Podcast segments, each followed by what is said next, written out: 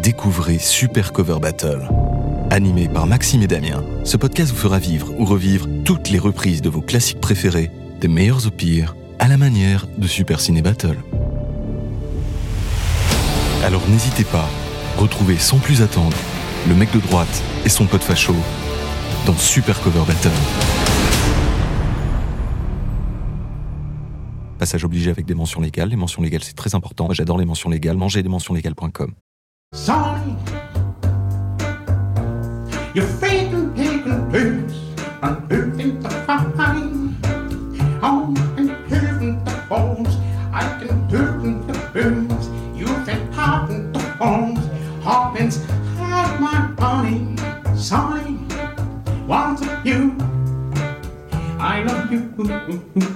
3, 2, 1, bonne année Bonne année Bonne année Et oui, comme le veut la tradition, on a jusqu'à fin janvier pour se souhaiter la bonne année. Et comme on est présentement le 34 janvier, on parfait. est donc encore largement dans les temps.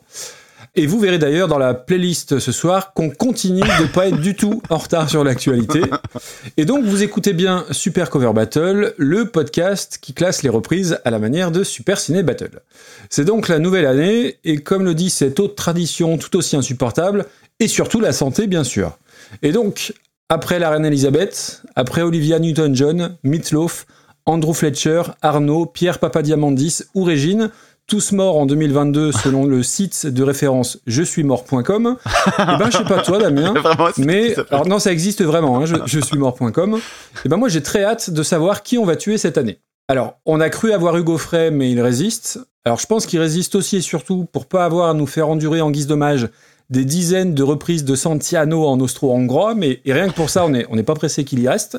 Alors non, ça n'est toujours pas le dernier épisode de Super Cover Battle, hein, on vous a fait la blague la dernière fois, mais certaines personnes y ont cru et ont failli passer à l'acte en se défenestrant du rez-de-chaussée, en s'ouvrant les veines avec un couteau à beurre, en avalant un yaourt périmé ou en s'enfilant l'intégrale de Bob Dylan.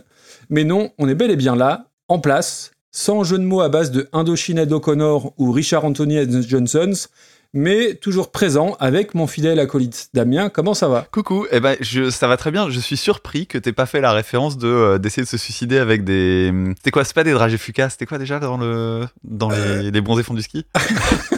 Euh. J'ai perdu 25 Oui, il kilos et la moquette. Euh, Ah oui, qu'est-ce que c'est Ah oui, on est dans un on est dans un podcast moderne qui cite euh, des grandes références. euh, voilà, à fond sur l'actualité encore une fois. 1982. Attends, non, non, oui, c'était. Qu'est-ce qu'il y a euh, Attends, du Fernet Bronca. Non, c'est Oh, pas Fernet Bronca. Qu'est-ce que. On va pas faire un gros silence pété Bon, de rythme si vous là le maintenant. savez, vous- Il y, a, il y a autre chose aussi qui me déçoit beaucoup, c'est que pour l'instant, je continue d'écouter euh, Super Ciné Battle et ils n'ont pas encore commencé leurs émissions en disant vous êtes bien dans Super Ciné Battle, le podcast qui, blablabla. C'est regrettable. Comme, comme on fait des annonces Oui, régulièrement, un- un voilà, jour faisons cette annonce-là. hein, euh, vous voulez. Et, et en parlant d'annonce, Damien, il y a un autre truc. Ah mais oui, paraît-il. Ah bah oui, quand même. Cet épisode est sponsorisé par NordVPN et Rage Shadow Legend.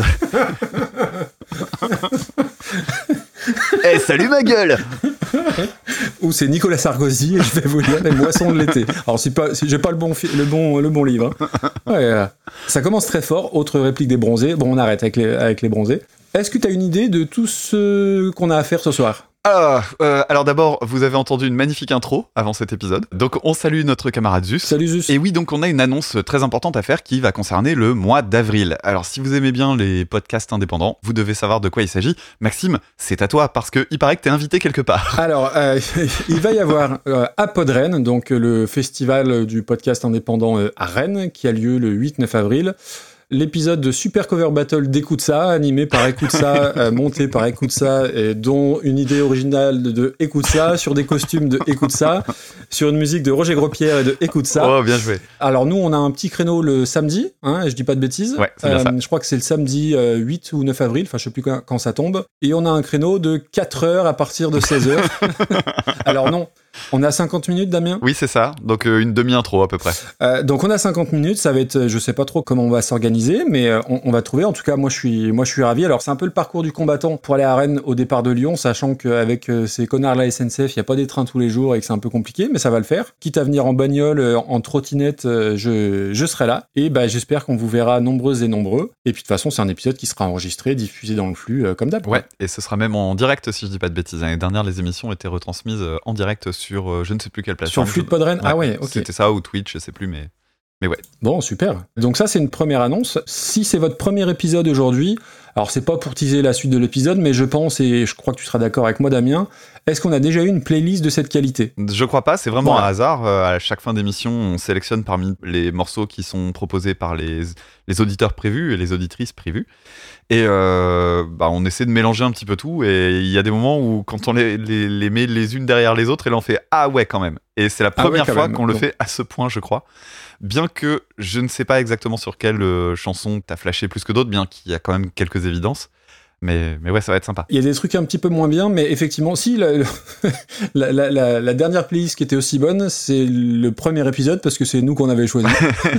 Et encore, il y avait quand même des trucs assez particuliers dedans. Non, non, il y avait Shakira qui chantait Back in Black, c'était pas, c'était pas possible. Euh, donc voilà, donc du, bah, du coup, on a, on a très très hâte de vous faire euh, écouter tout ça. Euh, faut rappeler les règles. Donc euh, dans cet épisode, comme dans tous les épisodes de Super Cover Battle, on reçoit euh, 9 morceaux par des auditeurs et des auditrices, plus un petit bonus par une personne qui a gagné un concours dont on vous reparle dans un petit instant.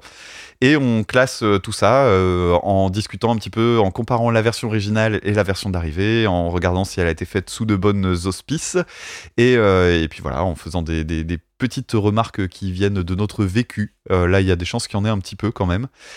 Et voilà, voilà, c'est très très mal expliqué aujourd'hui, je trouve. Non, non, moi j'ai tout, j'ai tout bien compris, mais peut-être parce que je suis là depuis le début, malgré le- que ça soit le, le Super Cover Battle d'écoute ça, n'est-ce pas? Oui, et on en est à Euh, combien? 300 On a 320 morceaux, et tu vas nous donner le quintet de tête. Oh, j'ai ce, j'ai cet honneur-là aujourd'hui. Tu as ce privilège. Bah, c'est le Super Cover Battle d'écoute ça, hein, à la Ah fois. bah euh, écoute, euh, c'est très bien. Puis en plus, pendant qu'on dit tout ça, ça me permet d'aller chercher l'onglet en question. Donc la, la cinquième meilleure reprise au monde, officiellement validée par notre classement absolument objectif, et donc Nothing Compares to You de Prince, qui a été reprise par Sinead O'Connor. C'est oui.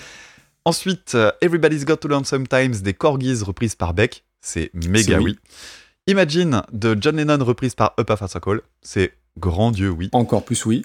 Hurt de Nine Inch Nails par Johnny Cash est en deuxième position et même Oh, si c'est très critiqué, Magnifique. les gens savent pas ce qu'ils disent. Et enfin, le number one, the, the one and the only, euh, c'est la chanson I Will Survive de Gloria Gaynor reprise par Cake. Et donc moi je vais m'occuper du flop 5. On a entrée fracassante à l'épisode 30, Santiano par Santiano qui était à la base une chanson du Gaufret. Ensuite on a Hotel California, donc des Eagles, repris et massacré par Eddie Fitzroy and the Big Star. En 318e place on a alors Johnny B. Good, mais c'est devenu Ali B. Good sous la voix de. Patrick Topalov, Ali B. Good qui reprenait euh, Chuck Berry. Les Corons, qui est un peu no- notre chouchou, hein, euh, du collectif métissé par Pierre Bachelet. Et la dernière, la dernière place, moi, je- honnêtement, je ne m'en lasse pas. C'est même plus un plaisir coupable tellement je l'écoute. C'est Into the Groove de Madonna. Repris, revu et corrigé et visité. Je vois, c'est pas très radiophonique, mais je vois un, fond d'écran Furious Zoo chez Damien. Et donc, voilà, voilà. Écoutez Furious Zoo, qu'est-ce que vous voulez dise? Il a le fond d'écran. Oh, dis donc. Je comprends NordVPN, tout ça. hein, faut, faut financer le fond vert. hein. Non mais t'inquiète, hein, j'ai d'autres choses euh, qui, qui sont très bien. euh. Alors petit fun fact, donc je suis en train de faire le con avec mes fonds d'écran. Alors Maxime, sache que on ne peut pas mettre des fonds d'écran nazis derrière soi. Parce que j'ai essayé de mettre euh, Adolf Hitler pour te faire marrer et ça ne marche pas. Oh putain, sorti du contexte, cette phrase, j'ai essayé de mettre Adolf Hitler pour te faire marrer. Donc voilà, donc pour euh, l'instant c'est un, fond d'écran euh, covido-sceptique, euh, c'est merveilleux. alors, tu sais quoi, j'ai une transition qui est toute trouvée. Vu que tu viens de parler d'Adolf Hitler, on- on va parler de quoi ce soir, Damien? On va parler de... De mon côté, je vais parler de la danse des canards. Je vais parler de Mussolini, Magnifique. Je vais parler de Supercopter je vais parler de Choupinette, et je vais parler de Ouh et je vais parler de Plan A3. Oh putain, Voilà. c'est beau. Tout un programme. Quel programme. Euh, on a dit les cinq premiers, on a dit les cinq derniers, On n'a pas parlé du pins. on n'a pas parlé du pins. Alors, je disais en introduction de l'introduction de l'introduction, parce que là on est quand même, de- on est quand même à quoi 15 minutes. Nous avons dans chaque épisode un morceau qui est réservé pour un auditeur ou une auditrice qui remporte le petit pins final, c'est-à-dire qu'à la fin de l'émission, je vais interpréter une reprise par moi-même avec ce magnifique instrument qui est... Putain, j'étais étonnamment juste. Donc, était la- la- mon petit flutio, ma petite flûte à coulisses. La, se- la semaine dernière, j'allais dire non. C'est- oui, c'est- oui, bah oui, c'est oui, une très longue semaine Ouais. chez nous. Et donc, euh, la reprise en question, c'était celle-ci.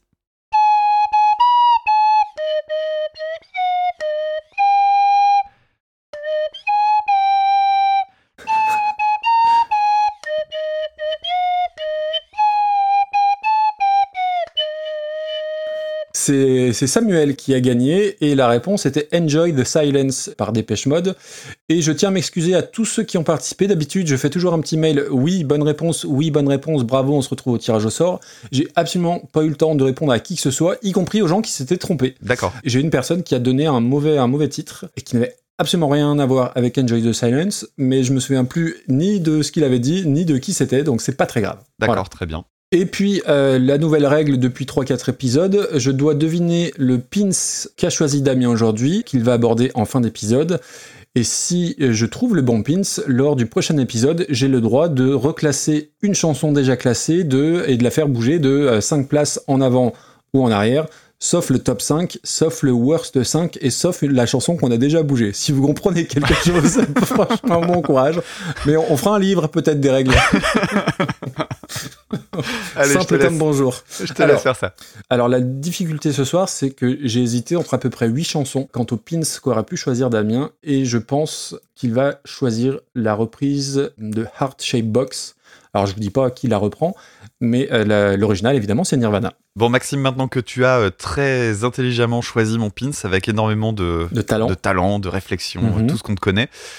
Je te propose de commencer par la première reprise, qui est donc euh, Whiskey in the Jar, à l'origine par Thin Lizzy, alors je n'ai plus l'année, 1972.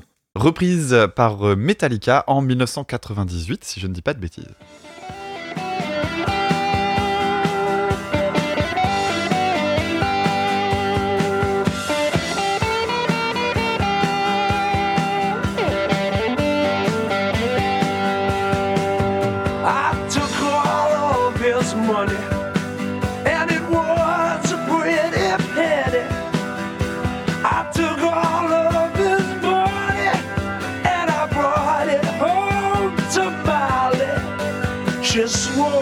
That she loved me, never would she leave me.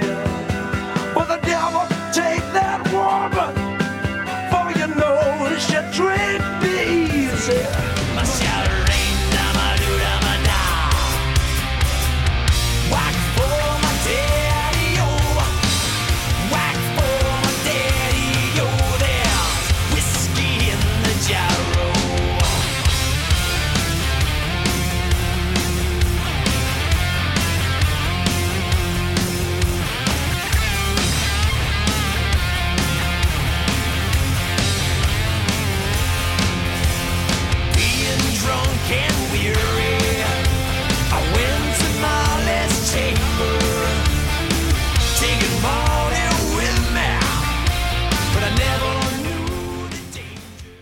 Et donc c'est Arnaud Floquet qui nous a envoyé Whiskey in the Jar. Un petit mot sur, euh, j'allais dire un petit mot sur. Alors non, le, le- la langue entre les dents fait au Thin Lizzy, c'est pas sûr.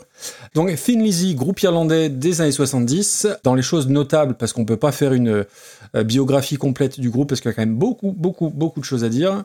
Ouais. Je pense que c'est un des rares groupes des années 70 à avoir eu un, un leader noir, en l'occurrence Phil Lynott qui était chanteur bassiste et disparu euh, super jeune. J'avais j'avais perdu de vue ça. Il est, il est mort à 36 ans en 86 d'une septicémie. Alors j'ai appris plein de choses euh, en préparant l'émission. Alors je savais que Gary Moore était passé par euh, Thin Lizzy évidemment.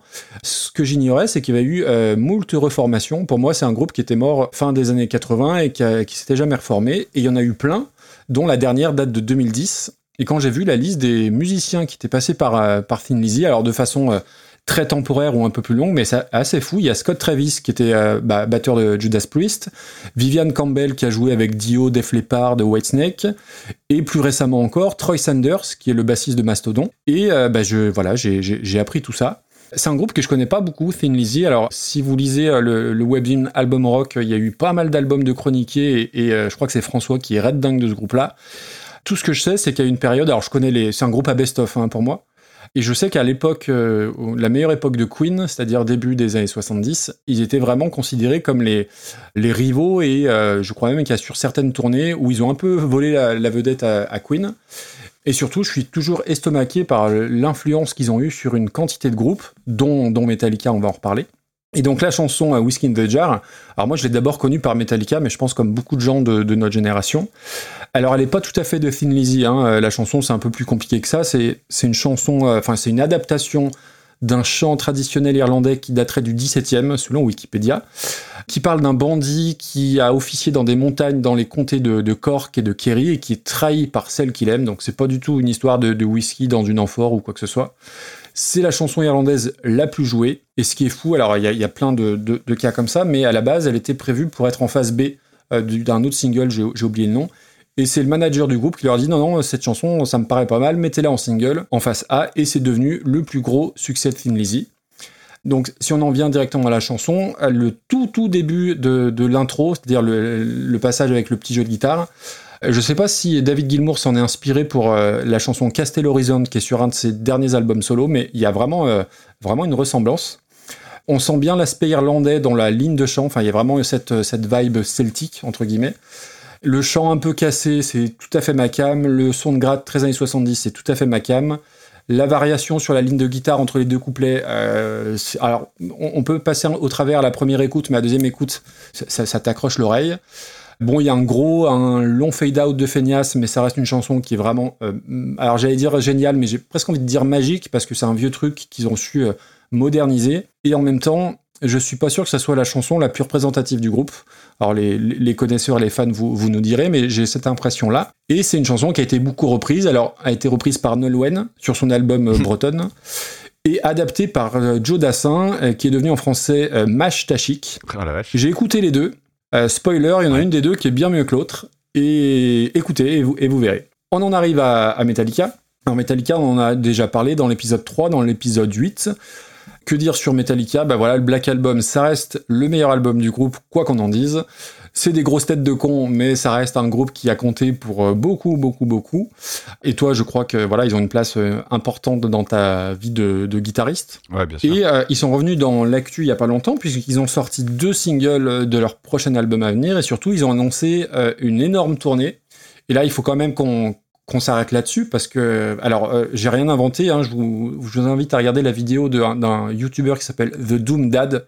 Alors, c'est une chaîne euh, YouTube très axée gros métal qui tâche, mais euh, qui parle aussi de Metallica. Et en fait, ils font deux concerts par ville, deux concerts différents, donc il n'y a aucun titre en commun sur les deux soirs.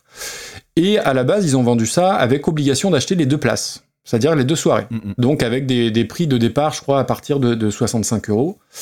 Alors déjà, euh, bah, voilà, 65 x 2, euh, plus si t'habites pas aux alentours du Stade de France, faut te taper le train, etc. Donc ça chiffre quand même très vite.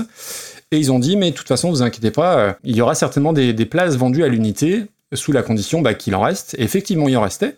Ils ont vendu ensuite des places à l'unité. Mais la place la moins chère que t'achetais à 63 euros à la base, x 2, bah là, elle est plus à 63 euros, elle est à 78 euros. Et ainsi de suite.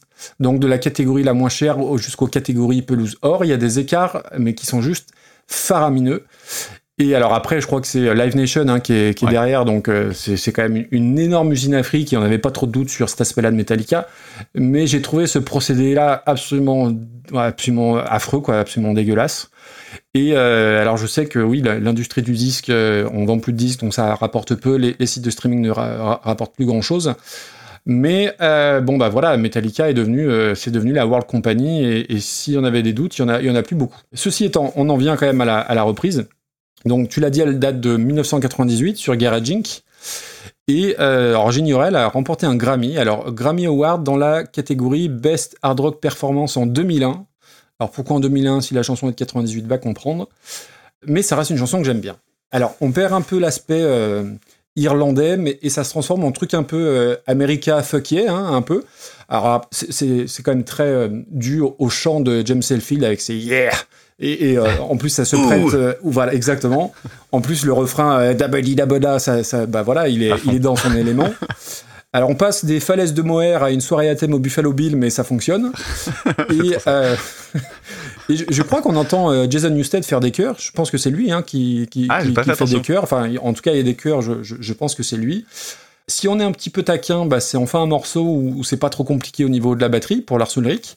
Ah, putain, Mais ouais. c'est une- non vraiment, euh, j'arrive pas. J'aimerais la détester parce que euh, j'aime pas trop ce qui est devenu Metallica, mais à la fois c'est un vieux morceau et, et j'ai pris un pied énorme à la, rac- à la réécouter deux trois fois, même si j'ai tendance maintenant à, à préférer la version originale, la version de Thin Lizzy. D'accord. Mais ah, et après, on peut pas les taxer d'opportunistes sur le coup parce qu'ils ont plein de défauts, mais on l'a déjà dit.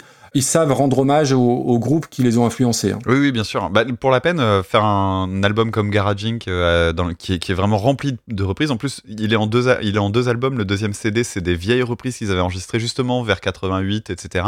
C'est ça. Et donc, c'est une compilation. Et le premier CD est vraiment un, un ensemble de morceaux qu'ils ont refait euh, à ce moment-là, en 98. Alors, donc je reviens sur euh, Thin Lizzy. Je connaissais assez peu, euh, tout comme toi. hein. Je connaissais évidemment cette chanson-là, mais j'en connaissais d'autres puisque bah ils ont quand même des, des très gros succès. hein. The Boys Are Back in Town, c'est un morceau Ah oui. hyper connu. Et puis euh, moi, il y en avait une autre que je connaissais parce que je l'avais sur un CD. Je crois que c'était un, un CD qui s'appelait en plus, euh, c'était une compilation glam rock. Alors je vois pas trop ce que ça foutait dessus. C'est une chanson qui s'appelle Killer on the Loose, qui est vraiment cool. Ok.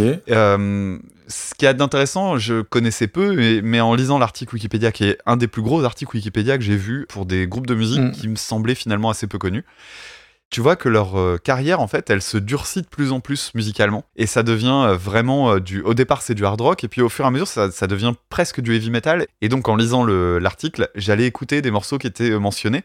Et en fait, c'est vrai que c'est ouf. À la fin, t'as vraiment un, un groupe qui est vraiment beaucoup plus hargneux. Killer Loose fait partie des morceaux un petit peu plus durs, et c'est vraiment sympa. Tout ce que j'ai écouté, j'ai aimé. C'est pas compliqué. euh, J'ai tout- j'ai trouvé euh, vraiment quasiment tout très bien. Donc, tu as parlé de, de Phil Lynott, euh, donc qui est bassiste euh, et, et compositeur principal.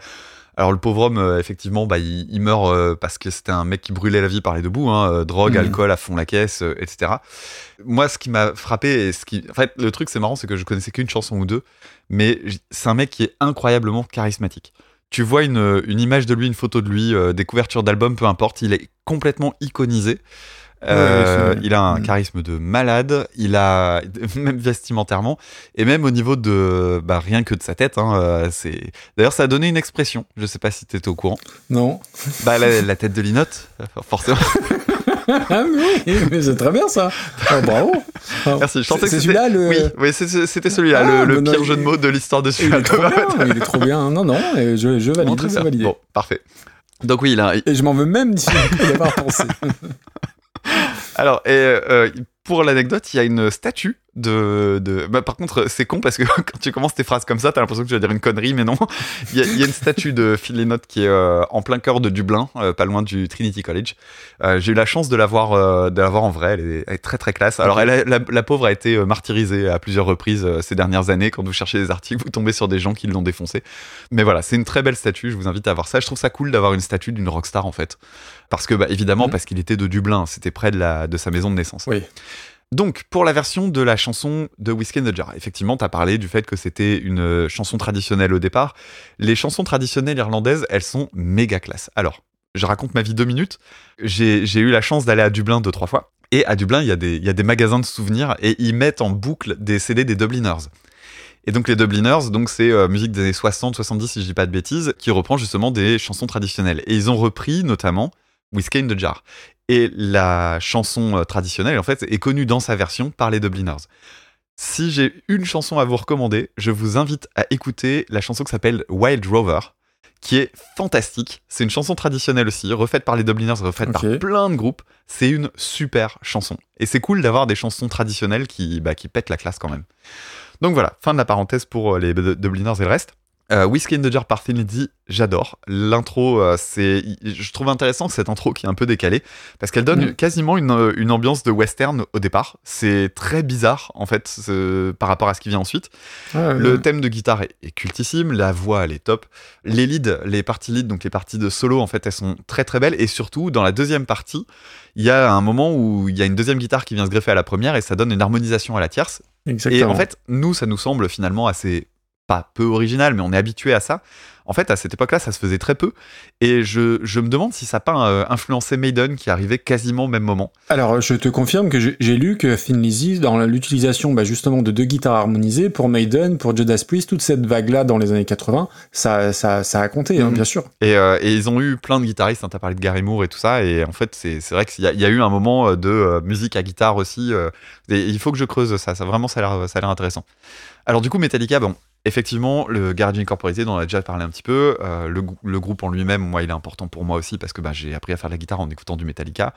C'est quand même une période pour eux qui est un peu particulière, hein, Garage Incorporated. Ils avaient eu le tort de se couper les cheveux, ils avaient fait Load et Reload, que tout le monde déteste. On est d'accord que Load, c'est vachement bien, n'est-ce pas Maxime? Oui. Oui. Très Ouais, bien. ouais, complètement. Bon, j'ai pas entendu que du bien, moi, de Guardian Incorporated, et moi-même, je le trouve très inégal et à plein Mm. d'endroits, je le trouve assez dispensable. Il y a juste quelques morceaux qui. Mais c'est pas le but, encore une fois, le- le- le- c'est un disque hommage. Oui, c'est ça, c'est pas un vrai album. Mais bon, Mm. après, ils avaient aussi une force de frappe en termes de communication qui était assez énorme, ce qui fait que c'est quand même un truc dont on parlait beaucoup. Et euh, il y a quand même des morceaux qui sont sur l'album qui sont très cool. Alors j'en ai noté quelques-unes. Euh, Sabra Cadabra, euh, à l'origine de Black Sabbath, qui est excellente. Euh, Die My Darling, qui est super bien aussi. Et puis bon, il y en a quelques autres. Et je crois que c'est Loverman aussi que j'aimais bien à l'époque. Je l'ai réécouté, j'ai trouvé ça vachement moins bien aujourd'hui. Mais bon, il y a, y a un peu, euh, il y a un peu de tout. Faut, faut creuser vraiment, c'est sympa. En plus, c'est vrai qu'ils ont une- des origines très diverses en fait, Metallica. Donc Ouais. c'est étonnant de- d'entendre ce qu'ils ont proposé. Il y a un clip aussi qui accompagne ce- cette reprise. Je sais pas si tu l'as regardé. Ah. Alors c'est un clip qui, euh, à l'époque, tu veux voir ce qu'étaient les clips des années 80 de la fin des années 90, tu regardes celui-là. Il est fait par un mec qui s'appelle Jonas Ackerlund, qui est euh, le mec qui est derrière le clip de Smack My Bitch Up de Prodigy. D'accord, ok. Et pour te donner une idée de la finesse du bonhomme, parce que bon, le, le clip de Smack My Bitch Up est très marquant et il y a, il y a des qualités, il y a aussi d'énormes défauts. C'est aussi le mec qui a fait le clip de Pussy pour Rammstein. Ça donne une idée de la finesse du monsieur. Si vous ne savez pas, je vous déconseille d'aller chercher euh, Hmm. parce que bon bah voilà, il y a euh, voilà. Euh, Voilà. je, je pense donc que ce mec a un gros problème avec les femmes. Fin de la parenthèse. Pour ce qui est de la version de Metallica, donc gros gros gros son. Je crois que ça fait partie des productions les plus balèzes qu'ils avaient à ce moment-là. Hmm. En plus, tu vois, le riff, les trucs en, vraiment en retour et tout, il y a un groove qui est, qui est assez dingue sur le riff principal. La guitare lead, c'est-à-dire tous les thèmes, etc., sont doublés à l'octave. Alors si tu l'entends, euh, te- t'entends qu'il n'y a pas que juste la guitare dans les aigus, hein, elle est doublée dans les graves. Mm. Il y a Hetfield qui est à bloc, hein, c'est la période Ouh yeah Mm. D'ailleurs, je me souviens, il y avait des, il y avait des conneries sur internet, euh, c'est des, des petits trucs euh, SWF, là, des trucs Shockwave, où Mhm. euh, c'était des petits dessins animés, tu le voyais juste, lui, il avait une grosse gueule de débile et il faisait Ouh yeah, good money yeah. Et c'était c'était complètement con, mais c'était très rigolo. Ah bah tiens, ça, en le disant, ça me rappelle, il y avait euh, Lars Ulrich à côté, qui était tout petit, ridicule, et il parlait hyper vite, et il parlait que de pognon. Ouais, ouais, c'était c'était ouais. hyper réaliste en fait. J'avais noté aussi donc Lars Ulrich en parlant de lui. Je, je crois que c'est le mec qui malheureusement bousille un peu la reprise parce que il a absolument aucun groove là où la guitare en a beaucoup. Lui il fait Ah oui, poum tchak ça fait poum plop tchak ploc. mais hein. sur Oui, les oui, temps. Alors que si t'écoutes la batterie de Tennessee, il y a des coups euh, de, caisse- grosses caisses sur les contretemps, etc. Ça, bouge bien. Lui, c'est vraiment poum tchak poum tchak. Et quand il fait des interventions dans, dans des, petits, euh, des petits passages avec des roulements, etc., c'est toujours complètement hors sujet. C'est-à-dire que je crois, pendant longtemps, je comprenais pas que Ulrich était critiqué parce que je crois que je connaissais rien à comment on écrit une partie de batterie. Et euh, maintenant, en fait, en écoutant cette chanson-là, je me dis ah mais c'est un bon exemple de ce qu'il faut pas faire à la batterie cette reprise-là. Je l'aimais beaucoup beaucoup à l'époque. J'aime toujours autant le riff principal. Je trouve vraiment qu'elle a un charme fou. Je l'aime peut-être un peu moins bien maintenant. Ça reste une très très bonne reprise, pas très fine. Mais, une- Ah ouais. mais c'est une bonne non, reprise. non, c'est pas finaux, mais. Ouais, elle peut être, elle peut être euh, classée pas dégueulasse. Ouais, ah bah oui, oui, carrément. Après, euh, c'est quoi qu'ils avaient. Non, ils avaient repris euh, dans l'épisode 3, là, on avait vu. On avait ça, classé ça milieu mou, mais milieu mou, je crois que c'était l'épisode 3, donc. euh, Ouais, elle était, euh, c'était une reprise quasi identique. c'était quoi de- je sais Ama plus. Evil. Ouais, c'est ça, Ama Evil. Qui était. Qui était Bon, elle est descendue depuis. Hein. Ouais, ouais, je vais la rechercher. Je pourrais faire CTRL F, mais j'ai la flemme. Bah, je vais le faire. Euh, Pense aux équipes de montage, s'il te plaît. tu sais, c'est euh, c'est Euh. Écoute ça qui fait le montage. Ah, le podcast de Écoute ça, bien sûr. ça, tu sais. Alors, attends. Euh, Emma Evil, Ah, trouvé. 159. 159e. Ouais. Bon, on est largement Pour moi, c'est au-dessus. Ouais, ouais, ouais. Oui, oui, on est Tranquille. d'accord. Euh, pour moi, c'est au-dessus de Get Lucky par Ru- Ruskaya. On est à quel numéro? 100 121e euh, position. Ah oui, t'es bas. Ah, moi, je la préfère à Starty the Joke euh, en 106. Ouais, ça s'entend. Euh, écoute, viens, on se la met centième, tout pile. J'allais te le proposer. Ça, ça te va Ouais. Allez. Au-dessus d'Anaconda, ce qui va permettre de redonner le nom Dog Fashion Disco. Écoutez Dog Fashion Disco, c'est vachement bien. Et au-dessus, il y a donc Watcha qui reprenait les Whispers avec And the Beat Goes On. Et c'était l'épisode 25 déjà. Putain, c'est vrai, ça date hein, déjà. Ok, très bien, centième. Alors, que se passe-t-il ensuite? Eh bien ensuite, Maxime, je te propose de rattraper le calendrier et de Oui. souhaiter toutes nos auditrices et à tous nos auditeurs tout, tout à fait. un très joyeux Noël. Un très joyeux On va Noël. écouter Petit Papa On Noël. dirait le grand À la base par Tino Rossi en 1946, reprise en 2018 par Kenji Girac. Au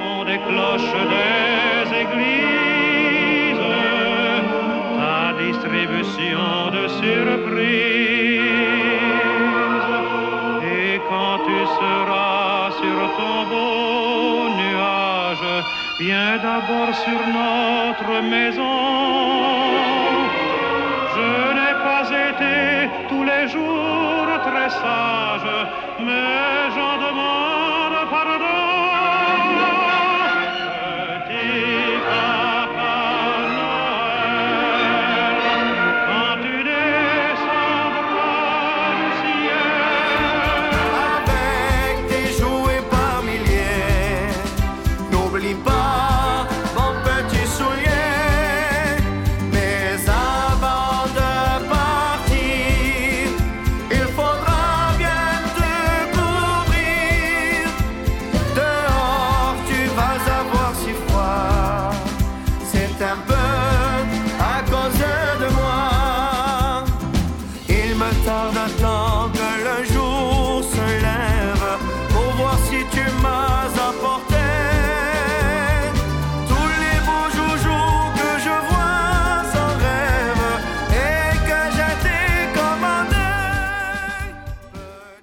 Bon, alors, Allez. Tino Rossi. Euh, chanteur à grand-mère, voire aujourd'hui, puisque bah, le temps passe, hein, euh, chanteur à arrière-grand-mère. La chanson que qu'on vient d'écouter avec énormément de bonheur, je pense. hein. On, peut, on peut dire ça comme ça, Maxime? Alors, attention, tu sais pas ce que j'en pense. Hein. C'est son plus grand succès sur Spotify. Putain, Tino Euh, Rossi et Spotify dans la même phrase, c'est Il y en a magnifique. d'autres, il y en a d'autres. Il y a Il est né le divin enfant, il y a Douce nuit et il y a Minuit chrétien. Donc c'est un chanteur pour les serre-têtes en velours euh, de Versailles, tout ça, tout ça. Euh, moi, le seul truc que je connaissais finalement de Tino Rossi en dehors de Petit Papa Noël, c'est mon père. Je, je pense que ma grand-mère aimait bien Tino Rossi. Mon père a dû bouffer ça quand il était gamin, alors que lui, tu vois, c'était ACDC, tout ça. Et donc mon père avait l'habitude de chanter une euh, version un peu sale gosse de Marinella, euh, qui est donc un des autres succès. Euh, mon père qui chantait Marinella avec sa guitare en faisant le con. Donc voilà, bisous papa. La chanson de euh, Petit Papa Noël et sachez-le, la chanson la plus vendue de l'histoire de France apparemment. Avec alors c'est le truc chiant, c'est que euh, les sources pour le nombre de ventes ben, sont un peu disputées et une des sources qui est citée sur Wikipédia c'est Fabien Lecoeuvre. Ah.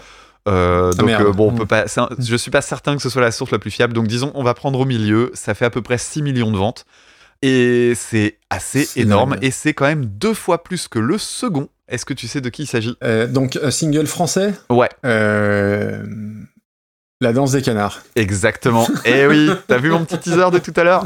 Ah, il est bon, il est bon. La danse des canards, ouais, qui est le deux- deuxième avec plus de 3 millions d'exemplaires. Ça s'invente pas quand même. hein. La France, monsieur. Po, po, po, po. Alors pour la petite histoire, donc Tino Rossi, il est euh, repéré après avoir enregistré en amateur euh, un disque pour sa mère, ça c'est plutôt mignon, dans un magasin. Et c'est un représentant en fait de la maison de disques qui était présent sur place qui va euh, du coup commencer sa carrière. Pour l'anecdote, il a refusé de chanter une chanson, à savoir Maréchal nous voilà, puisque euh, évidemment bah, c'est un chanteur qui a quand même fait une partie de sa carrière en plein milieu de la Seconde Guerre mondiale. Euh, D'ailleurs lui-même a, a servi en fait au début, je crois. Et il s'est engagé dans la résistance en 45. Il a écrit en de- euh, dehors les boches en 47. euh, De- non, non, mais pour, pour de vrai, je crois que moi j'ai trouvé des. Dans les recherches Google, après Tino Rossi, Petit Papa Noël, t'as euh, Tino Rossi collabo. Ah ouais? Donc il y a, y, a des- il y, a y Ah. a des infos assez troubles. J'ai essayé de creuser, j'ai pas, enfin j'ai pas eu le temps de, de me documenter réellement, mais euh, il y, a, il y, a des- il y a un voile un peu trouble sur, euh, sur, ce, sur ce petit passage-là. Bref, pardon, je t'ai coupé. D'accord, ok, bah si vous en savez plus, envoyez un mail à Maxime qui ne répondra pas à votre mail. Euh, alors, au départ, la chanson Petit Papa Noël, les paroles n'étaient pas du tout celles qu'on connaît. C'était au départ une, une chanson qui racontait l'histoire d'un enfant qui faisait une prière pour que son père revienne d'Allemagne. La chanson était écrite pour, euh, je crois, une opérette ou quelque chose comme ça. Et euh, bon, évidemment, pression nazie, euh, censure, donc la chanson n'a pas existé sous cette forme, ou pas, du moins pas longtemps. Lui, il l'a reprise quelques années plus tard en adaptant les paroles parce que ce qu'il voulait faire, c'était une chanson laïque pour un film qui s'appelle Destin. C'est une chanson qui a été reprise par énormément de monde, en plus des gens de grand talent. Nana Mouskouri, Mireille Mathieu, Mireille. Florent Pagny, et même, l'as-tu vu, et j'imagine que oui, Trust. Ah non. Alors, ne va, Non, ne va pas pas. l'écouter, c'est c'est vraiment pas. C'est c'est ni drôle, ni bien, c'est. Non, faut pas faire ça, les mecs Ok. c'est naze. Bon, bref, c'est une chanson qui est bien cuculaprale quand même. Par contre, faut reconnaître un truc, c'est que c'est bien écrit en termes de modulation et tout ça, c'est plutôt bien foutu. Et c'est joli en chorale, sache-le. Mhm. On l'a fait euh, à l'école de temps en temps, et là cette année on l'a faite, et ça marche vraiment joliment en chorale. J'ai aucun plaisir à, la, à la faire, hein, qu'on soit d'accord. L'écouter trois fois par semaine, ça, me- ça me, ça, ça me pète bien les noix, mais euh, bon, c'était sympa. Euh, mais c'est parce que je joue de la guitare dessus, c'est nettement mieux comme ça. Et en parlant de guitare, eh bien, on va passer à la reprise avec Ah, Kenji bah Girac. oui. Donc Kenji Girac, le saviez-vous? Kenji Girac, donc fils de Jacques et de Bernadette Girac, forcément. Allez, ça, je barre. Alors donc c'est un, un- un chanteur dont vous avez forcément entendu parler si vous avez un peu allumé la télé ou si vous êtes tombé sur la radio euh, ces dix dernières années. Il a des origines gitanes, une enfance semi-nomade, il parle catalan, espagnol, français. Il a été découvert euh, grâce à une vidéo que j'avais vue, euh, alors pas forcément à l'époque, mais euh, qui était une, une reprise de Bella de... euh, comment il s'appelle déjà? Maître Gims? Maître Games. Il ouais. paraît qu'on dit que Gims maintenant. Ah, ok. Euh, voilà. Et, et donc, il, il jouait ça en faisant de la, de la guitare type flamenco. Et donc, cette vidéo a permis de faire un casting pour The Voice. Il a gagné The Voice devant le chanteur Amir, etc. Alors, ça, je savais pas du tout. hein. Bon, pour moi, le le mec, il avait juste fait sa vidéo sur Internet. Il avait été pris par TF1. Bon, il avait participé à The Voice, ok. Euh, Ce qu'il fait en général, c'est de la musique TF1. euh, bon, c'est de la pop euh, sans, sans âme, en fait. C'est vrai qu'ils essaient de caser ses influences andalouses parce que ça permet de faire du marketing autour. Le problème, c'est que c'est complètement aseptisé. Alors pour revenir sur la vidéo en question où il joue Bella, je l'ai re-regardé hier. Je la trouve vraiment très bien. Je trouve qu'il chante bien. Je trouve qu'il joue vraiment bien de la guitare. Et en fouillant un peu, on tombe sur d'autres vidéos où il joue de la guitare, notamment une avec des mecs des Gypsy King pendant un backstage d'une émission de télé. Et il joue vraiment, vraiment bien. Et je pense que ce mec a vraiment du talent. Mm. Le problème, c'est que c'est TF1 qui l'a aspiré, et donc du coup, même quand il s'amuse à mettre de la musique, euh, bah tu vois, d'origine hispanique, etc. En fait, c'est complètement euh, neutralisé. Alors, par exemple, dernièrement, dans un de ses derniers albums, j'ai vu parler, j'ai entendu parler d'une chanson qui s'appelait Habibi et qui du coup utilisait des influences orientales et tout ça. J'ai écouté, ouais, il y en a un peu. Mais c'est franchement nul. Ouais. Je pense Mm. que si tu laissais les coups des franches, il, pourrait faire un truc cool. Je pense même franchement qu'il pourrait faire un revival de tout ce qui est euh, musique euh, flamenco et tout ça. Ça marcherait hyper bien. Et, et franchement, je, limite, j'aimerais bien le voir. Euh, moi, je suis toujours un peu, en- un- un- je trouve toujours un peu curieux de voir des gens, euh, des aussi bons musiciens faire un truc aussi bas de gamme en fait. C'est toujours un peu gênant. Hmm, je comprends. Alors, du coup, sa reprise de Petit Papa Noël, je crois que c'est la chanson de Super Cover Battle que j'ai le moins écoutée. Mais oui. Parce que habituellement, je laisse mieux. tourner pendant, pendant euh, je peux écouter la même chanson huit fois le temps que je fasse mes notes et tout ça, ça me pose pas trop de problème. Euh, là, je l'ai écouté une première fois en bagnole, j'ai dit, euh, je la réécouterai pas, je l'ai réécouté quand même une deuxième fois pour prendre mes notes et terminé. La version or- orchestrale bien balourde avec les arpèges de harpe, les violons partout. Alors, il y a un truc que j'ai pas compris, il y a une caisse claire militaire. C'est vrai. Expliquez-moi ce que ça fout là. À la fin, il y a une batterie euh, qui, qui est nulle à chier avec euh, des chœurs d'enfants hyper niais. Et puis le chant est hyper démonstratif aussi. Alors c'est une reprise mais inutile as fuck. En fait, ce que je me demande, c'est une chanson anachronique. Je comprends pas ce qu'elle fout là, euh, parce que même pour la transmission, je pense que les enfants aujourd'hui s'en foutent pas mal de la chanson de Papa Noël chantée par Kenji Girac. Je suis pas certain que ça marche tant que ça. Mais en même temps, je, pas, pense pas que ce soit la faute de euh, Kenji Girac. euh, c'est juste une chanson TF1 qui a pas vraiment d'ambition particulière, quoi. Donc pour moi, c'est, je, peux- je peux annoncer tout de suite le classement. hein. Pour moi, c'est dans les chiottes du classement. C'est euh, le- l'endroit où. euh, Ok. Ouais. Ben, je dois bien avouer que moi j'ai plus de, de notes pour Constantino Rossi, parce que c'est son vrai nom, que pour euh, Kenji Girac. Donc on remercie Delphine et Gaëtan qui nous ont envoyé ça. Alors évidemment, ils nous l'ont envoyé, je pense, au mois de novembre, mais comme on a toujours un petit peu de décalage, bah, on, on parle de Petit Papa Noël au mois de janvier, mais c'est pas très grave. Donc oui, Tino Rossi, il est, il est tellement vieux qu'il a même pas pu être invité par Pascal Sevran à chanter en duo avec André Chenouillard, Ghislaine Vichum et Marguerite Froissart, hein, n'est-ce pas? C'est son de vrai nom. euh, Ah non, je les ai totalement invités. Des gros. Ah, c'est peut-être des Grolandais, pardon. Alors, j'ai- oui, mon inspiration euh, tire du côté de Groland. On, est bien d'accord. Un reportage de Vincent Marronnier. Bref.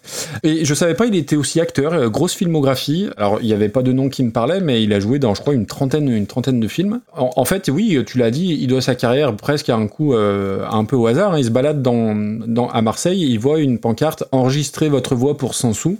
Et c'est là qu'il enregistre euh, pour Parlophone un disque pour, euh, bah, pour sa mère, tu en as parlé. Et après, il monte à Paris et, et il monte à Paris, latino. Voilà. Bref, non, je l'ai mal amené, laisse tomber. Allez, tu, peux, tu peux essayer de la refaire si tu Non, veux. non, c'est bon. Euh, il a quand même eu le plus beau compliment qu'on puisse espérer, puisqu'il a chanté l'Ave Maria et Maria Callas a dit que personne ne l'avait aussi bien chanté. Donc c'est quand même, c'est quand même pas rien. C'est même franchement très calasse. J'essaie de Putain, sauver mais- ton pari mais t'es trop fort, t'es trop fort, t'es trop fort. Euh, il a été acclamé en 1939 à la Scala de Berlin. Aucun lien avec euh, le, le fait qu'ils se sont engagés dans la résistance en 45, mais voilà, c'est c'est- c'est une information. Donc tu as parlé de l'origine de, de la chanson. Alors la première version, donc, euh, elle a été réécrite au niveau des paroles par Émile Audifred, qui était aussi son impresario. C'est pratique. Et la musique, elle est signée du compositeur Henri Martinet, compositeur intraitable donc. Euh, c'est mauvais. Euh, alors, ça voilà, 6 millions de ventes, on a parlé. Par contre, ne compte pas sur moi pour dire du mal de cette chanson. Ah. Alors oui, on va dire que le chant a un peu vieilli. Euh, alors, la belle euh, nuit de Noël. mais non, non, mais laisse-moi. la- Tu sais, moi, une chanson qui parle d'enfant, ça y est, tu me cueilles. Mais vraiment, hein, euh, cette chanson-là Ah. m'évoque mes premiers souvenirs. Et je me vois, euh, moi, en maternelle, à écouter cette chanson euh, avec le Père Noël qui arrive pour euh, distribuer des mauvaises papillotes et toute la magie de Noël. Mais oui, Et Maxime. Oui. ton, ton orange, ton cerceau que tu, que tu faisais rouler dans la cour parce qu'il t'en fallait mais- pas autant que les gamins Oui. d'aujourd'hui. Hein mangeais des galettes de terre, mais bien, bien sûr. non, non, mais euh, bla- bla- blague à part, euh, c'est une chanson. Que, alors, euh, oui, c'est c'est gnangnan, machin, tout ça, mais, mais moi, ça me rappelle moi gamin et j'ai une vraie nostalgie de. Alors, nostalgie d'une manière générale, on le sait. Enfin, tu, toi, tu le sais, mais de Noël en particulier, et ça s'arrange pas en vieillissant. Donc, oui, moi, mon, ne, ne me bousille pas mon petit papa Noël, s'il te plaît. Mhm. Donc, on en arrive à Kenji Girac, fils de Jacques. je- J'ai barré mon, mon truc. Son vrai nom, c'est Kenji Maillet. Donc, c'est vrai que ça fait beaucoup moins euh, Gypsy King, mais Girac, Ouais, pas, puis j'ai pas de jeu de mots là. et Girac, c'est le nom de sa mère. Euh, donc, c'est l'occasion de redire que le vrai nom de Christophe Maé, bah, c'est Christophe Martichon. Mhm, c'est vrai. Donc, c'est c'est pas tout à fait pareil. Et Vincent Cassel, c'est Vincent Crochon. Donc, c'est assez drôle qu'à une période, Monica Bellucci, en fait, c'était Monica Crochon. Voilà. Et Ça- Jeff de Bruges, et Jeff de Bruges, c'est Monsieur Jambon. tout à fait. On est bon, on est bon, on est bon.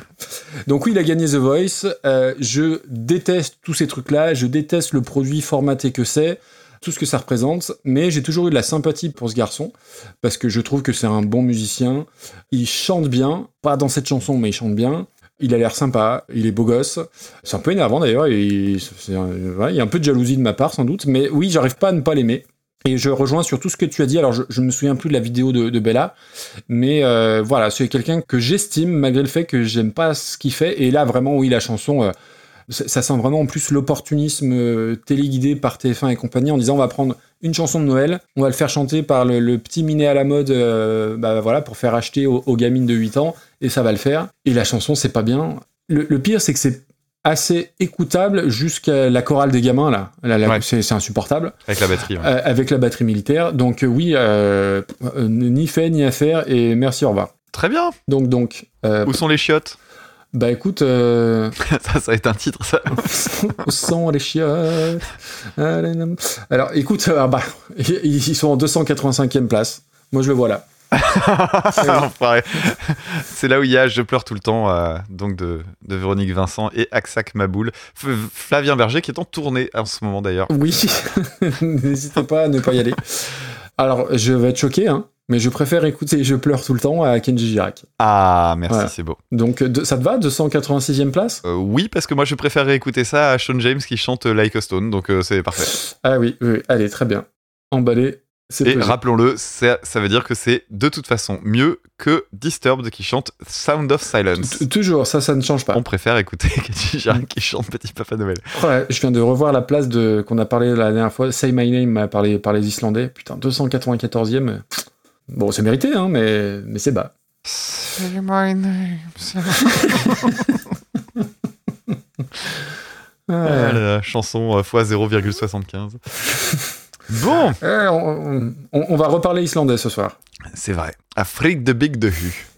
Allez, un, un petit, une petite chanson qui, qui, qui nous booste là un peu là, parce que le Kenji Girac, il est gentil, mais Eh ben moi je te propose Maxime de changer d'ambiance. On va aller en 1971 écouter de nouveau Stairway to Heaven de Led Zeppelin reprise par Dread Zeppelin.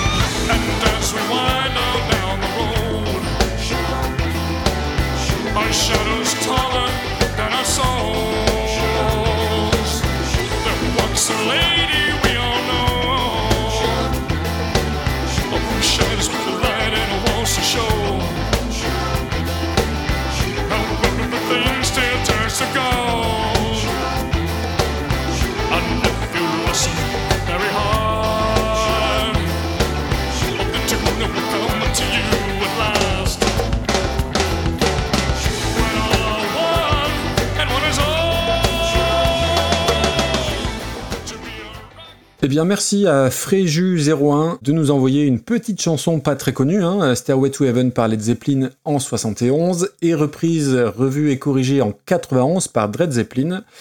Bon, Stairway, on va pas faire 20 minutes dessus, hein, on en a parlé en plus dans l'épisode euh, 10 avec Frank Zappa, qui était, et qui Quel est toujours épisode 47ème.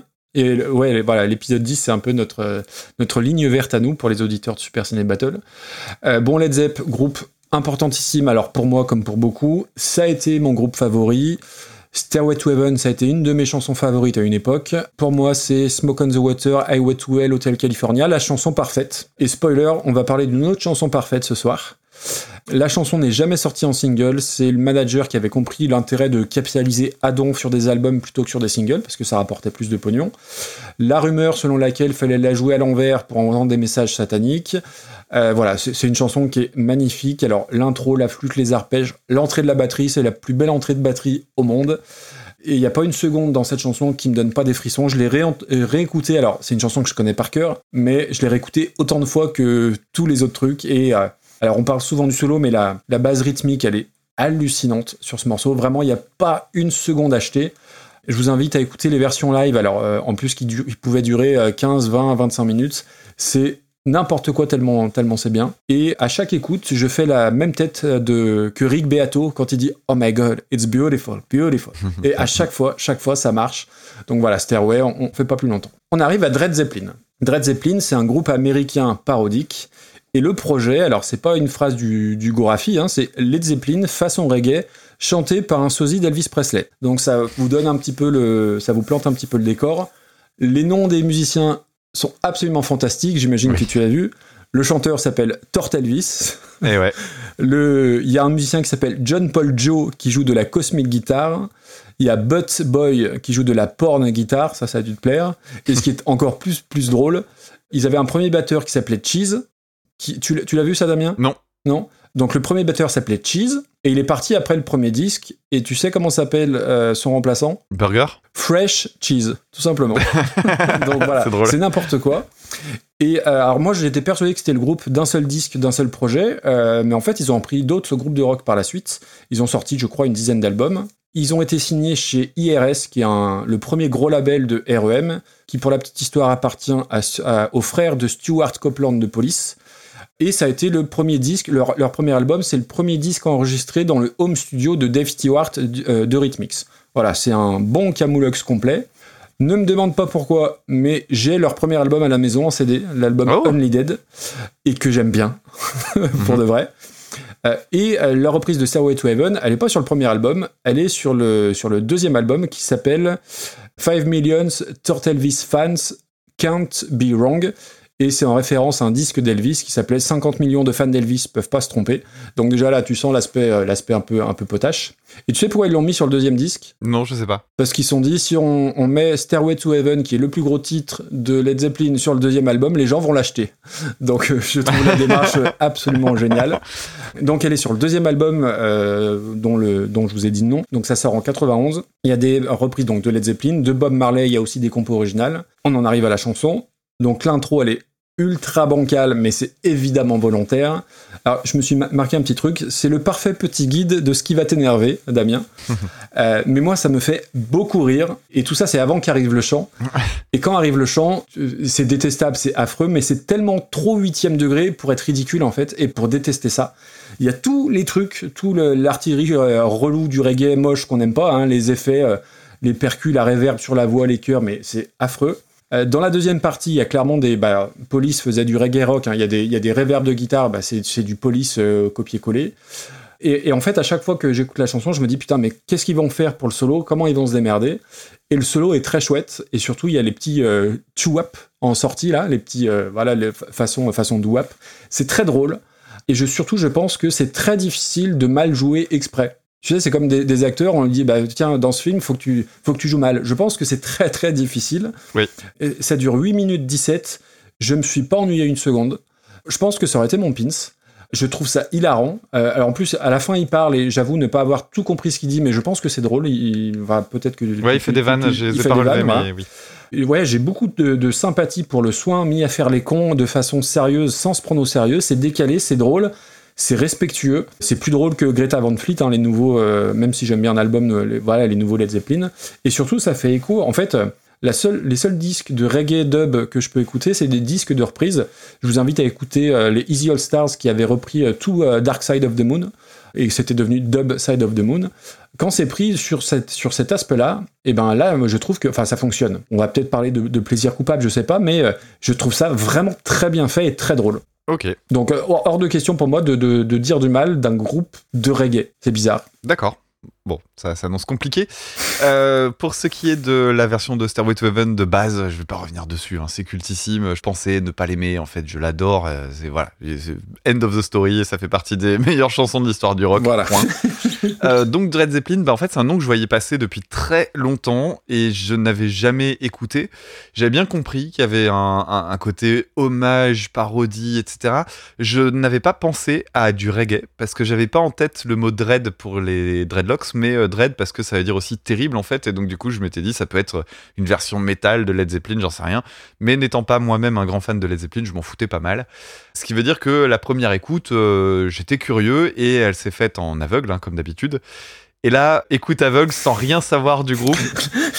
Disons que c'était particulier. Ça a Aïe. commencé par justement cette intro avec euh, la guitare euh, bah, un peu décalée. Moi, j'ai entendu des éléments de fusion là-dedans, donc ça a attiré mon oreille. Et puis là arrive le chant et j'ai pas compris. C'est quoi ce bordel? C'est Elvis? Et, et c'est là que je trouve assez, que je trouve le truc brillant, c'est que avant même que je vois la gueule du mec, euh, le, que j'entende parler du concept, euh, de leur légende aussi. hein. Le, le mec, euh, le Tort Elvis aurait rejoint le Mm. groupe parce qu'il les aurait tamponnés avec sa voiture de, liv- de camion de livraison de lait. Enfin, c'est c'est n'importe quoi. Et enfin bref. Et, euh, et puis il faut voir les bonhommes quoi. Le, y a les, les guitaristes, ils sont en slip. Enfin, ça n'a aucun C'est sens. n'importe quoi. Euh, en plus de ça, alors déjà même dans le concept, hein, ils sont censés faire du reggae. Le mec qui fait du reggae avec une guitare avec des doubles bobinages en, en mettant la saturation à fond, c'est vraiment n'importe quoi. Et c'est de l'absurde total. Alors ça faut savoir aussi que le groupe a été adoubé par Robert Plant himself. Il y a une euh, Oui, interview oui, oui, oui. radio où euh, il y a Robert Plant qui, bah, il s'appelle je crois euh, Tort Elvis. Ou c'est l'inverse peut-être. Et euh, ouais, l'échange est assez rigolo parce que c'est genre, ouais, c'est trop bien ton truc et tout. je, trouve ça chouette.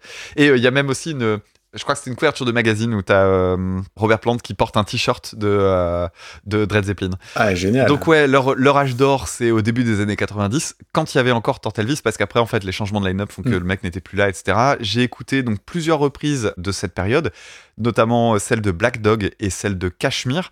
Alors, celle de Cashmere en CD est nulle, celle en live est vraiment bien. Euh, en plus, je sais plus si elle est aussi longue que la que l'original, mais elle était cool. Et vraiment, c'était, j'étais surpris.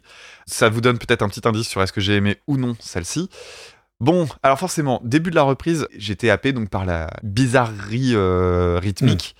Ça aurait pu être mauvais signe, et en fait, pas du tout. Euh, je trouve que les couplets sont hyper groovy. J'aime bien la voix décalée d'Elvis. Ça marche. Alors, les yo-yo pendant les refrains euh, sont hyper bien harmonisés, et ça m'a ça m'a cueilli aussi. J'aime bien le second degré qui vient du bordel, hein, parce que c'est pas uniquement reggae. hein. Le reggae, c'est la basse et la percussion. le Oui, reste, oui, c'est de la fusion métal, en fait. Il y a de la saturation dans tous les sens. Les parties lead sont intéressantes. On sent que le guitariste, il en a sous le pied. hein. Franchement. De toute façon, il y a qu'à écouter l'intro pour s'en rendre compte. Le solo est vraiment mortel. Ce que j'aime bien, c'est que il reprend exactement le solo de base, sauf que tu sens que le mec, bah, il le joue de façon très naturelle, Mhm. sans en faire trop. Il respecte le matériel de, vraiment le matériel d'origine. C'est super bien. Voilà, moi je trouvais que l'idée était sympa. J'aime bien le fait que ce soit très fidèle à l'original et qu'en même temps, c'est très fidèle à son concept aussi, qui est de, de quand même prendre le truc à fond. Tu sens que c'est un, un vrai groupe derrière. C'est pas juste euh, Oui, on en oui, fait une à l'arrache. Il y a, il y a un vrai gros concept. Bon, le souci pour moi, c'est quand même la longueur. C'est fidèle à l'original. Oui, mais il y a un pépin par rapport à l'original, qui est le fait que dans la chanson par Led Zeppelin, en fait, il y a énormément de relief. Parce que tu as les passages avec la guitare euh, seule, puis après, tu as, voilà, t'as- t'as vraiment une construction. Que là, j'ai l'impression que le fait de jouer à fond avec sa saturation tout du long du morceau, etc., ça, ça rend le truc très très linéaire. Et il y a des petits moments où je me disais, bon, ça devient un peu ennuyeux à la réécoute, en fait. Mais en même temps, quand je t'entendais en parler, j'avais en souvenir tous les trucs que je trouve cool dedans. Euh, moi, je me Et- suis pas lassé une seule seconde. Et, et en fait, euh, j'ai- j'aime vraiment, vraiment, vraiment beaucoup cette reprise. Yes, yes, ça c'est bon. Euh, Et on a une bonne reprise aussi euh, de Stairway to Heaven, puisqu'on avait la reprise euh, avec Frank Zappa, de Zappa, avec ouais, le fameux solo en qui cuivre. était 47ème. Tu vois, je suis à la fois surpris et pas surpris que tu aimes parce que c'est- c'est- il y a suffisamment de second degré pour euh, voilà pour euh, pour qu'il Ouais, pas des c'est riche, hein. franchement c'est riche, il y a des idées partout. Et puis c'est riche, ouais, ouais. Et, et voilà, ne serait-ce que pour Tortelvis, bah, moi, ça va, je, je- je valide. Euh, par contre, pour classer ça, c'est pas évident. Ah bah déjà, prenons la base, plus ou moins que Zappa. Alors pour moi, pour l'aspect euh, décalage total, et c'est difficile, hein, faire de la musique euh, en étant drôle, mettre de l'humour dans la musique. euh, bon, il y a du Didier Super qui, qui arrive. C'est pas très simple. hein. Donc pour moi, honnêtement, j'ai j'ai envie de mettre ça au-dessus. Pareil, mais vraiment pas loin. Ah, écoute, pour moi, j'ai envie de mettre ça au-dessus de Sinatra, qui reprenait comme d'habitude. D'accord, parce que moi j'allais te proposer, bah on les colle, Ça peut aussi, oui, oui. On la met au-dessus et puis on se dit, bah, ouais, allez, ouais, pas- elles sont liées. Ouais, ouais, c'est rigolo, oui, oui, écoute, très bien. Allez. Oh, magnifique. Donc, euh, ouais, alors ça va hurler, hein, parce que c'est euh, Oh, ah, c'est 40, beau. donc voilà, Franchement, c'est 47e Stairway to Heaven, 48e Stairway to Heaven, parfait. Et ça ne me dérange pas qu'elles soient au-dessus de Zappa, parce que là clairement, euh, bon elles sont, elles sont collées, euh, je, trouve ça, je trouve ça joli en fait. Non, non, mais très bien. Puis il y a, il y a- il y a- je vais dire une filiation. Oui. Euh, Il y a, oui, quelques éléments de fusion. et Je pense Oui, que. Led Zeppelin a dû écouter, a dû écouter Zappa. Probablement. Et je pense que Zappa aurait trouvé ça très drôle. En plus, ouais. Parce que Zappa lui-même utilisait aussi des petits éléments euh, de, de reggae, etc. Très souvent. Bah, D'ailleurs, dans la reprise de Led Zeppelin, il me semble qu'il y avait euh, des éléments Mhm. reggae euh, assez nombreux. Bon, on vient de classer deux chansons euh, dans le top 100, dont une Ouais. dans le top 50. C'est quand même, c'est quand même pas mal. Hein. Bah C'est quand ouais. même pas mal. On va ralentir nos ardeurs. hein. Bah, dis donc. On va aller écouter de la merde. Qu'est-ce que t'en penses oh là là, dis donc. Bon, eh bien Maxime, on va continuer avec une chanson de 1984. On va parler de Big in Japan de Alphaville, reprise en 2000 par Gweno Apes.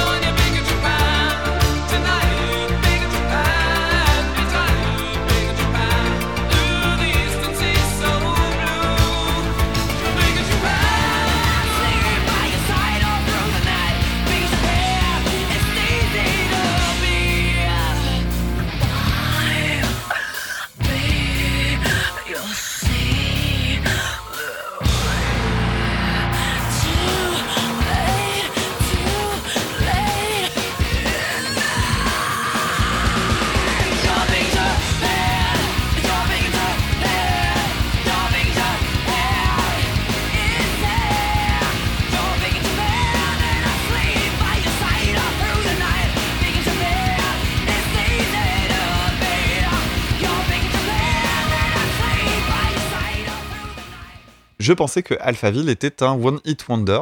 En fait, c'est presque un One Hit Wonder parce qu'ils ont une autre chanson qui s'appelle Forever Young. Qui est un plus gros hit wonder que Big, euh, Big in Japan. Bah oui, Mais- oui, oui. Et je m'en suis rendu compte qu'après, le titre me disait rien et c'est en écoutant la chanson. Et d'ailleurs, en réécoutant Forever Young, je me rendais compte que je ne connaissais que le refrain. hein. Le reste, c'est vraiment pas. euh, c'est plus qu'oubliable. hein. Bon, alors, euh, Big in Japan, euh, intro hyper agressive avec les notes de synthé. C'est C'est les années c'est 80. hyper violent. Ouais. La suite d'accords est hyper courante. Alors, c'est marrant parce que tu feras le test. En plus, avec les sonorités des années 80, ça commence, c'est Nouga York. Alors, tu peux faire pas mal de chansons des années 80 en réalité. hein. J'en avais plusieurs autres en tête. J'imagine. Alors apparemment les paroles parlent de l'espoir d'arrêter la drogue. Alors apparemment parce que c'est partiellement vécu par un des, des deux membres, je crois. Ils sont deux, hein, je dis pas de bêtises. Ah, je sais pas. Ah, je- en Ils tout sont cas, allemands. par- Ouais, voilà, Voilà. c'est- c'est par eux. Big in Japan, c'est au départ une expression en, en anglais qui veut dire en gros être connu ailleurs que chez soi. C'est le cas par exemple pour les groupes qui sont euh, connus. euh, ben, tout- beaucoup de guitaristes sont beaucoup plus connus au Japon que dans leur propre contrée. Euh, Il y a beaucoup d'artistes français qui sont connus euh, en Russie par exemple.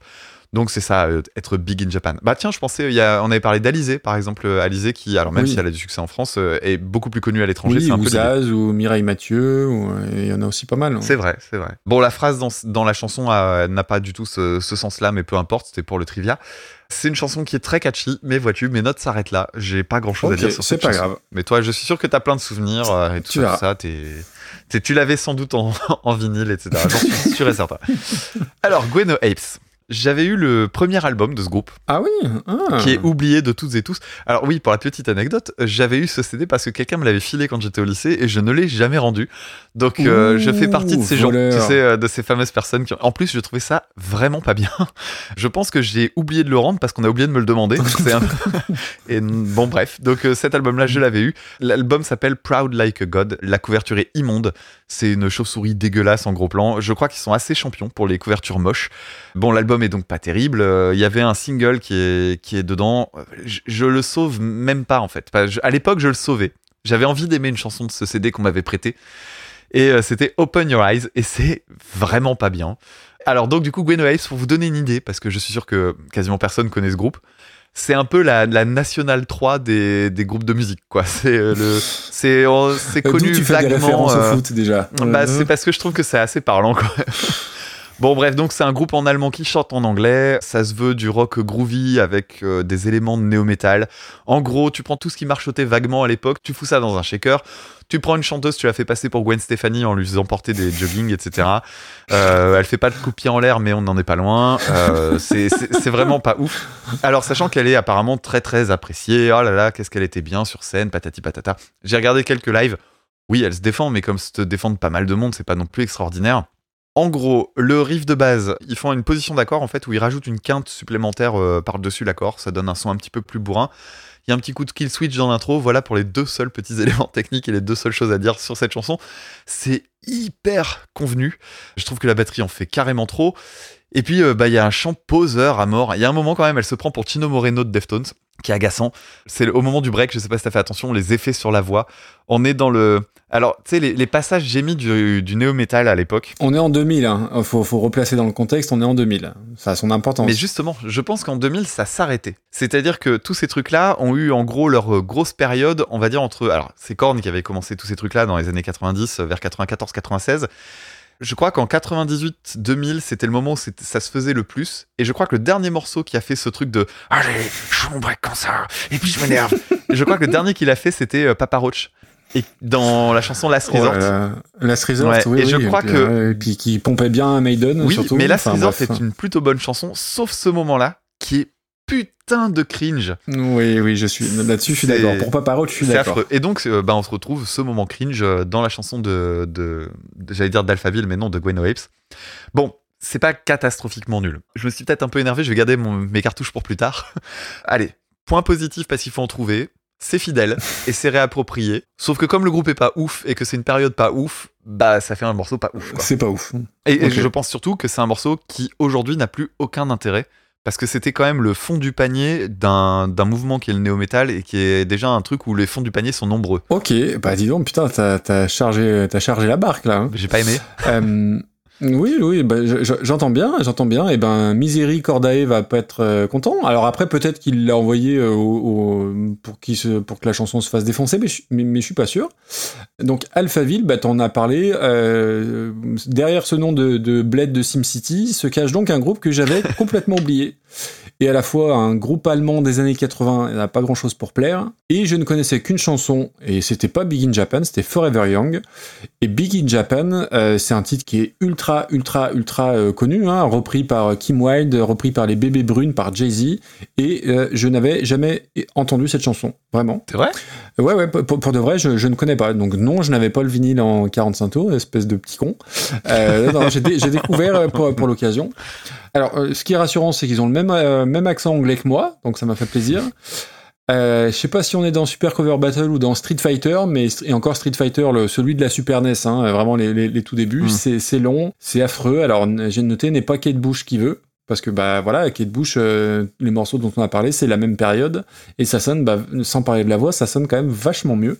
Euh, je l'ai écouté trois fois de suite pour euh, trouver un truc à dire dessus. Comme j'ai pas trouvé, bah, j'ai regardé le clip. Et là, bon, bah, turbo, turbo gênance. Et puis, enfin, on, on devrait faire un procès aux années 80 pour ce qu'on a enduré. mais, mais littéralement, J'ai entre, pas regardé, j'ai pas regardé encore. entre les fringues et les regards de, de, de tueurs pédocriminels du, du chanteur, c'est c'est littéralement affreux. J'ai coupé avant d'écouter la reprise parce que j'ai dit là c'est euh, enough is enough, c'est trop pour moi. Donc je crois que j'ai écouté euh, la, la- la reprise le lendemain tellement tellement j'ai détesté ce truc-là. Ah, Voilà. mais je me souviens du clip, oui. Le, le mec est hyper gênant. Oui oui oui. euh, puis il y a des gros plans euh, sur le visage, c'est- juste pas possible. C'est juste pas possible. Et en plus, il a un petit côté Bogdanov, euh, le oui, chanteur. c'est vrai, c'est vrai. Ça veut dire qu'il est pas très beau. Alors, euh, alors bizarrement, je connaissais. Euh, alors, c'est pas moi qui t'avais prêté le, CD, hein. mais euh, en fait, début des 2000, euh, mon frangin avait une compile sur un CD gravé, hein, forcément, et, avec un morceau. Alors, c'était pas celui-là, et un morceau qu'à l'époque j'adorais, un morceau qui s'appelle Lords of the Boards. Je diffuserai en relance sur les réseaux sociaux. C'est un morceau que j'adorais, que j'avais pas écouté depuis cette période-là, et du coup, avant d'écouter leur reprise, j'ai écouté ce morceau-là, et c'est un énorme morceau de fusion. Enfin, pour moi, il y a, a un Limp Bizkit dans chaque orteil, littéralement. Donc déjà, euh, je, euh, je sais plus qui nous a envoyé ça, Miséricorde. Merci pour le petit shoot de nostalgie, parce que je me suis revu, euh, bah voilà, au début, au début des années 2000. Un petit mot quand même sur le groupe, donc ils sont allemands, t'en as parlé, ils sont de Göttingen, comme dans la chanson de, de Barbara. Alors, pour les plus vieux d'entre nous et, pour les plus dépressifs aussi, hein, la chanson de Barbara. T'as tout dit, hein, c'est du voilà euh, fin des années 90, gros succès en Allemagne et en Suisse quand même principalement, faut pas déconner. Alors à l'époque, je trouvais pas ça nul. Et le peu que j'ai réécouté, bah, je trouve pas ça nul. Euh, même si, oui, alors je te rejoins sur euh, tous les, stigmates de la période néo-metal et, voilà, peut-être pas le haut du panier du, néo-metal. Mais le, le peu que je connaissais, que ce soit Lords of the Boards, voilà, bah, moi j'aime bien. Alors la chanson, déjà, pr- premier bon point, ils l'ont réduit de moitié sur la durée. Donc ça, c'est plutôt, plutôt bon signe. Moi, dès le départ, le gros riff, le groove, alors ça sonne, le groove, pardon, ça sonne comme POD et environ 2500 groupes de cette époque, mais moi, c'est oui. Le gros son de batterie sur la grosse basse euh, bien vrombissante, c'est oui. Mais POD, c'était déjà pas bien. Non, euh, ouais, c'était pas. ouais, il y avait la trois Ligue 2, chansons, il y avait trois chansons de sympa, mais, mais voilà, moi, ça m'a envie de me donner envie de me remettre des baguilles, de me faire des pics sur la tête. Alors, j'ai jamais eu ni baguilles ni pics sur la tête, mais c'est pour vous. C'est une Alors image. que le piercing à l'arcade. Parlons-en. Piercing à l'arcade, oui, oui, oui. Euh, tout à fait. Euh, alors, oui, c'est un Venez peu. sur le Discord, il y a les photos.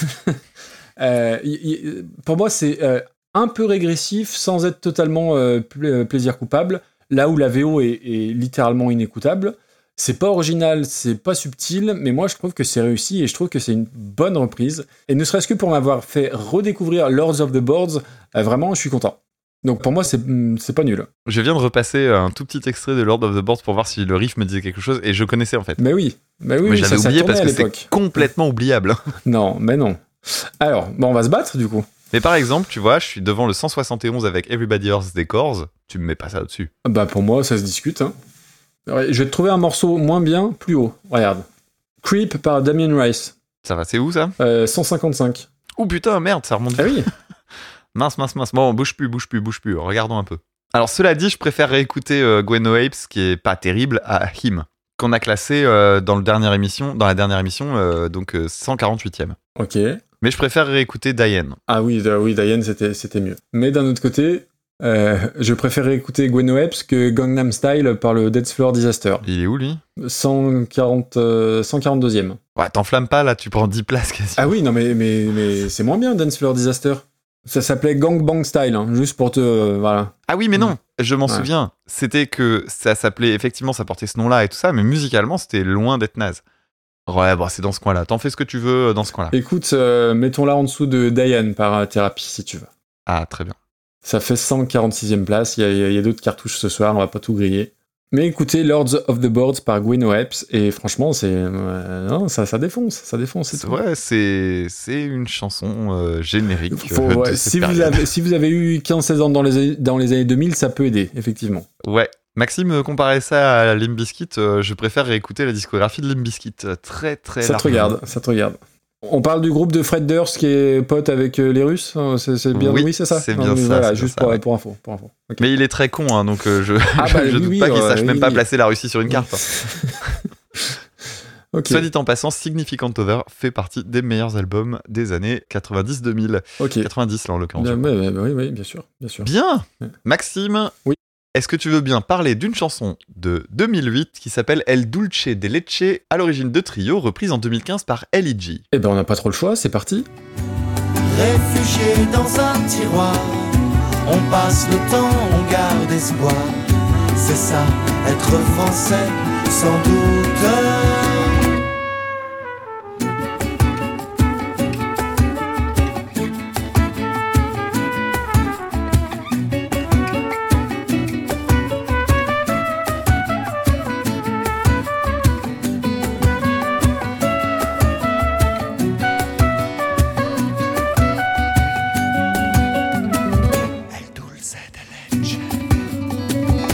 N'avait pas idée, mais c'est sans suffisance. On ne peut qu'imaginer les parcours de l'errance. Le prenant par la main, elle a mis on y est. La famille, les copains, la confiture de lait. Il faudra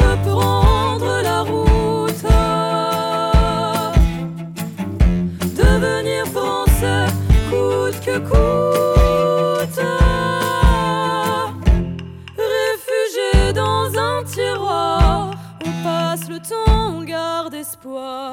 C'est ça, être français, j'en doute.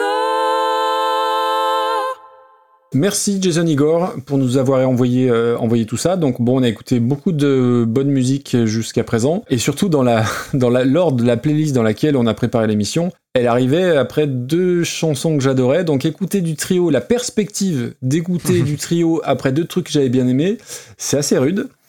Trio, euh, a-t-on besoin que je répète ce que j'avais dit sur eux quand ils ont fait euh, bien pire que de tuer un, un taureau de corrida dans l'épisode 9 Je ne crois pas. Je crois que j'avais dit que c'était le groupe préféré des fumeurs de ouinge de première aile qui, qui joue du djembé ou un truc approchant. Le peu que je connais me parle absolument pas, au secours. Et si j'ai appris un nouveau truc, un de leurs batteurs percussionnistes euh, s'appelait Daniel Bravo, comme le, le joueur de foot. Voilà, vous le ressortirez en soirée. Euh, je m'arrête là pour le, le groupe, tu vas en dire beaucoup plus que moi. Ensuite, la chanson, je vois la chanson El Duce de Lecce. Alors, déjà, qu'est-ce que c'est que ce nom? Pour moi, Mussolini, il vient pas des Pouilles, mais du nord de l'Italie. voilà, donc van d'histoire géo. Euh. El Duce de Lecce, ça fait parfum de Viennetta ou de mauvais chocolat, mais pas de, de, de chanson. Donc, il y avait que, que des mauvais présages. Alors, touche pas à la Viennetta, c'est la meilleure glace de supermarché qui existe avec les Magnum. Mais euh, Viennetta, menthe chocolat, j'adore. Ah, mais moi, c'est la Viennetta de base. Maxime, Ah, parlons voilà, un petit peu. Super Viennetta Battle. alors, donc ça, c'était avant d'écouter la chanson. Et là, alors, il est, nous sommes le 3 février, 22h30. Le coming out de Maxime. Euh, je vais faire un pas vers vous, euh, les jonglos. Je vais, je vais m'approcher de vous. Euh, Pas trop près, hein. Ça- pas, pas- pas trop près parce que la, la- la douche, le, tout ça. Euh, euh, Non, puis en plus, pour peu qu'il y en a un qui crache du feu pas loin et tout, tu peux te brûler. Enfin, c'est compliqué. Alors, attention, attention où tu marches, il y, a un- il y a un cendrier en canette. Range-moi ce paquet d'Amsterdamer, s'il te plaît. J'ai arrêté de fumer. Alors, Euh, déjà, première chose, j'ai lu le texte. Et je l'ai dit tout à l'heure, euh, une chanson qui évoque euh, bah, des souvenirs d'enfance, déjà tu me cueilles un petit peu, même avec un, un groupe, euh, un, un groupe pas très bon. Le texte est joli, vraiment, euh, j'insiste là-dessus, le texte est très joli. Alors, euh, je, dis ça dans le désordre, c'est pas grave, mais le break de trompette euh, façon mariachi, c'est vraiment très réussi, c'est très beau. Alors, j'ai l'impression de dire ça à chaque, épisode, mais ça va presque évoquer Calexico, qui est un groupe que, que j'aime beaucoup. ça me fait rire, alors que c'est pas drôle, mais j'ai l'impression de dire ça toutes les deux chansons. Et on s'imagine vraiment, euh, parce que ça parle d'une personne qui est partie de, son Chili natal, et on s'imagine vraiment sur une piste quelque part entre Valparaiso et Punta Arenas. C'était pour faire genre que je connais plus de, de villes que Santiago du Chili, tu vois. Euh, Il n'y a pas grand chose de reggae parce que trio c'est quand même assimilé au reggae. J'ai même écouté ça deux fois de suite sans avoir déo le cœur. Et je vais même te dire mieux. Et là, je fais un deuxième pas vers vous, les jonglis jonglos, et re- reculer quand même. Euh, ça s'est bonifié avec les écoutes. Ouais. Euh, je vais pas aller écouter ça spontanément. Mais c'est presque une pas trop mauvaise surprise. Non, vraiment, et je vais même dire mieux, j'ai- j'ai j'ai- j'ai bien, putain, j'ai j'ai bien aimé, quoi. C'est- non, mais c'est très bien, Voilà. très bien, j'en suis content. euh, on en arrive à la, à la reprise. Donc LIJ, donc c'est les initiales des, des, des filles, donc euh, euh, Lucienne, Edmond et Josiane. Alors non, hein, c'est Lucie, Elisa et Juliette. Euh, donc il y a, elles, elles chantent, il y a une violoncelliste et une percussionniste. Les trois se forment en 2003, euh, bah, justement pour un concours organisé par Trio, Exactement. les Nuits de Champagne, qui ont lieu à Troyes. Et tout ça s'est bien déroulé, ça s'est bien goupillé, ça s'est bien passé, tout était très bien planifié. C'était donc un plan à 3 à 3 organisé par Trio. Bravo, donc euh, voilà. Elles se sont fait connaître. Alors moi, je, je connaissais sans connaître, mais oui, il y a une vidéo sur YouTube qui était devenue virale. Je déteste une vidéo virale, j'aime pas ce terme. Bref. Ah, c'est le Covid. Euh, bah voilà. Donc à l'été, euh, donc Summer 2015, je crois le nom de leur chanson, 2 millions de vues à l'époque, ce qui était beaucoup. Et donc en gros, elles sont sur la plage de Lacano en pyjama, pieds nus. Voilà. Et je l'ai regardé pour la première fois sur cette vidéo et j'ai détesté de tout mon être. J'ai- ressenti de, de la gênance. C'était bien fait, mais voilà, bref, j'ai pas aimé. Mais par la suite, enfin, j'ai halluciné. Elles ont fait la première partie de Pharrell Williams en 2015 à Monaco. Elles ont signé chez Live Nation. Elles ont sorti quatre albums. Elles ont collaboré avec. euh, alors, il n'y a pas que des grands noms. Hein. Euh, Grand Corps Malade, Rémi Gaillard ou Mathieu Kassovitz qui a joué dans un, dans un de leurs clips. Et euh, donc, je connaissais pas ou peu. Et le peu que je connaissais, bah non, merci. Et pour moi, c'est vraiment la, la version Biocop de First Aid Kit. Voilà. Mhm. Euh, donc, j'avais pas envie d'écouter la, la chanson. Bon, comme j'avais été surpris par Trio, j'y allais. euh, Sait-on jamais un, un deuxième miracle de suite, pourquoi pas Eh ben, euh, objectivement, c'est bien chanté. Voilà, euh, il y a des très jolies. Alors ici, il y a un truc. le, le violoncelle seul. Alors déjà chez Apocalyptica, c'était un peu relou. Là, le violoncelle seul, putain, c'est un peu, c'est un peu rêche, c'est un peu raide. Surtout pendant Euh, 4 minutes 40 euh, avec toujours la même chose. Voilà, bon bah déjà on a un indice sur si ça t'a plu ou pas. Euh, moi, je t'aurais viré le violoncelle, j'aurais mis un peu plus de, de percus. Alors, il n'y a pas de lien, mais elles, apportent un petit côté oriental, euh, qui est à mon sens soit pas assez, soit trop en fait. Et si vous voulez écouter de la bonne musique orientale, allez écouter euh, ML Matlouti dont j'ai parlé dans, un épisode. Honnêtement, je m'attendais à détester. J'aurais adoré détester ça, vraiment. Mais non, je suis- désolé, mais j'ai bien aimé. Euh, j'ai encore écouté ça deux fois de suite sans avoir des hauts le cœur. Ça s'est bonifié avec le temps. Et je dois même le faire une confession. J'ai- sifflé la mélodie après coup et, et genre une à deux heures après. Et euh, non, c'est une chanson qui, qui m'a ému. Enfin, pour, pour de vrai. Alors, je sais plus si c'est la version originale ou la version des, des, des trois jeunettes là. Mais non, c'est bien. voilà, moi j'ai bien aimé. D'accord. Bon alors trio, effectivement, je, serais, je, suis- je suis bien moins dur que toi euh, à, à- à leur égard. On les avait déjà abordés avec la corrida, tu l'as dit. Euh, c'est un groupe qui est assez mal considéré par des, des gens comme toi. Euh, mais moi, j'ai beaucoup de respect pour eux, en fait, euh, de- depuis toujours. D'abord, je respecte leur longévité dans, dans ce type de musique-là. C'est quand même pas évident. S'ils ne faisaient que du reggae, de fumeurs de winge, ben, en fait, ils en seraient plus là. Ils en seraient, ils seraient plus là aujourd'hui. Euh, J'aime bien leur générosité. Ils font des lives qui, il y a, il y a certains lives filmés, etc., qui sont vraiment très très, euh, bah, d'abord longs, euh, dans lesquels y a, on sent qu'il y a une proximité avec le public, etc. Les albums eux-mêmes sont longs en général. hein. Ils ont une, en gros 15-16 titres. Alors c'est parfois même trop long. Et euh, c'est bien plus riche que la fameuse caricature qui date en fait du tout début de leur carrière. Alors ça veut pas dire qu'ils en font plus hein, des chansons euh, pénibles de, euh, vraiment purement jong- jongli jonglo. Ils en font dans chaque album et c'est des chansons vraiment reloues. Par contre, euh, ils ont toujours des petites, des petites merveilles qui sont cachées à droite à gauche, ce qui fait que même si je ne saute pas sur un album de trio quand il sort, je suis toujours curieux de me dire tiens, ce trio a sorti un truc. euh, si à un moment donné j'ai un, cinq minutes, je zapperai à l'intérieur pour rapidement faire une sélection de quelques morceaux qui vaudraient le coup d'être écoutés. Et je le redis, l'album Grain de sable qu'ils ont sorti euh, début des années 2000 est vraiment très très très bien. Et pour ça, Maxime, je le répète, il faut que tu écoutes deux de leurs chansons, une qui s'appelle Apocalyptico Dramatique et l'autre qui s'appelle Comme les journées sont longues, qui sont vraiment deux putains de merveilles. J'adore ces deux chansons, elles sont superbes. Alors, c'est vrai que chez Trio, il y a trois voix. Hmm. Et toi, je pense que la voix que tu as entendue là, elle t'a un peu plus plu que celle qu'on avait entendue sur la corrida. La voix là, celle qu'on Oui. entend, c'est celle Hmm. de Christophe, donc qui est euh, une voix un peu soufflée, que je trouve très très jolie. Il y a une deuxième voix un petit peu plus métallique qui est celle de Manu, leur guitariste euh, soliste, qui est un très très bon guitariste. Et euh, il y en a une qui est vachement plus bizarre, cette espèce de voix peu comme ça et tout. C'est celle de- d'un mec qui s'appelle Gizmo. Alors, c'est la voix que euh, généralement on a en tête quand on caricature le groupe. Et c'est vrai que c'est un peu particulier, je suis pas très très fan, mais je trouve que dans l'ensemble, ça, il y a une cohérence entre ces trois mecs et, et je, je comprends que, que ces trois voix en fait euh, trouvent chacun, chacune leur morceau et tout ça. C'est vraiment intéressant un trio quand tu regardes de, quand tu regardes de près. Bon, après, en termes de thématique, c'est vrai qu'ils ont des paroles qui sont euh, souvent euh, très béni oui oui. Alors, sauf que. En même temps, ben en fait, c'est finalement c'est juste des paroles humanistes. Est-ce que c'est mal d'en écrire? Ben je pense pas.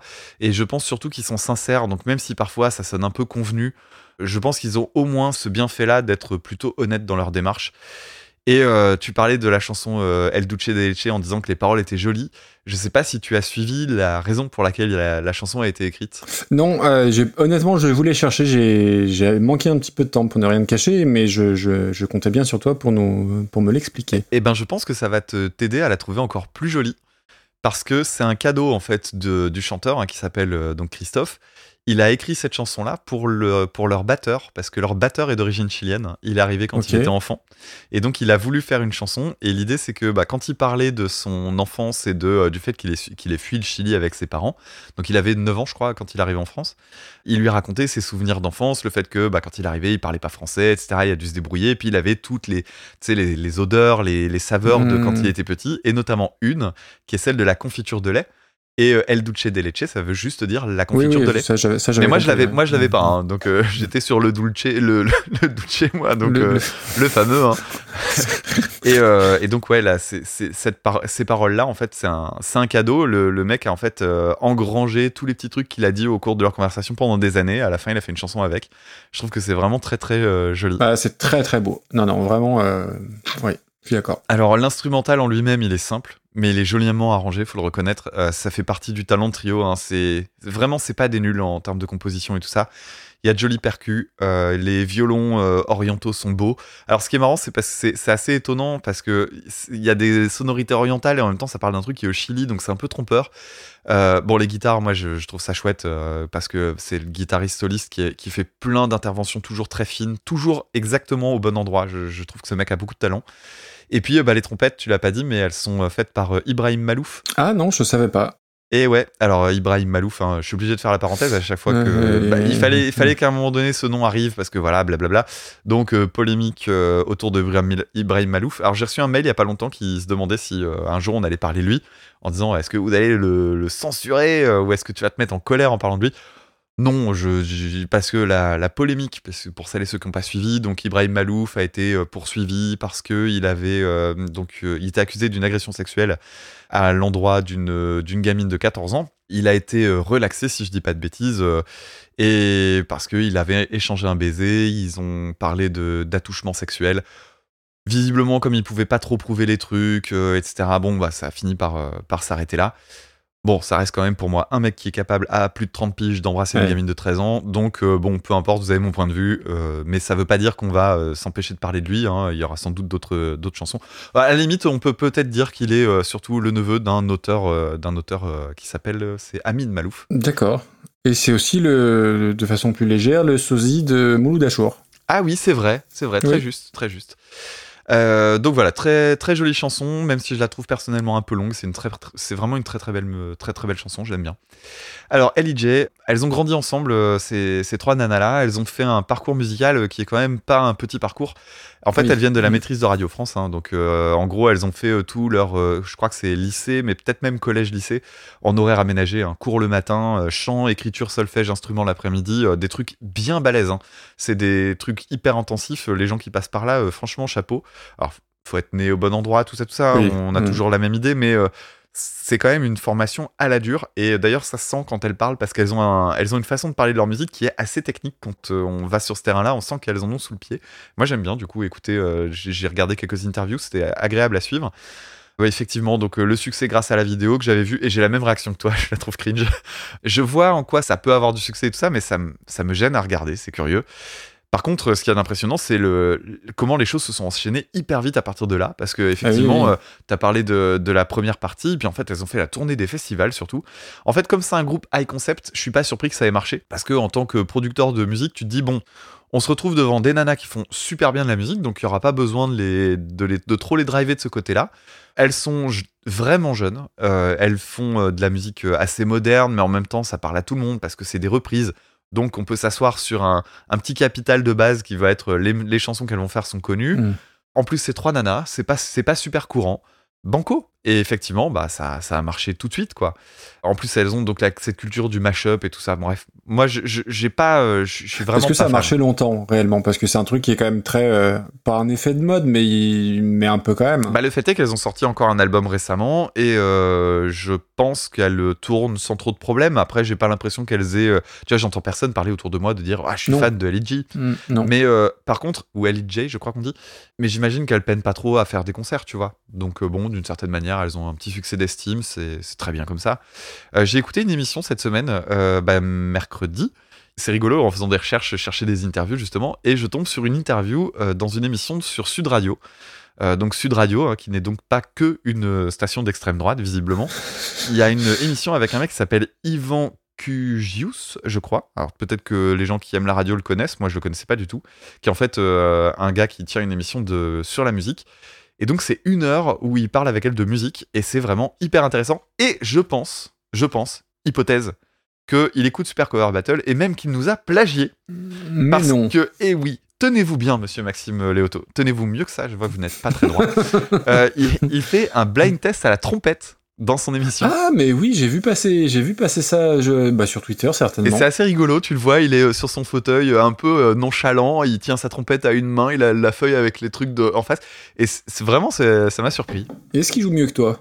De la trompette, très probablement. Mm. Par contre, je suis sûr qu'à la flûte à coulisses, je le mange. en tout cas, les flûtes à coulisses en plastique qui ont 25 ans. Oui. Bon, bref. Euh, début de la chanson, euh, franchement, faut reconnaître très très jolie voix. En fait, assez grave Ah hein, pour, une, pour une voix féminine. Derrière, il y a une deuxième voix qui commence à s'installer, celle qui fait la mélodie derrière. Vraiment jolie et en plus de ça, pas lourd, ce qui est quand même franchement casse-gueule quand t'arrives sur des trucs un peu. euh, tu risques de tomber dans la démonstration et ça arrive à ne pas le faire. Ouais, je suis d'accord. Et arrivé au, au refrain, je m'en suis pas rendu compte tout de suite, je m'en suis rendu compte en regardant des vidéos. En fait, les deux voix s'inversent. Et, et c'est vraiment étonnant parce qu'une fois que tu le sais, tu, tu remarques que les deux en fait se mêlent très très bien. Et je t'invite à regarder les lives parce que c'est assez chouette. Et puis le deuxième couplet, il est harmonisé euh, de façon plus riche. Et puis à la fin, il y a une. Alors, il y a une dissonance à 3 minutes 27. Il y a les deux voix, il y a une voix qui descend euh, un- un- en décalant un peu. Il y a- une dissonance, mais vraiment délicieuse à 3 minutes 27. C'est un vrai bonheur. Finalement, le moins intéressant dans cette chanson, alors que moi j'aime pas trop les trucs qui se basent sur la voix, bah, le moins intéressant, bah, c'est le violoncelle, tu l'as dit. Oui. mm. Je trouve ça sympa sur une reprise. C'est hyper lassant, j'ai essayé d'en écouter d'autres, j'ai vraiment pas du tout aimé reste. J'en doute pas. Donc, Mm.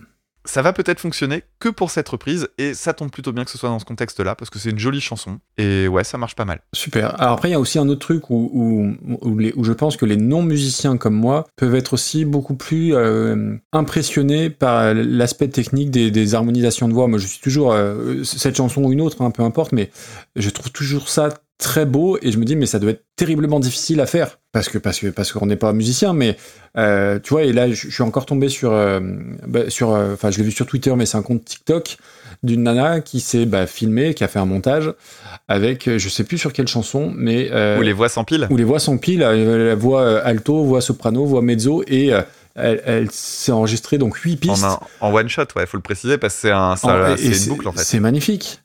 C'est absolument magnifique. Et, oui, oui, moi je suis très très impressionné par, par ce genre de, détails.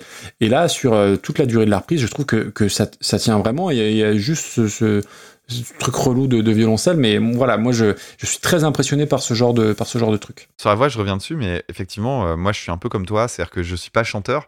Je me souviens avoir euh, vu des gens chanter merveilleusement bien devant moi, et notamment en harmonisant, quand je faisais de la musique en groupe et tout. Et comme moi, je ne chante pas, je me rends compte à quel point c'est difficile, parce que si tu veux le faire sur un instrument, tu dis, allez, harmonise-moi à la tierce, ben, sur une guitare, ça se fait facilement, il suffit de compter des cases.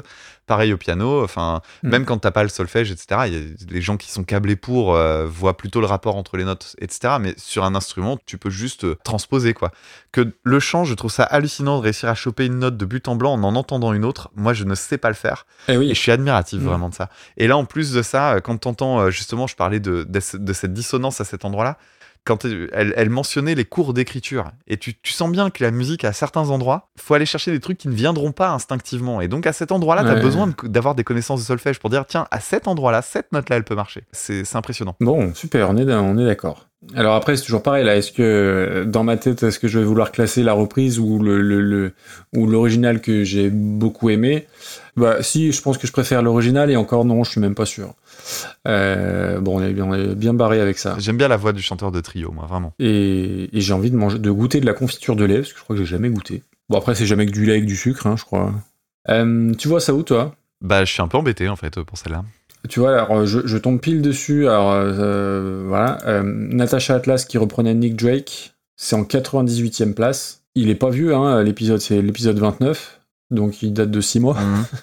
Euh, je- J'ai pas de souvenir de, de- de ce truc-là. Alors, moi, je me souviens très bien de la chanson de Nick Drake que j'avais adorée. Alors, oui, oui, là, évidemment, moi aussi.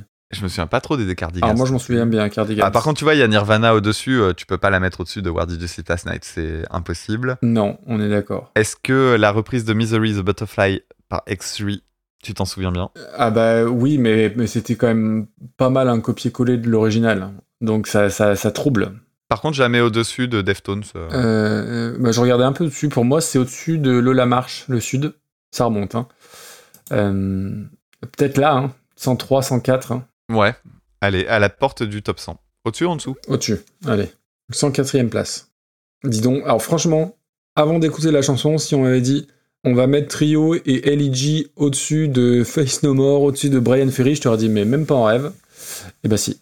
Comme quoi. Ce qu'il y a de bien, c'est que tu vas peut-être avoir envie de euh, découvrir euh, les deux chansons de trio euh, dont, dont je parle souvent. Alors, il faut déjà que j'écoute un album des Ogres de Barbac, parce que je m'y suis engagé, je l'ai, je l'ai pas fait. J'ai un peu manqué de temps, mais déjà, je vais, je, je vais le faire. Mais oui, oui, les deux, les deux chansons dont tu as parlé, je vais les écouter. Et je suis sûr que tu vas aimer. Mais oui, vraiment, je dis j'ai bien aimé, mais je pense que j'ai adoré, en fait.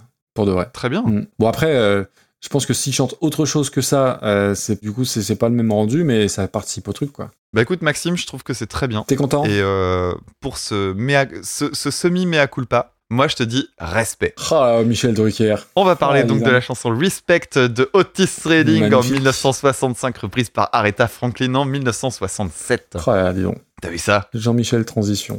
Magnifique. Magnifique. do me wrong, honey, honey, while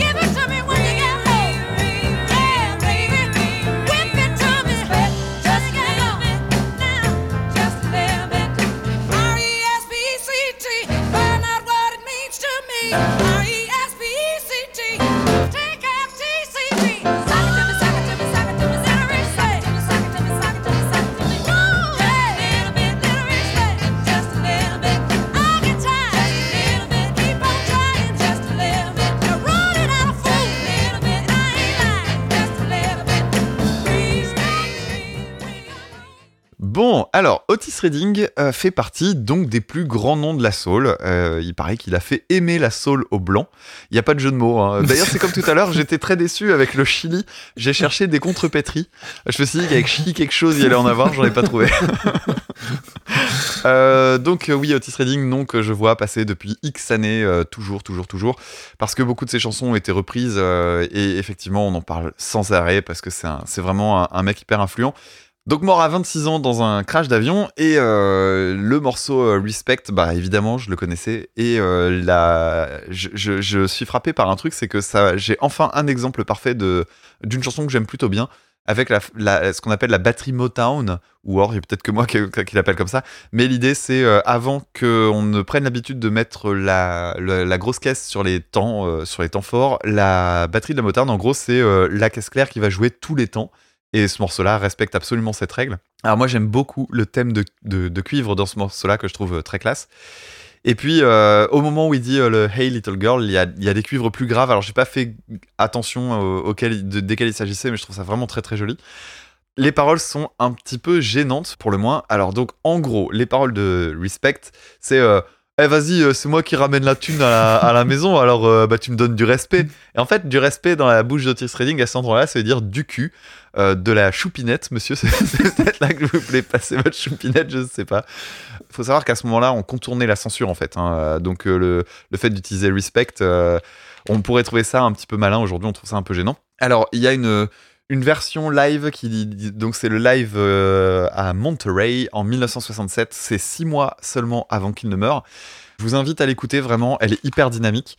Et euh, il y a une intro qui est euh, intéressante parce que euh, on va parler d'Aretha Franklin dans un instant, mais quand elle a repris la chanson, c'est seulement deux ans, je crois, Mhm. après la, la version originale.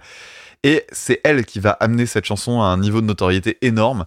Et donc l'intro de la chanson euh, pendant le live en 67, il dit Je vais vous chanter maintenant une chanson qu'une femme m'a prise et a emmené loin de moi une très grande amie. Et là, il chante Ah, Respect. Et je trouve que c'est très très classe de commencer sa chanson comme ça. Donc voilà, c'est un, très très bon titre. hein. Moi, je l'aime vraiment bien. Je suis pas hyper sensible, cela dit, à la soul. hein. donc euh, une fois que j'ai écouté, euh, j'ai pas envie d'y retourner, mais quand ça passe, c'est sympa de l'écouter. Je préfère très très très très très très très très très largement la reprise de Aretha Franklin. Et ça, dès la première seconde. Je crois que dans les de, de l'histoire de la musique, il y a des débuts de chansons qui sont juste imparables. En Mm. une demi-seconde, t'as déjà tabassé tout le monde. T'as le premier accord de Help des Beatles, que moi Oui, je, vrai je retiens ouais. toujours. Et, mais oui, Je te rejoins pour un respect. Donc, intro au cuivre avec la guitare. Alors, elle est dans la BO de Forrest Gump. Ça fait longtemps qu'on n'a pas parlé de ça. Mm. Euh, je l'avais d'ailleurs en deux titres quand j'étais petit. Alors, c'était un... Non, c'était pas un deux titres, c'était un 4 ou 5 titres de Forrest Gump. Et j'étais déçu parce que c'était pas la chanson à laquelle je pensais. Et en fait, elle était cool quand même. Aretha Franklin a une voix hallucinante sur cette chanson-là. Alors, elle a un point commun, sache- le, le savais-tu, avec Maynard James Keenan, avec Freddie Mercury et avec Chris Cornell. Est-ce que tu le connais? Lié Est-ce à la voix. que, parce, parce qu'elle utilise le mélisme, peut-être? Non. Ah. Et non. ah bah non, alors, je l'ai pas. Donc, tu, tu vas parler du mélisme après? Parce que maintenant, t'en as trop dit, il faut le définir. Euh, je vais parler, c'est un, c'est un bien grand mot, mais je vais, je vais prononcer le mot, oui. Ok. Euh, non, en fait, la- le point commun qu'ils ont, c'est qu'ils partagent euh, le, le- le fait de, de pouvoir chanter sur quatre octaves. Ce Ok. qui est euh, quand même bien au-dessus de la moyenne Oui. de, de la population. Oui, C'est pas non plus hyper exceptionnel, mais euh, bon, notons- notons-le, ça fait quand même un, un point commun intéressant entre toutes ces personnes. Alors, c'est son deuxième, le, le deuxième grand succès de d'Aretha Franklin, si vous allez sur Spotify, c'est I Say a Little Prayer. Et c'est une chanson Mm. que j'aime beaucoup pour Ah. une raison. Est-ce que tu connais laquelle? Euh, par rapport au film? Non, et ça s'entend en deux secondes. C'est écrit par le duo, Ah, le oui. merveilleux duo, Burt Bacharach et. Al David. C'est splendide, comme toujours quand c'est ce duo-là. Donc la voix d'Aretha Franklin est parfaite, l'instrumental est parfait, et puis derrière, on rajoute des chœurs qui eux-mêmes sont encore plus parfaits. Eh oui. Le re, re, re, et puis le to me, Mm. c'est tellement bien. Alors euh, d'ailleurs, le suck it to me, ça veut dire euh, montre-moi de quoi t'es capable. Et c'est une expression qui vient de son quartier d'origine en fait. C'est pas un argot euh, qui était euh, partagé partout aux États-Unis. On, on ajoute à une extraordinairement bonne musique un changement de point de vue dans les paroles parce qu'on a l'impression que c'est une reprise qu'elle reprend les paroles. En fait, non, elle change énormément de choses, mais elle garde le squelette et euh, tous les changements qu'elle fait sont assez subtils. Euh, C'est-à-dire qu'elle elle va changer les pronoms, mais pas seulement. Elle va faire des petites références au texte d'origine. Et le Respect, du coup, devient une chanson de. euh, bah, en gros, c'est. Ça, ça pourrait être les deux mêmes personnages, et ce serait en gros euh, la nana qui dit bah, Quand tu reviens à, à la maison, moi je veux que tu me respectes, mon gros. Et, euh, et, et vraiment, les paroles sont incroyables. C'est devenu avec le temps, euh, bah, déjà à l'époque hein, d'ailleurs, euh, un, Mm. un hymne féministe, et puis, euh, alors, un hymne ou une hymne, je sais, un hymne Un hymne, ça euh, féministe Mm. et aussi euh, de la lutte des, des droits pour les noirs américains donc enfin franchement bah, respect pour la, pour la peine et c'est pas un jeu de mots du tout. La chanson elle lui a valu deux Grammy Awards. Elle va quand même en avoir 18 sur sa carrière bien que sa carrière euh, soit pas euh, enfin c'est c'est pas une carrière en dents de scie hein. c'est à dire que euh, la carrière dans les années 80 90 etc c'était quand même euh, la, la queue de comète déjà de ce qu'elle faisait avant mais ça restait une excellente chanteuse. La légende voudrait le saviez le sachais-tu que Jean-Jacques Goldman ait décidé de devenir chanteur après avoir découvert Ah, une merde. autre chanson de, Ah, de- Ah. Franklin parce qu'il a découvert Think en fait en 1968 Ok. et c'est ça qui lui a donné envie de faire de devenir chanteur. alors- C'est vrai que vocalement, il n'y a pas grand chose en commun. Peut-être le nombre d'octaves parce que Mm. euh, Goldman euh, dans le genre euh, monté euh, c'est c'est pas mal. Faudrait que je vérifie. Bon bref, je, je termine là-dessus. Euh, Respect, ça fait à mon avis partie des plus grandes euh, reprises de l'histoire euh, de la musique. Ok. Bah dis donc, euh, Aurélien va être très content de, de ce qu'on a dit, enfin de ce que tu as dit pour l'instant sur sa reprise. Donc merci Aurélien déjà. Alors Otis Redding, oui, alors euh, j'avais noté pour la vanne, ce qui est pas très drôle, on peut pas dire qu'il faisait de la musique d'ascenseur. Voilà. Euh, Otis étant une marque d'ascenseur, hein, je, je, je précise. non, puis Otis Redding, on n'en est pas raide dingue non plus. Oui, voilà, tu Voilà. vois, bah, alors ça, on pourra la couper au montage aussi. Pour, Podren, on, on, on se briefera pour les jeux de mots, hein Oui, on peut, on peut. Alors, euh, Otis Redding, il est connu, enfin, il est connu pour plein de choses, mais enfin, plein de chansons, mais quand même surtout pour Soul Man et Sitting on the Dock of the Bay, alors Oui. qu'il a écrit et composé donc une des plus grandes chansons du XXe siècle, Respect. Là-dessus, je te rejoins. Deux trois mots brièvement sur Otis Redding. Euh, je sais pas si tu savais, mais il a passé son enfance à Mâcon, en, en Saône-et-Loire. Alors, on c'est Mâcon en Géorgie. Voilà, c'est c'est- Ah, d'accord, voilà. oui. C'est une blague que j'avais semble- coupée au montage de mon épisode sur REM. je pense qu'on aurait pu la couper Ah oui, au mais oui. là. Non, mais parce que t'es invité ici, alors du coup, tu recycles. Eh ben oui, c'est ça, je suis invité dans le Super Cover Battle d'écoute ça, bien sûr. On l'appelait le euh, The King of Soul, et à la fois j'ai l'impression que tous les artistes de Soul, Oui. euh, c'était soit le King, le Godfather, euh, le neveu et tout ce que tu veux. Ou l'oncle. Euh, première carrière éclair, évidemment, bah, bah oui, il est mort tragiquement, tu en as parlé. Premier album en 64 et mort en 67, donc ça laisse pas beaucoup le temps. Mais en trois ans, il a quand même marqué, marqué l'histoire de la, de la soul. Alors moi, truc, euh, je l'ai- connu alors euh, au travers de deux choses. Le, tu me dis Otis Redding, la première chose que, qui me vient en tête, c'est euh, la chanson These Arms Are Mine dans Dirty Dancing. La scène un peu un peu chaude là avec euh, voilà. Et surtout, on avait un, alors non pas un vinyle, figure-toi, mais un, un CD. Et C'est peut-être à partir de là que j'ai commencé à bien aimer la, la soul. Mes parents avaient un CD euh, Soul Ballads. Et il y avait Benny King, il y avait Sam Cooke, il y avait Otis Redding, et c'est un CD qu'on écoutait, qu'on écoutait beaucoup. Et euh, Il petit n'y à- a pas d'idée super dessus. il n'y avait pas Didier Super, non. Didier Super qui chante What a Wonderful World, je, je, je demande. Euh, alors, l'anecdote est un peu connue, mais le, le passage sifflé dans sa chanson Sitting of the Dock of the Bay, il a été rajouté de façon posthume parce qu'il est mort avant d'avoir eu le temps de, de chanter le dernier couplet. Et euh, d'ailleurs, ce- cette chanson-là, c'est le premier numéro un posthume de l'histoire de la musique américaine. Voilà, donc ça, je l'ai découvert aussi. Et surtout, moi, j'avais oublié que c'était une chanson originale d'Otis Redding. Et je sais pas si j'avais oublié ou je me demande si je le savais, pour, pour de vrai. Alors, le, je reviens pas sur l'histoire des, des paroles, tu en as parlé, mais il y a que deux ans d'écart entre les deux, les deux versions. Et hum, la version d'Aretha Franklin fait beaucoup plus récente, beaucoup plus moderne, presque, j'ai envie de dire là. Euh, pour la version d'Otis J'ai l'impression Redding, qu'il y a un gap de 15 Ouais, ans. ouais. il y a des, des cuivres qui sont alors pour le coup très très jazz, très stax, et puis c'est plus classique au sens, euh, enfin entre entre guillemets avec euh, contrebasse, euh, le, piano, enfin il y, a- puis un espèce de voile sur sur la prod qui fait que oui c'est une bonne chanson, mais par rapport à la reprise, je la trouve très quelconque en fait. Et euh, alors. Aretha Franklin, alors non, on va pas vous faire la blague, elle, aurait pu être mariée avec Sean Connery. Non, voilà, on, on la faisait au, au- au CM1, ça suffit. Je vois que Damien me regarde bizarrement, il connaissait pas. Bon. Non, c'est quoi la blague du Bah, coup? Aretha Franklin, elle s'est mar- mariée avec Sean Connery. Elle, elle- elle s'appelle Aretha Connery. Voilà. c'est mauvais, hein. bon, c'est vrai. Je la connaissais pas. Eh, vous Euh, aviez, vous aviez- vous- franchement, vous étiez cultivé quand vous étiez dans votre cours d'école. Ah, on était très culturés, mais bien sûr, bien sûr. Euh, alors là, c'est pas drôle, mais j'avais oublié qu'elle était morte. Euh, et pour le coup, on n'y est pour rien, hein, Super Cover Battle ce coup-ci. Et donc, c'est le moment de la technique. Elle a popularisé le mélisme.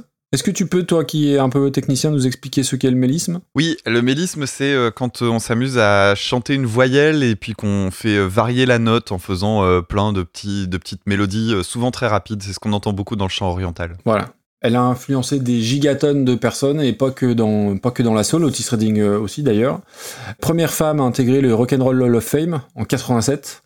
Euh, 112 titres dans les charts, 75 millions de vinyles vendus, de vinyles vendus, 75 millions de vinyles vendus. Ça fait 12 fois plus que Tino Rossi avec euh, Petit Papa Noël. Exactement. Eh, D- d- 18, 18 Grammy, euh, 3 sets d'or, le BAFA du premier coup, bref, euh, elle a tout. Euh, elle, a, elle a sorti 42 albums studio. Euh, prends ça, Laurent Voulzy. Voilà, je change de, je change de cible.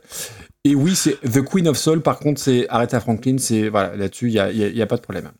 J'ai même envie Euh. de dire, euh, parce que c'est une époque, hein, euh, la soul, donc la Queen of Soul Age. Voilà. Ouais, ok, oui, oui, oui. Ça- Écoute, ça se prend, ça se à, prend. à 23h13, on prend.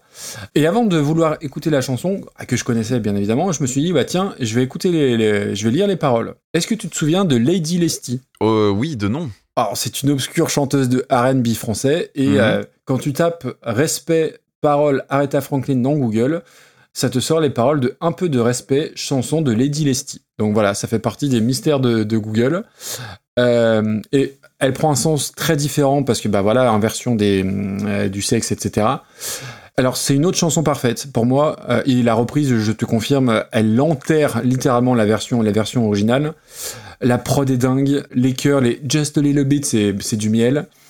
Le pont aussi, on n'en a pas parlé, mais il est absolument fantastique. Mais il était déjà bien dans la chanson de Otis Redding, en fait. oui, il est oui, quasiment oui, le- identique. le, matériau de base est quand même plutôt, plutôt pas mal. Et surtout, je trouve que c'est une chanson fantastique. Je n'avais je, jamais percuté l'inversion, les paroles, puisque je, je, je me souvenais à peine que c'était une chanson d'Otis Redding. Ça dure 2 minutes 20. Tu te rends compte le nombre de choses qu'il y a en 2 minutes 20 pour moi. Alors moi, je suis beaucoup plus sensible à la soul que toi, mais pour moi, c'est les 2 minutes 20 les plus, alors sans doute les plus rentables, mais les plus incroyables de la, de la musique soul. Voilà, en plus c'est un truc, c'est un- c'est une chanson qui met, qui met, qui met la pêche. Alors on l'a vu dans, sans doute dans 130 films, mais euh, pour, pour moi et au début d'ailleurs, euh, j'avais commencé à dans, dans mes notes, je pensais que c'était Otis Redding qui la, qui la reprenait parce que pour moi c'est respect, c'est Aretha Franklin, tu vois, il y a, il y a des- il y a des choses Mhm. comme ça qui sont, euh, euh, bah, c'est un peu le syndrome euh, Hurt Johnny Cash en fait. Hurt Johnny Ouais, ouais. Cash, respect, c'est, bah hey, je suis désolé, c'est Aretha Franklin. Donc c'est une chanson qui est, oui, pour moi c'est, euh, ça fait partie des plus grandes chansons de l'histoire de la musique, bien au-delà de la soul. Et pour moi, ça va très haut. Il y a, il quelques temps, tu, tu avais dit euh, dans le classement, je crois, il y a une chanson qui euh, pourrait titiller le top 1, etc. Oui, tu, me mais- que ce, tu me dirais que ce serait celle-là, je dirais, euh, ouais, je comprends. Alors moi, elle est déjà passée celle que et elle est pas. eh bah, pour moi, a- pour moi, Joe Cocker, euh, je crois que je te l'avais vendu comme tel. Joe Cocker euh, with a little help from my friends. Pour moi, c'était pour moi c'était top 1. Eh ben, d'accord. Alors, qu'est-ce que toi t'en aurais fait? Alors en fait, là où je suis embêté, c'est que pour moi, je, je te dis, j'avais oublié que c'était dans ce sens-là. Et le seul petit truc qui m'empêcherait vraiment de, de la mettre très haut, c'est que c'est une chanson et, et c'est pas une bonne raison. C'est une chanson qui est ultra connue. Tu vois ce que je veux dire? Ouais. Et que dans la, la tête des gens, je pense que, je, enfin, vous, vous me direz encore une fois, mais beaucoup se, ignoraient que c'était une reprise. Donc, tu, tu vois, l'aspect euh, Imagine, tu vois, il n'y a pas de doute, on sait que c'est une reprise et, et elle, est, elle est justifiée. Et là, il y a juste l'aspect euh, notoriété, une chanson qui est ultra connue, ça serait mon, mon petit bémol pour pas la mettre trop, mais c'est une raison qui n'est pas super valable. Alors, moi, j'ai un contre-argument Vas-y. dans ce cas-là, qui est juste musicalement, mais ça enterre complètement la, la version de base. Oui. Et à partir de là, je pense que techniquement, je me fous pas mal de euh, est-ce que c'est une chanson. Parce que c'est vrai que dans les premières, on, est, on a eu plusieurs fois des chansons très très connues pour lesquelles on se disait, ouais, mais quand même, c'est quand même plus intéressant d'avoir un Everything's. Un- c'est quand même plus intéressant d'avoir Everybody's Got to Learn Sometimes. Et en même temps, je me dis, tu mettrais celle-là en devant Cake, ça me choquerait, ça ne me choquerait, mais pas un instant. Oui, oui, non, mais là, on est, d'accord. De toute façon, sur les, allez, les, les 4-5 premiers, bon, c'est des limites des premiers qui- qu'on pourrait interchanger presque. Ah ouais. Et le dernier, euh, la dernière entrée, c'était euh, Ram Jam avec euh, Black Belly. Qui était septième, ouais. Bon, pour moi, on est au-dessus. hein. Pour moi, on est au-dessus et au- au- également pour le retentissement que, que ça a eu cette chanson, parce que voilà, ça, ça veut dire beaucoup de choses. Ça veut dire beaucoup de Ouais, choses. je pense que je pense que le poids historique, etc. À un moment donné, c'est con. euh, j'ai pas envie de faire le sale gosse en disant ah, on va trouver des, on va trouver un truc euh, un peu à part pour pas la mettre à cet endroit. Je, vraiment, j'ai l'impression qu'elle aurait largement sa place en, en 1. En première place. Ouais. Waouh. Alors attends, faut qu'on se pose. Attends, attends, attends. attends. On est en train de parler quand même du, de, de détrôner Cake. Je l'avais mis top 10 dans mes notes, mais en regardant le, en regardant le top, je me dis, ça me semble pas du tout déconnant. Euh... Parce que je trouve qu'en plus, elle a, elle a un poids historique énorme. Ah, j'ai mal à mon cake. Euh, Ah, c'est bête. ah, je me ris dessus. Euh, Écoute, euh, vous m'êtes sympathique. Euh, non, non, mais oui, oui. Et puis, enfin, euh, encore une fois, je vais te donner un, un mauvais argument, mais voilà, c'est bien de changer aussi. Ça fait euh, de- 11 épisodes que Cake est numéro 1. Bon, peut-être qu'il est temps de renouveler le, le trio. C'est pas une bonne raison, mais à la fois, oui, je trouve que. Oui, allez, Banco. Il y a un petit truc qui me fait un peu mal au cœur là-dedans. Imagine sort du. Non, non, imagine non, mais Ah. euh, la fin de nos épisodes, euh, je ne vais plus entendre euh, Sinead O'Connor, que je n'ai jamais envie d'écouter là comme ça. Tu, tu me dis, Ah allez, écoute, oui. jamais je vais l'écouter moi-même, et à chaque fois que je mets le, que j'arrive au montage et que je passe sur les, les- je me dis, Ah oui. quelle Et merveille. je me quelle souviens de, l'émotion qu'on avait eue, et, et oui, oui, et c'est vrai. Mais c'est la dure loi de. C'est ça C'est tout, c'est des bijoux, tous ces, Mm. tous ces trucs-là. Et donc, qu'est-ce qu'on doit féliciter Eh ben, c'est Aurélien Roman. Aurélien Franchement, euh, Ouais. bah oui, oui, euh, et non, et c'est mérité, c'est mérité pour tout, pour tout ce qu'on a dit. Et je pense que les gens qui n'aiment pas la soul music peuvent aimer cette chanson. Euh, les gens qui n'y connaissent rien en musique. Et, et en fait, je me demande qui n'aime. Voilà, bah voilà, on va poser la question qui de- décemment peut ne pas aimer cette chanson? Autant cake, tout ça, je, je- je peux comprendre à moitié. Autant là, non, c'est, c'est pour moi, c'est implacable. Bon, Dis donc, tu sais qu'au moment de. On savait qu'on avait une super playlist, mais je je m'étais pas projeté sur euh, est-ce qu'on va avoir un nouveau euh, premier? moi non plus. Mais c'est bien, c'est bien. Bon, on, après toutes ces émotions, parce que quand même détrôner euh, le numéro 1, c'est c'est pas si fréquent. hein. On a dû avoir 3-4 numéros 1 depuis, depuis 32 épisodes. On va changer un petit peu de style quand même un peu, puisqu'on va parler d'une chanson qui date de 2009, qui s'appelle Crystallized par le groupe anglais The XX, et qui est reprise en 2013 par euh, un une espèce de tiercé trio gagnant euh, constitué de Martina Topley-Bird, Mark Lanegan et Warpaint. Et on écoute ça tout de suite.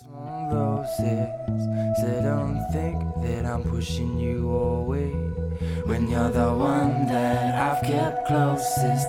Hi, hi. Hi,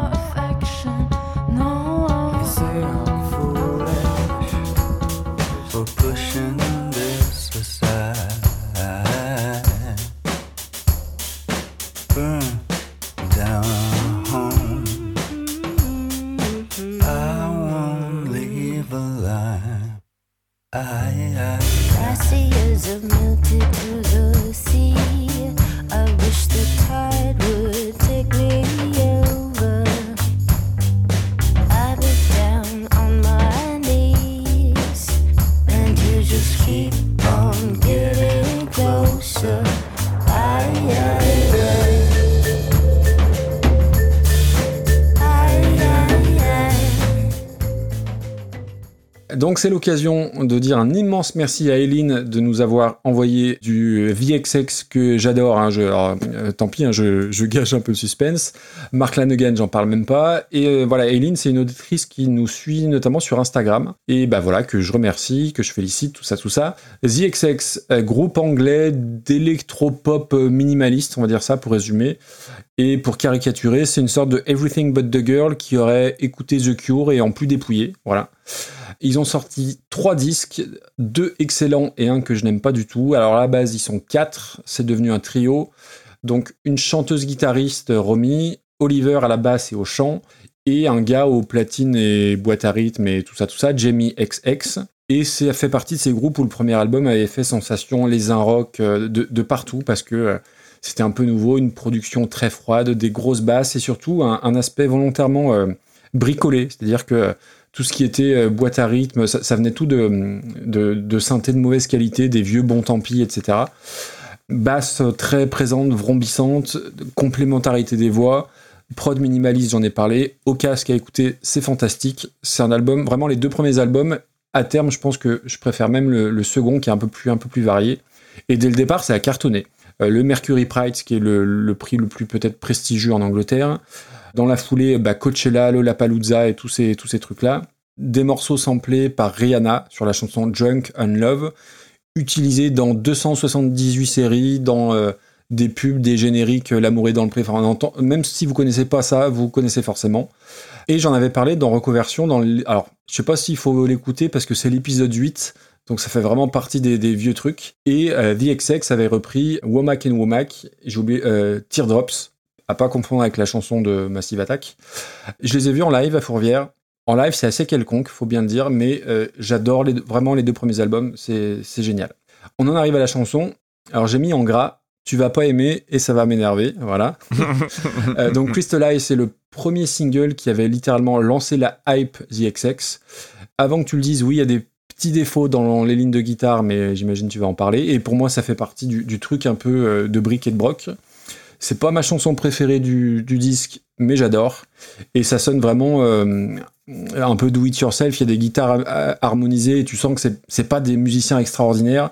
Mais j'aime presque plus le, concept, l'attitude dans, le chant très, britannique. fi- Finalement, c'est pas des grands chanteurs, c'est pas des voix très assurées et tu sens une espèce de petite fragilité. Et vraiment, écouter ça au casque euh, en marchant à la tombée de la nuit, c'est juste parfait. On arrive à la reprise. Alors, Martina Topley-Bird, j'ai découvert son nom récemment. Je suis pas un expert de trip-hop, mais elle a longtemps chanté avec Tricky. D'ailleurs, ils étaient, ensemble avec, euh, à, une période. Et euh, a priori, c'est vraiment une, une référence pour tous les, les suiveurs et les spécialistes de, de trip-hop. Et le trip-hop, c'est l'Angleterre, donc c'est un grand nom du trip-hop britannique. Et à l'image du gars dont on va parler juste après, eh ben, elle a fait pas mal de collaborations. Euh, elle a Comme, euh, comme Tino Rossi. Ah, Ah je dis oui. ça, je sais pas. Si ça tombe, euh, je vais, je- si ça tombe, il va porter plainte contre moi pour diffamation. Euh, putain, comment tu veux euh, reprendre après ça Euh, Donc oui, euh, avec Primus, Gorillaz, Massive Attack, Prodigy, etc., etc. Donc ça, c'est le, la première partie de notre trio du jour. Ensuite, il y a Monsieur, parce que tu l'appelleras Monsieur, Monsieur Mark Lanogan. Alors là, on est en plein dans le RMU. Tu sais ce que c'est le RMU Alors, c'est Music Universe. Non? Si, si, oui. PMU, moi je connais PMU. Oui, oui, ou le RMI aussi. Non, c'est le. Ouais, si. Bah, je vois que tu t'as pas trouvé. C'est juste le reconversion Music Universe, puisque j'en ai un peu parlé de Mark Lanogan. Ah mais oui, Reconversion, c'est le mec que j'invite dans... euh, que j'invite à Podren. Eh, depuis tout à l'heure, on fait cette vanne, faut peut-être qu'on explique. Non, je m'en fous. Laisse-moi parler de Mark Lanogan. Donc, euh, est-ce que vous connaissez le point commun entre Gérard Manset, Lamb of God, Uncle et Kurt Cobain? Eh ben, c'est Mark Lanogan. Les Queens of Stone Age. Queens of the Stone Age, euh, The Gutter Twins, enfin, il y en a euh, 8 milliards littéralement. Je peux faire 30 minutes sur Mark Lanogan. Alors, euh, si, si, si je suis relou, si je suis long, tu me, tu me fais des signes. Hein. Non, t'inquiète, je mange des biscuits. Fais-toi plaisir, fais, fais comme chez toi, on est chez nous. Euh, non, plus, plus, plus sérieusement, euh, bon, euh, oui, allez écouter les épisodes, c'est les 90-91. Euh, moi, c'est un de mes artistes favoris, alors, et qui a une histoire en plus qui est juste dinguissime. À la base, c'est un, un plouc du nord-ouest euh, des États-Unis, une, qui est né dans une famille un peu inadaptée, euh, alcoolique à 13 ans, et qui a euh, bah, traversé sa vie comme un, comme un zombie. Alors après, euh, il, il était connu avant Kurt Cobain, hein, c'est-à-dire que son premier groupe, les Screaming Trees, je vais pas dire qu'ils ont inventé le grunge, mais ils y ont grandement contribué. Ils étaient là avant Nirvana. Et c'est alors c'est pas euh, Mark Lanegan qui a découvert euh, Kurt Cobain, mais ils étaient très proches, très très potes. Et c'était Mark Lanegan la star, hein, la star de Seattle avant avant Kurt Cobain, à, te- à tel point qu'ils envisagé de, de faire de la musique ensemble. Sur la chanson de Mark Lanegan, Where Did You Sleep Last Night, il y a Kurt Cobain qui fait des chœurs et qui joue de la guitare. Kurt Cobain l'avait invité à venir sur le MTV Unplugged à New York parce que c'était un peu sa chanson aussi. Mark Lanegan a refusé parce qu'il voulait pas voler la vedette à, Kurt Cobain qui était déjà devenu un groupe énorme hein, avec, avec Nirvana. Et puis un matin d'avril 94, Mark Lanegan, il a un message de, de Kurt Cobain sur son répondeur. Salut Marc, allez, viens me voir, passe à la maison et tout.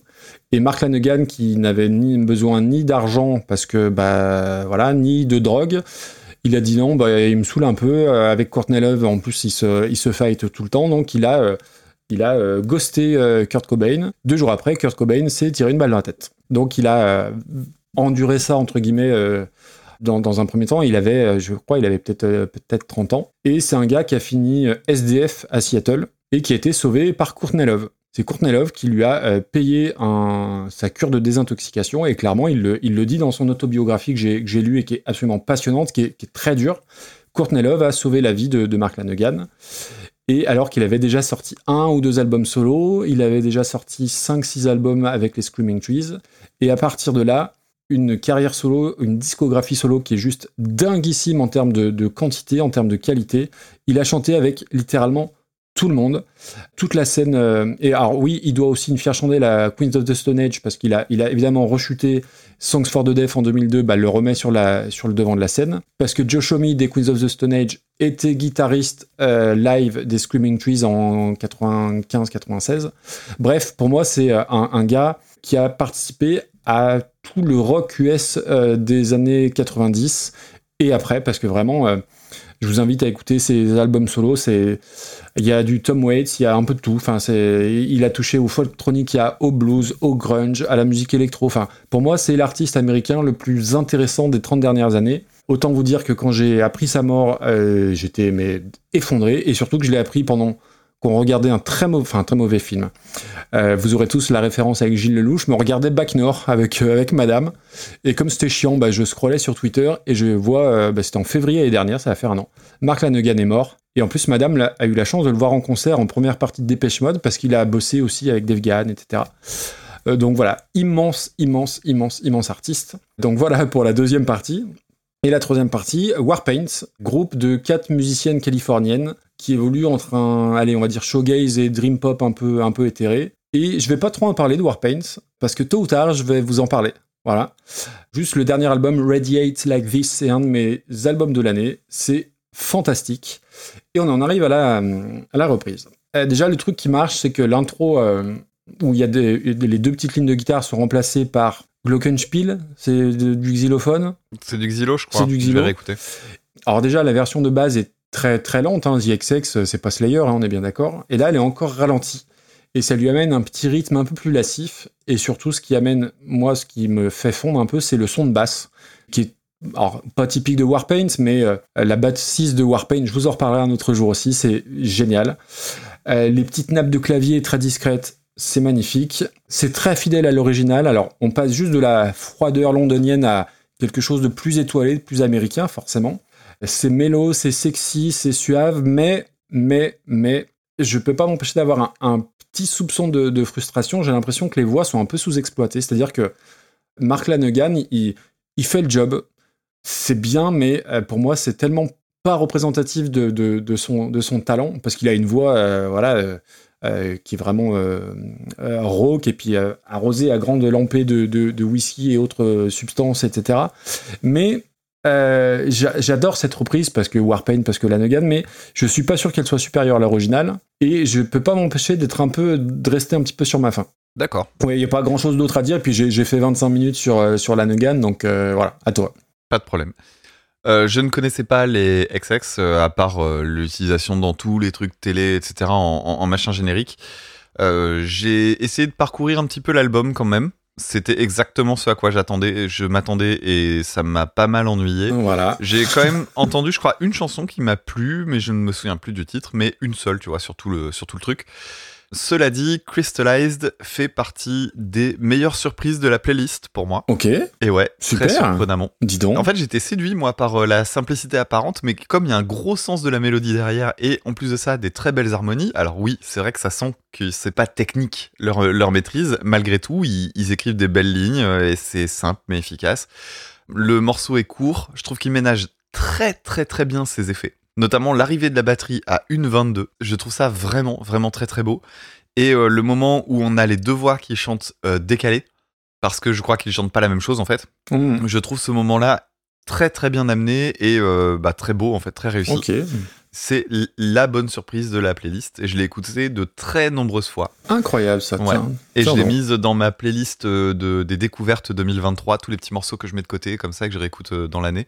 C'est vraiment c'est un, un petit bonheur cette chanson, j'ai beaucoup aimé. Le truc c'est qu'assez rapidement pendant la chanson, par contre, j'étais hésitant sur l'idée de que va devenir la reprise. Parce que je parlais de high concept tout à l'heure avec les LEJ. Je trouve que l'épure en fait qui est mise sur la chanson, je vois pas trop ce que tu peux faire soit de plus Soit devant. sans la charger ou de faire différemment parce qu'en fait elle a déjà tellement de personnalité que je me dis que tu vas forcément dénaturer et je vois pas comment tu peux gagner quelque chose en fait et euh, je passe du coup à la reprise par euh, le trio euh, dont j'ai noté juste Mark Lanegan en réalité c'est c'est faux c'est Mark Lanegan et Bah oui. Warpaint si j'ai bien compris hein. Et Martina Topley Bird. voilà et, et oui pardon je pensais qu'elle faisait partie de Warpaint mais non Non. Bon, Mark Lanegan, moi je le connaissais pour deux trucs, parce que tu en parles tout le temps et que tu avais fait un épisode où tu parlais déjà de, de, toute cette, de toutes ces Mhm. histoires avec euh, Courtney Love et tout ça.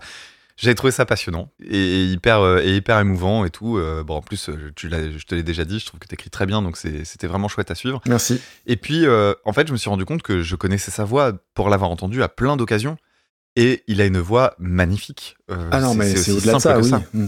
En fait, il se trouve que je confondais un peu sa voix avec un autre gars que tu connais et que t'aimes bien, je crois. Euh, c'est Alain Johannes parce que j'avais en tête en fait les Desert Sessions. Alors euh, oui, alors Alain Joannes, bah, c'est drôle que c'est drôle que tu en parles. Il est d'origine chilienne, tiens d'ailleurs. euh, Oui, c'est vrai. la- le dulce de leche. Alors ouais, alors moi je je, je l'ai pas trop confondu, mais c'est il est dans cette mouvance là et, et puis il est derrière plein plein de trucs. hein. On parle souvent de Them Crook Vultures avec euh, Josh Homme, Grohl et John Paul Jones. ah oui, l'album pas terrible que tout le monde adore. Je suis pas loin d'être d'accord avec toi.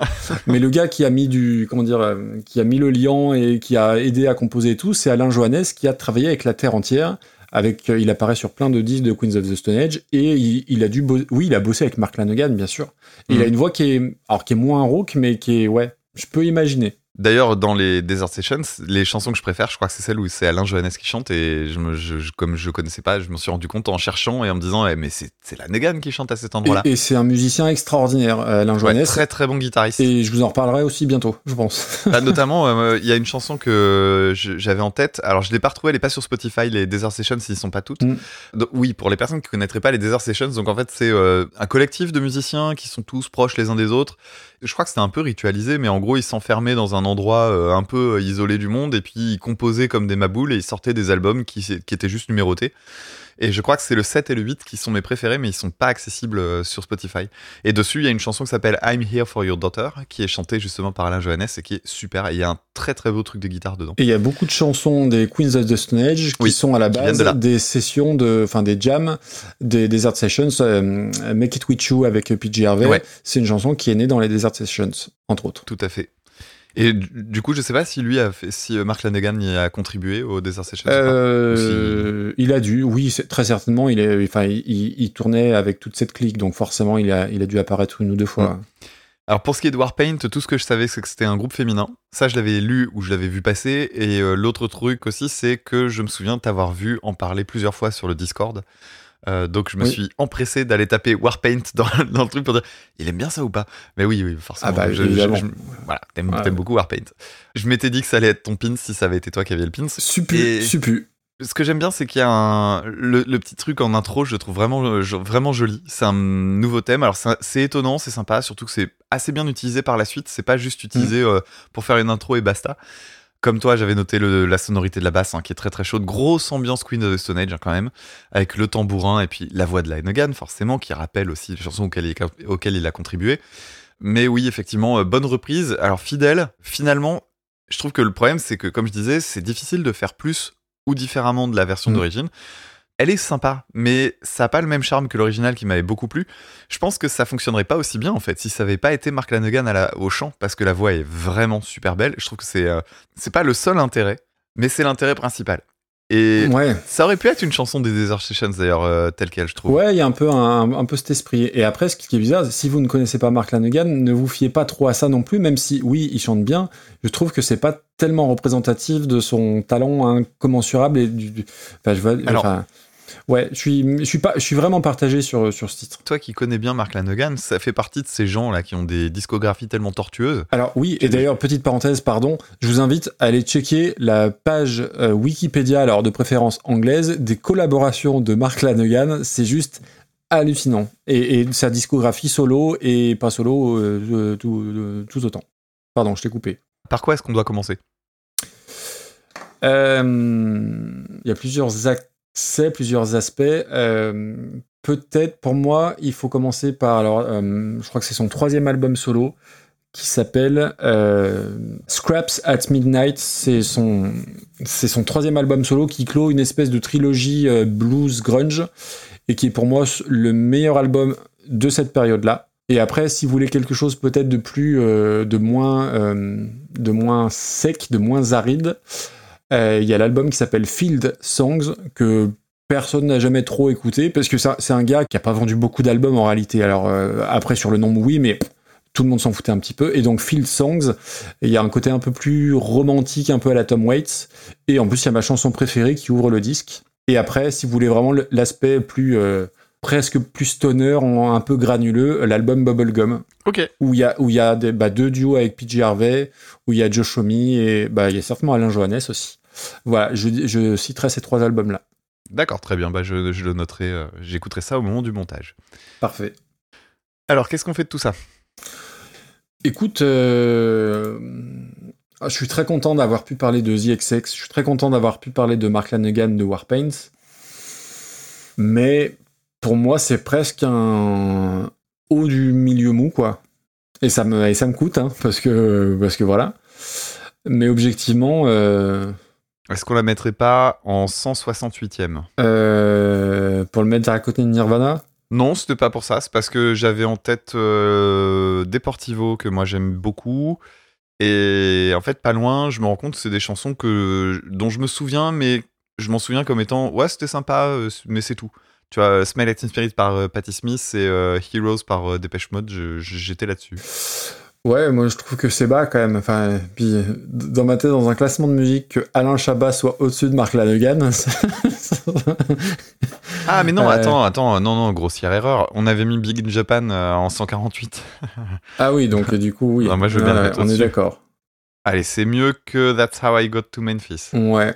Bah tu vois, c'est à peu près là. Antisocial par Anthrax. Enfin, antisocial. Ouais, je trouve ça Euh, plus rigolo. euh, c'est... Ouais. Je la allez. mettrai là où. Elle est très bien, écoute. Ici, juste en dessous de Oui, c'est parfait. Donc 143e place. Et ça va faire un an qu'il est mort. Mark Lanegan, il, a- il était jeune, enfin il était jeune, oui, si, il était jeune, 56 ans, mais bon, vu le l'hygiène de vie qu'il a eu, euh, oui, et c'est un peu aussi lui qui a, hum, c'était pas une personne euh, fréquentable, hein, entendons-nous bien, hein. c'est aussi lui qui a fait replonger euh, Lane Staley Oui. d'Alice in Chains dans la, dans la dope.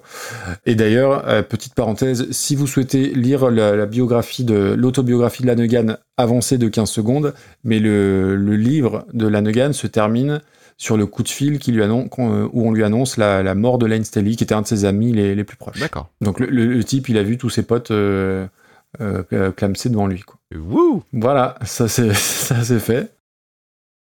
Et on va continuer maintenant avec euh, ben, un morceau culte en fait, hein, euh, soyons clairs. Une chanson d'un copain de Mark Lanegan dont tu as parlé tout à l'heure, puisqu'on va parler maintenant de Heart Shaped Box de Nirvana, reprise en 2014 par Asgear.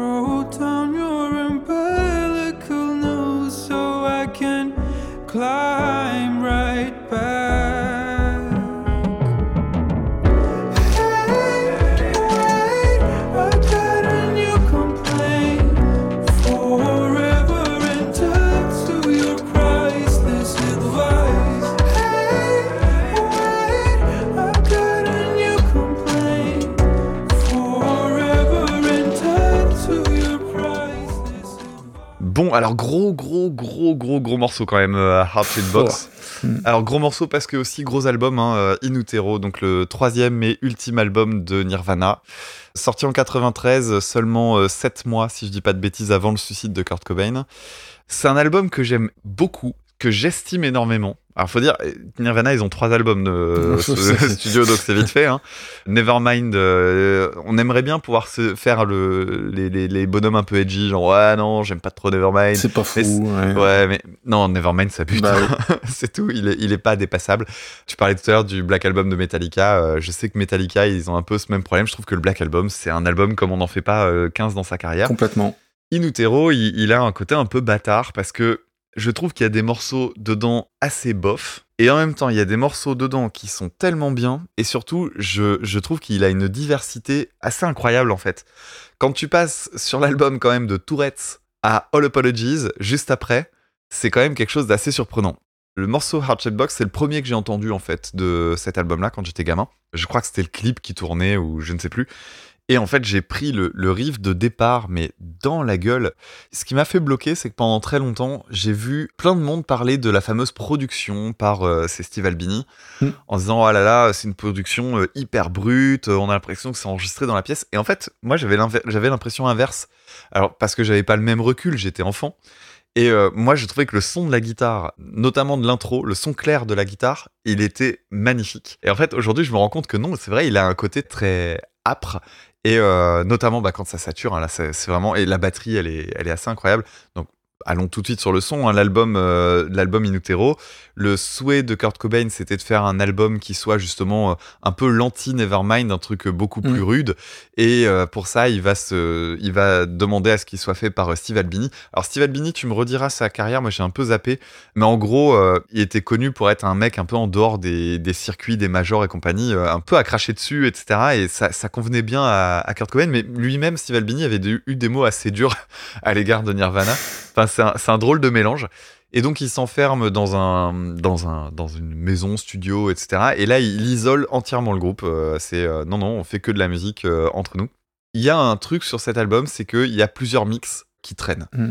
Il y a les mix de Steve Albini et certains morceaux, dont justement Shaped Box, ne sont pas euh, sur l'album avec le mix original. Ils ont été remixés derrière par un mec qui s'appelle Scott Litt parce qu'il trouvait que la, basse notamment était pas assez présente. Et c'est vrai que quand tu compares, alors je me suis amusé à essayer de comparer, il y a trois euh, mix qui sont facilement trouvables sur le net. Il y a celui de Scott Litt, donc celui que tout le monde connaît. Il y a celui de Steve Albini, et faut reconnaître que celui de Steve Albini, ben, quand on passe après, il, manque un truc, effectivement. Et en plus, il rajoute aussi des éléments que euh, c'est Chris Novoselic qui n'aimait pas. Je crois euh, le sur le solo de guitare, il avait mis un, un effet euh, qui était un peu dégueulasse et il aimait pas ça. Et il y a un troisième mix qui date de 2013, je crois, qui est absolument dégueulasse. Euh, si vous voulez écouter ce qui est un mauvais mix, euh, celui de 2013 est affreux. Mais il y, a, il y a des trucs intéressants parce que des fois on entend une deuxième voix parce que en fait les voix étaient hyper harmonisées. hein. Kurt Cobain il aimait bien faire Oui. ça et euh, Steve Albini lui il les a virés. Et je trouve que bah, il y a des endroits où ça manque. Enfin c'est intéressant d'écouter les, les différents mix. vous vous ferez votre avis. Bon, Arched Box c'est un des meilleurs titres de l'album et c'est un des meilleurs titres de Nirvana je crois tout simplement. C'est un morceau qui fonctionne dès la première écoute. Il- en fait, ce que je trouve vraiment bien, c'est qu'il a tout d'un tube. Il est imparable, il a un côté hyper catchy. Et en même temps, quand tu l'écoutes, tu te dis, la vache, il- le jeu est brouillon. Euh, Il y a des notes qui sont accrochées de partout à la guitare. Et ça, je m'en suis rendu compte que euh, là, en faisant une écoute attentive, il y avait une volonté hein, de travailler cet aspect un peu cradouille. Et puis euh, derrière, t'entends le, le, ce refrain, mais incroyable, avec le, le bend bien dissonant. Et en fait, tu te dis, mais c'est à la fois un tube et en même temps, c'est un anti-tube. Il y a, y, a, il y a quelque chose qui est euh, Ouais. surprenant dans la. Et c'est pour ça, je crois que le, le plus grand, euh, la plus grande tristesse dans, la, dans le décès de Kurt Cobain, c'est de pas avoir vu ce qu'il allait devenir en vieillissant en tant que compositeur. Parce que souvent on dit, oui, est-ce que, ouais, Kurt Cobain, c'était pas un bon guitariste, mais il avait une personnalité telle que patati patata. Non, non, mais c'était un bon compositeur. Il y a, il y a, il y a des, Non, il y a mais des- bien sûr. il y a des hein. trucs superbes. Autre chose, euh, on, on en parle du fait qu'il était beau comme un dieu aussi. C'est vrai. C'est peut-être un détail pour vous, Mm. comme dirait l'autre. Euh, D'ailleurs, parlons du clip euh, rapidement. Je, le clip a été réalisé par un mec qui s'appelle Anton Corbijn, ça se prononce comme ça. hein, Ah, bah, bah, je savais pas. qui est le Ah, bah, monsieur oui, qui est oui, derrière le oui. clip de Enjoy the. Silence, dont on a déjà parlé. Ah bah et puis de toute l'imagerie de Dépêche Mode, un U2, Joy Division et oui oui c'est. Alors, je vous invite vraiment, si vous le connaissez pas, à aller regarder le clip. Il est, il est fantastique. Tu, tu le connais? Ah non je le connais pas. Je, je te dis je suis nul en clip moi. Non non je le Oh, connais. la vache. Je le connais pas du tout. Alors, il, il est vraiment, vraiment, vraiment euh, très connu. hein. Il, est, il, est, il est assez culte. En fait, il rappelle très fortement celui de Black Olson. Ok. D'ailleurs, je me suis demandé si connais. c'était le même euh, réal. En fait, t'as le même, t'as la même ambiance un peu euh, morbide, bizarre. Tu sais pas trop ce que tu regardes. En gros, tu suis un personnage qui, euh, c'est un, un vieux mec qui ressemble. En fait, c'est Jésus techniquement, mais c'est un vieux type. Je crois qu'il avait 76 ans, l'acteur. C'est un Jésus avec un bonnet de Noël sur un, sur, dans un décor qui est vraiment un décor euh, carton-pâte. Et puis il va se faire crucifier. Il y a une petite fille euh, qui est habillée en tenue du Ku Klux Klan. C'est hyper bizarre, hyper malsain. Et en même temps, bah, il y a des images qui sont belles, quoi. Je t'invite vraiment, vraiment, vraiment à aller regarder le clip quand on aura fini l'enregistrement. Ok. Ça devrait beaucoup te plaire. Et pour la peine, euh, la chanson est bien et c'est cool d'avoir un, un bon clip pour une bonne chanson. C'est toujours agréable. Et on passe à S-Gear. Alors, inconnu, mais direct, dès que j'ai vu le nom, je fais Ah, d'accord, donc c'est un chanteur islandais. Bon, chanteur islandais, on va jouer Ça sur l'émotion. Ouais, ça va me saouler, il va y avoir du piano. Bon, bah, c'est pas faux, hein, j'avais pas complètement tort. Effectivement, ça commence par du piano-voix. Je sais immédiatement que je suis pas la cible de ce chanteur et de cette reprise. Surtout que très rapidement, je me rends compte qu'il y a un problème. C'est que toutes les dissonances que j'aime bien dans la version dans la chanson d'Archie Box sont complètement atténuées, elles disparaissent pas, ils les réduisent. Donc il y a toujours des trucs où tu sens que les notes, bah, c'est celle de Nirvana, mais euh, tu enlèves le principal intérêt de la chanson quand même, quoi. Notamment, le principal intérêt de la chanson étant la, la- la balance entre des dissonances très prononcées et en même temps des accords euh, qui sont euh, des accords majeurs dans la chanson de Nirvana. T'entends les tierces, t'entends un truc très plein. Et là, moi, ça m'a un peu gêné. Alors, en soi, faut être honnête, la première écoute, je me suis dit, bon, finalement, c'est pas si pire, surtout quand arrive le. Il y a, il y a une partie électro qui débarque euh, au bout d'un certain temps et qui est assez old school, ça fait très années 90. La deuxième écoute, j'ai trouvé ça toujours pas trop mal. La troisième, je l'ai trouvé agaçante. La quatrième, j'ai trouvé ça carrément pénible. Et en fait, j'ai arrêté d'écouter parce que euh, j'en avais marre. Je, au plus j'avançais, au plus je la trouvais niaise. J'ai essayé d'écouter euh, des versions live en me disant, allez, on va voir si c'est mieux. Je suis tombé sur une version à deux guitares euh, qui change un peu. C'était nul. Mais en x1,5, ça devenait pas mal. Et je me suis rendu compte d'un truc, c'est que euh, je pense vraiment que le facteur de la vitesse dans la musique, c'est un énorme problème, c'est que je pense que cette chanson pourrait être moins pire s'il l'avait pas ralenti. Je pense qu'une chanson que tu ralentis à ce point-là, ça devient juste un ingrédient pour tomber sur un truc, mais qui va être qui va tomber dans la mièvrerie, mais la plus totale. Non, en fait, au début ça allait, puis au fur et à mesure, euh, le masque est tombé, et non, j'aime pas. J'ai vraiment pas aimé. Ok, ok. Et je suis désolé parce que je suis sûr que toi, oui. Euh, bah, Midouye- Midouyen sera content de savoir que tu parce que- je pense que je pense que Midouyan, eh, coucou Midouyan et bisous à toi, mais je pense qu'il y aura pas trop de surprises en fait. parce que c'est donc le pins, euh, bah, le pins de Midouyen qui nous a envoyé ça. Euh, bon, Mais tu veux dire qu'il y a eu deux pins? Euh, eh, mais il y a eu deux pins, bien sûr, bien sûr, bien sûr. Tu, tu- tu te rappelles pourquoi? Oui. Mais oui, on avait fait gagner et on refera ça à la fin de l'émission. On a fait gagner un pins, Un pins donc et un mug. Et il y a eu un mug également qui a été euh, remporté par euh, je ne sais Par plus. Samuel, c'est Samuel. Par Samuel, et oui, c'est remporté le, mug. Euh, bon voilà, euh, bon Nirvana, je reviens pas dessus. Euh, alors si quand même, j'ai compris assez tardivement le génie de Kurt Cobain. C'est-à-dire que moi Nirvana, j'ai connu ça un petit peu en décalé, mais je crois que j'en ai déjà parlé. Et j'ai très hâte là, et je vais attaquer la biographie de Dave Grohl. Donc euh, voilà, j'ai très hâte de, de- de lire ça. Qui a perdu tous ses potes aussi. hein. Qui a perdu tous ses potes aussi. Oui, oui. Et bah, j'ai vu que là, Foo Fighters revenait, euh, et était à l'affiche de certains, certains festivals, mais euh, on sait pas trop avec quel, avec quel batteur. J'espère que c'est pas le fils de Taylor Hawkins. Ouais, j'espère Euh, Voilà, mais bon, bref, on verra. Ah, Peut-être la gamine là, la petite anglaise. Bah, j'espère pas non plus. Non, a priori, dans les starting blocks, c'était le, le batteur de The Darkness qui se trouve Hmm. être le fils de Roger Taylor de Queen. Ah d'accord. Et comme Taylor Hawkins en plus était d'un très grand fan de Queen, bah voilà, la, la- la boucle serait, serait bouclée. Bref. Donc, Archie Box, c'était le premier single de In Utero. Moi, c'est une chanson que j'ai connue aussi sur Guitar Hero. Alors, selon Kurt Cobain, ça serait inspiré par un documentaire qu'il avait vu sur des enfants malades. Il y a des journalistes qui disent que ça parle de sa relation avec Courtney Love, et pour d'autres, ça parle d'héroïne. Et Courtney Love dira que ça parle de sa choupinette. Voilà, Archie Box, ça serait sa choupinette. Euh, L'intro est fantastique. Alors oui, je te rejoins, c'est la meilleure chanson de Nirvana, hein, on est bien, on est bien d'accord. Avec Territorial Pissings. Pour moi, non, pour moi, Archie Box est, est- est devant. Et juste pour terminer sur In Utero, je pense que c'est le meilleur album de Nirvana, mais c'est pas mon préféré. Je, pour moi, Nevermind, tout comme toi. Donc l'intro, euh, je crois que c'est en drop D. Euh, je je l'avais apprise parce que c'est pas très compliqué, mais putain, même en étant un pas bon guitariste, ça sonne parce que bah, c'est bah, magique. Et c'est un demi-ton en dessous aussi. Et c'est un demi-ton en dessous, voilà. C'est une intro que Silverchair a dû beaucoup écouter pour composer Suicidal Dream et d'autres titres, mais Silverchair c'est très bien, c'est- là, là n'est pas le problème. Et puis voilà, il y a ce son de basse qui est poisseux, les, les bends, enfin c'est incroyable. Les voix harmonisées, les chœurs, c'est super. Le solo est sommaire, mais on s'en fout. Euh, ça marche vraiment. Et il y a une vraie fin, c'est-à-dire que je trouve qu'il y a, enfin, c'est pas de l'originalité, mais ils savent construire une chanson, y compris dans la fin. À la fin, c'est jamais évident de, de terminer une chanson. Ça finit sur une dissonance. hein. Et ça finit sur une Un dissonance et c'est génial, vraiment. euh. En plus, c'est une chanson que j'écoute jamais parce que Nirvana, j'écoute jamais parce que j'ai l'impression de tout connaître. Et euh, je pense que de toute la playlist, c'est la chanson que j'ai le plus réécoutée en voiture, pas en voiture. C'est non, non, vraiment. Pour moi, c'est un peu une chanson parfaite. Alors dans un tout autre style de ce qu'on a, ce a évoqué euh, plus tôt dans l'émission, hein, mais c'est une chanson parfaite.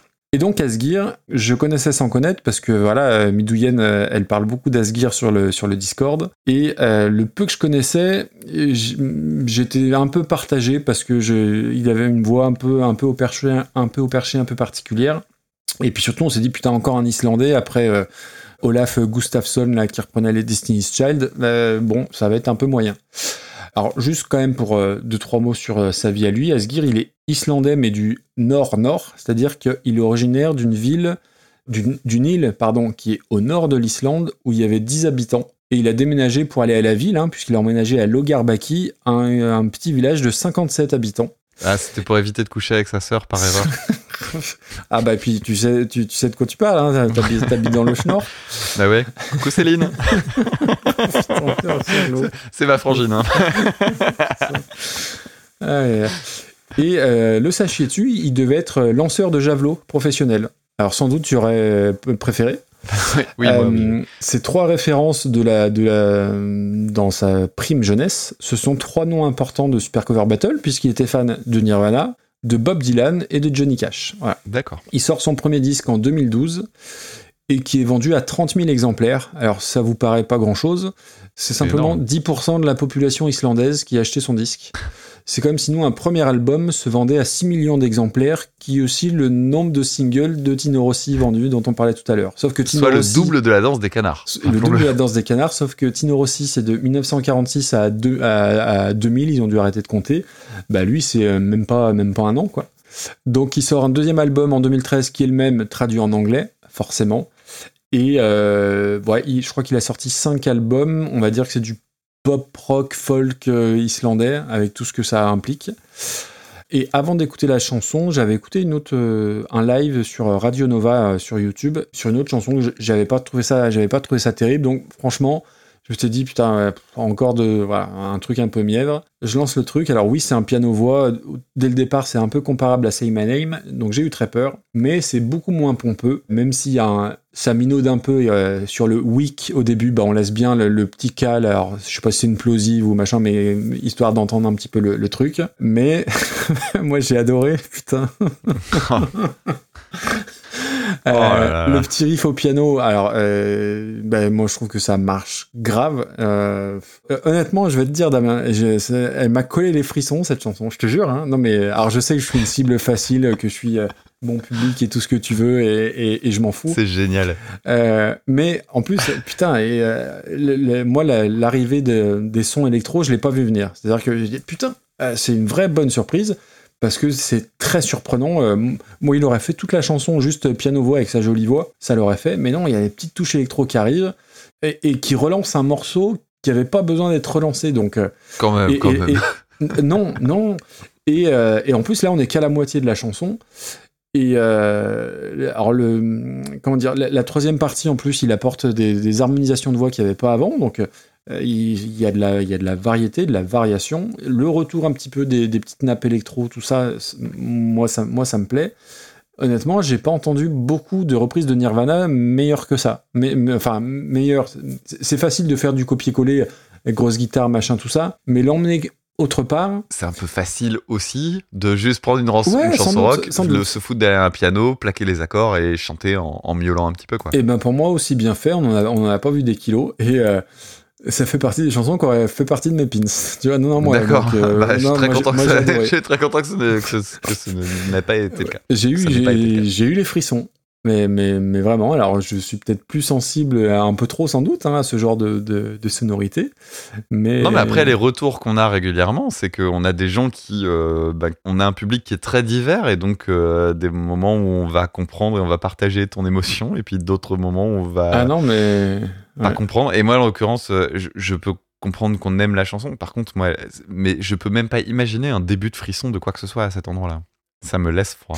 Et puis après, enfin, je veux dire, à un moment donné, la- la- le frisson, la réaction, c'est quelque chose d'inconscient. C'est pas, euh, euh, j'aime, j'aime pas. En l'occurrence, ça m'a procuré quelque chose, donc il n'y a pas de débat, tu vois ce que je veux dire?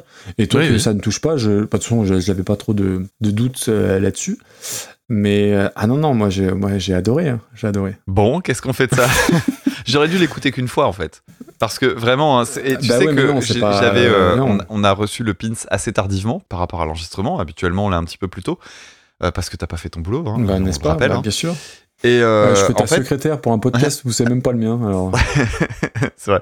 Et euh, quand je l'ai écouté la première fois, j'étais plutôt indulgent. Et c'est en la réécoutant particulièrement aujourd'hui que ça m'a tapé sur le système. Ouais. Et là, je l'ai en tête et ça m'énerve. ça me tend. Carrément. Il y a une... Ah non, mais il chante, il chante, il chante bien. Ah, il chante bien, tu peux pas le nier. Oui, mais elle est. C'est c'est le type de chant que. Et puis moi, le chant en falsetto, moi j'aime bien. Euh, Bon, quel est ton plancher haut? Donc ton plafond, du coup? Bah, moi, il irait pas très très haut. Hein, donc. euh, Ah, putain, je le savais. Ça m'agace autant que Killing Me Softly. Euh, c'est où ça?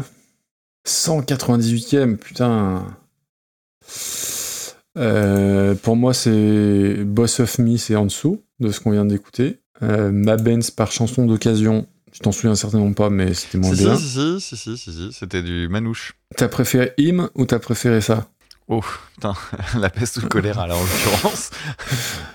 Les, les deux, pour moi, euh, sont, sont, des, sont des personnes qui se prennent beaucoup trop au sérieux. Bon, mais C'est la fin du monde et euh, t'as une chanson à écouter avant de euh, dire ciao, soit euh, Wicked Game par Him ou Archie Box par Asgear.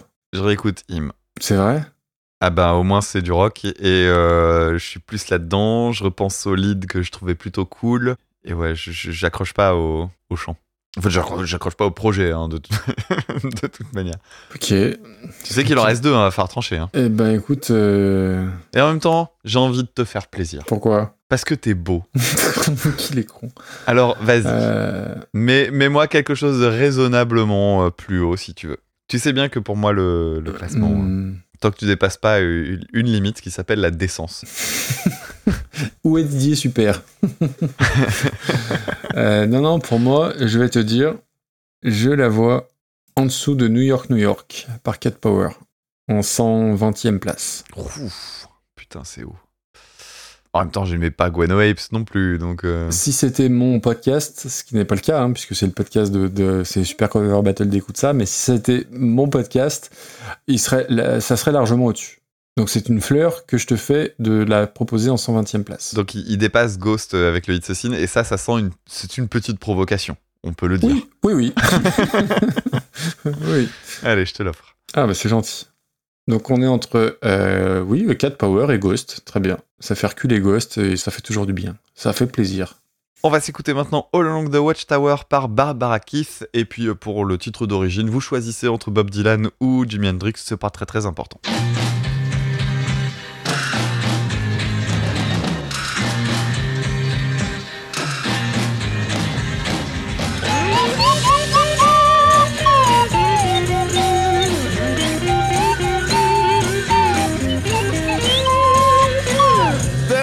Be some kind of way out of here. Say the joker to the thief. There's too much confusion. I can't get no relief. Businessman there, drink my wine. Plowman,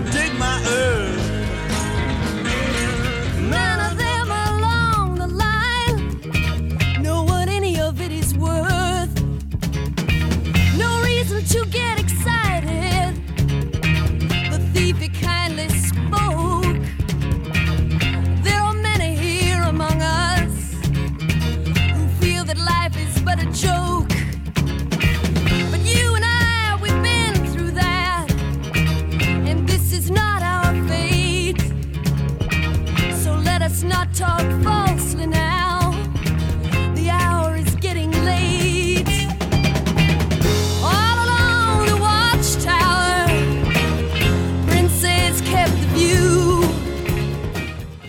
Merci Mary G de nous avoir envoyé All Along the Watchtower, chanson dont on a déjà un peu parlé, puisque la version de Jimi Hendrix est- a été numéro 1 peut-être, ou numéro 2, je ouais, sais je plus. crois, ouais. Enfin, elle, est de toute façon toujours très bien classée. Juste, moi, je vais juste remonter quand même vite fait à Bob Dylan, parce que c'est quand même lui le, le compositeur de, de- de la chanson. On en a déjà beaucoup parlé hein, de, de Bob Dylan. Je vais juste reciter Damien qui en avait parlé dans je ne sais plus quel épisode. Euh, ce trou du cul avec son harmonica, je lui arracherais bien la tête pour lui chier dans le cou. Dit- non, j'ai pas été à ce non, non, tu, n'as pas dit ça, mais voilà. Ah, parce que je me souviens avoir dit euh, euh, le, ce trou du cul avec son harmonica pourri. Ça, je me souviens avoir Voilà, dit ça parce un on, me l'a euh, reproché. j'ai un, un peu brodé. L'intro euh, de Jimi Hendrix, c'est iconique. On parlait des, des débuts de morceaux iconiques, bah, en voilà un. Euh, solo de ma boule, bien évidemment. Merci. Euh,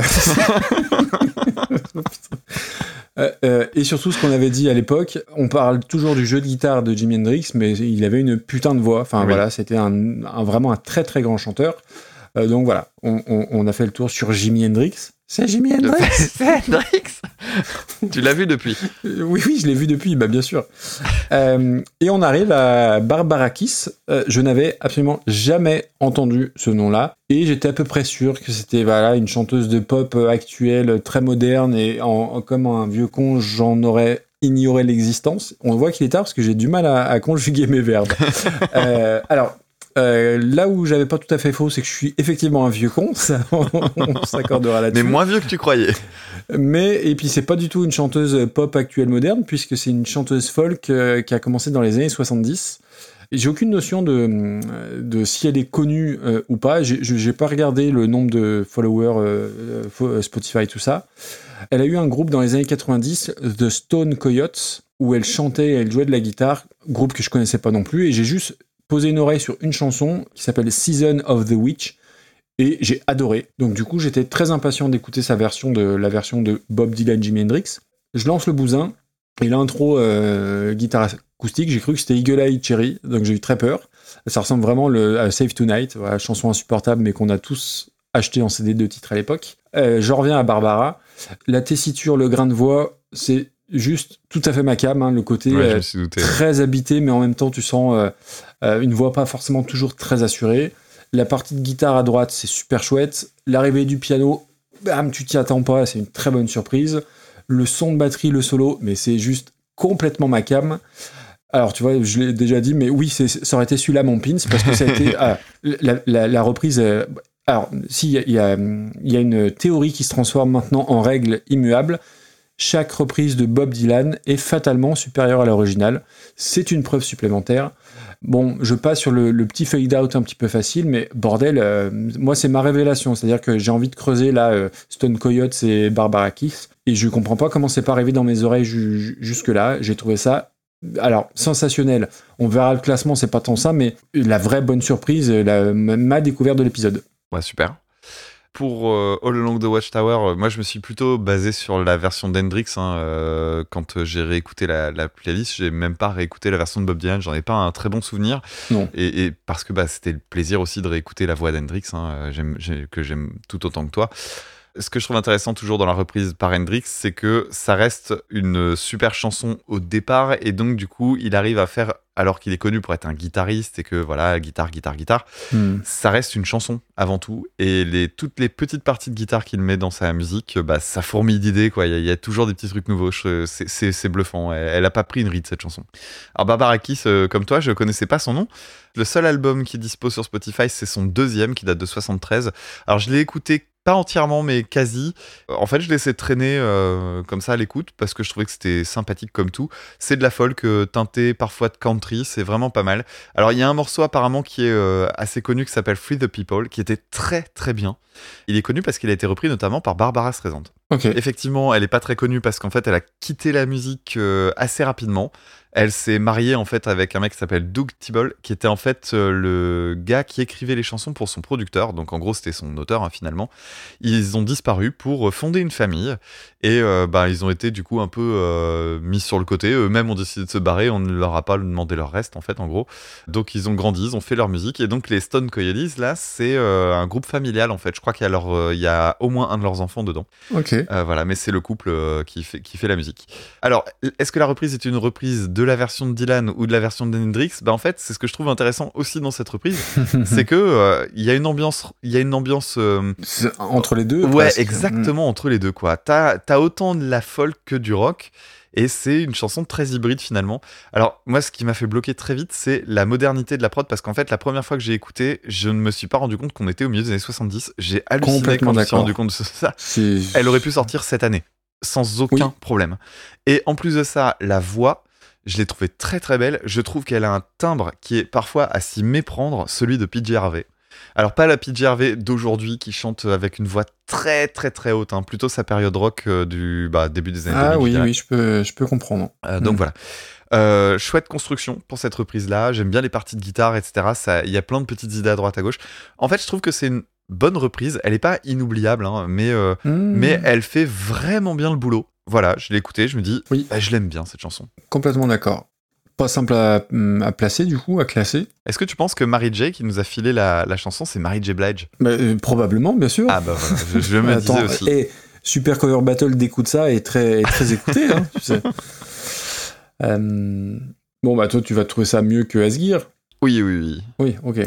Est-ce que tu trouves ça mieux que la confiture de lait par... euh, Euh, c'est embêtant parce qu'en fait, pas très loin, il y a une reprise que j'aime bien et elle est en dessous. Il y a People Are Strange par euh, Stina Nordenstam que je trouvais très chouette. On est dans ces Je la eaux-là. hein. mettrais pas au-dessus de Hall in My Life, par exemple, qui vraiment pour la peine est un très très bon souvenir. Ok. Et ben on la met juste en dessous, 87ème. Allez, c'est bien. Donc après All in My Life par Juliana Hatfield et juste avant Cold Cold Hearts par Nora Jones. Et ben voilà, il nous reste ton pins donc que je n'ai pas trouvé et je suis très surpris. Eh ben, allons-y. Maxime, on va aller dans le canapé, on va se s'ouvrir un paquet de popcorn baf et euh, on va aller écouter le générique de K2000 Wouhou par Stu Phillips en 1982, reprise par un groupe qui s'appelle Temps Calme en 2021.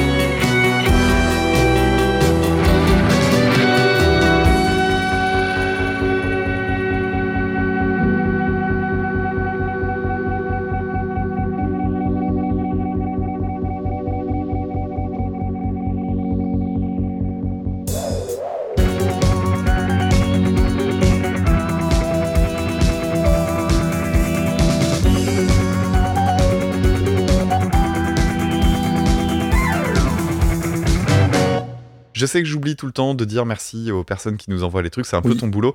Là, je vais penser à le faire pour une raison toute bête, c'est que euh, donc euh, merci Bertie. Bertie est pas très loin de chez moi puisqu'il est à Lille et ça va avoir son importance pour le, le groupe qui reprend.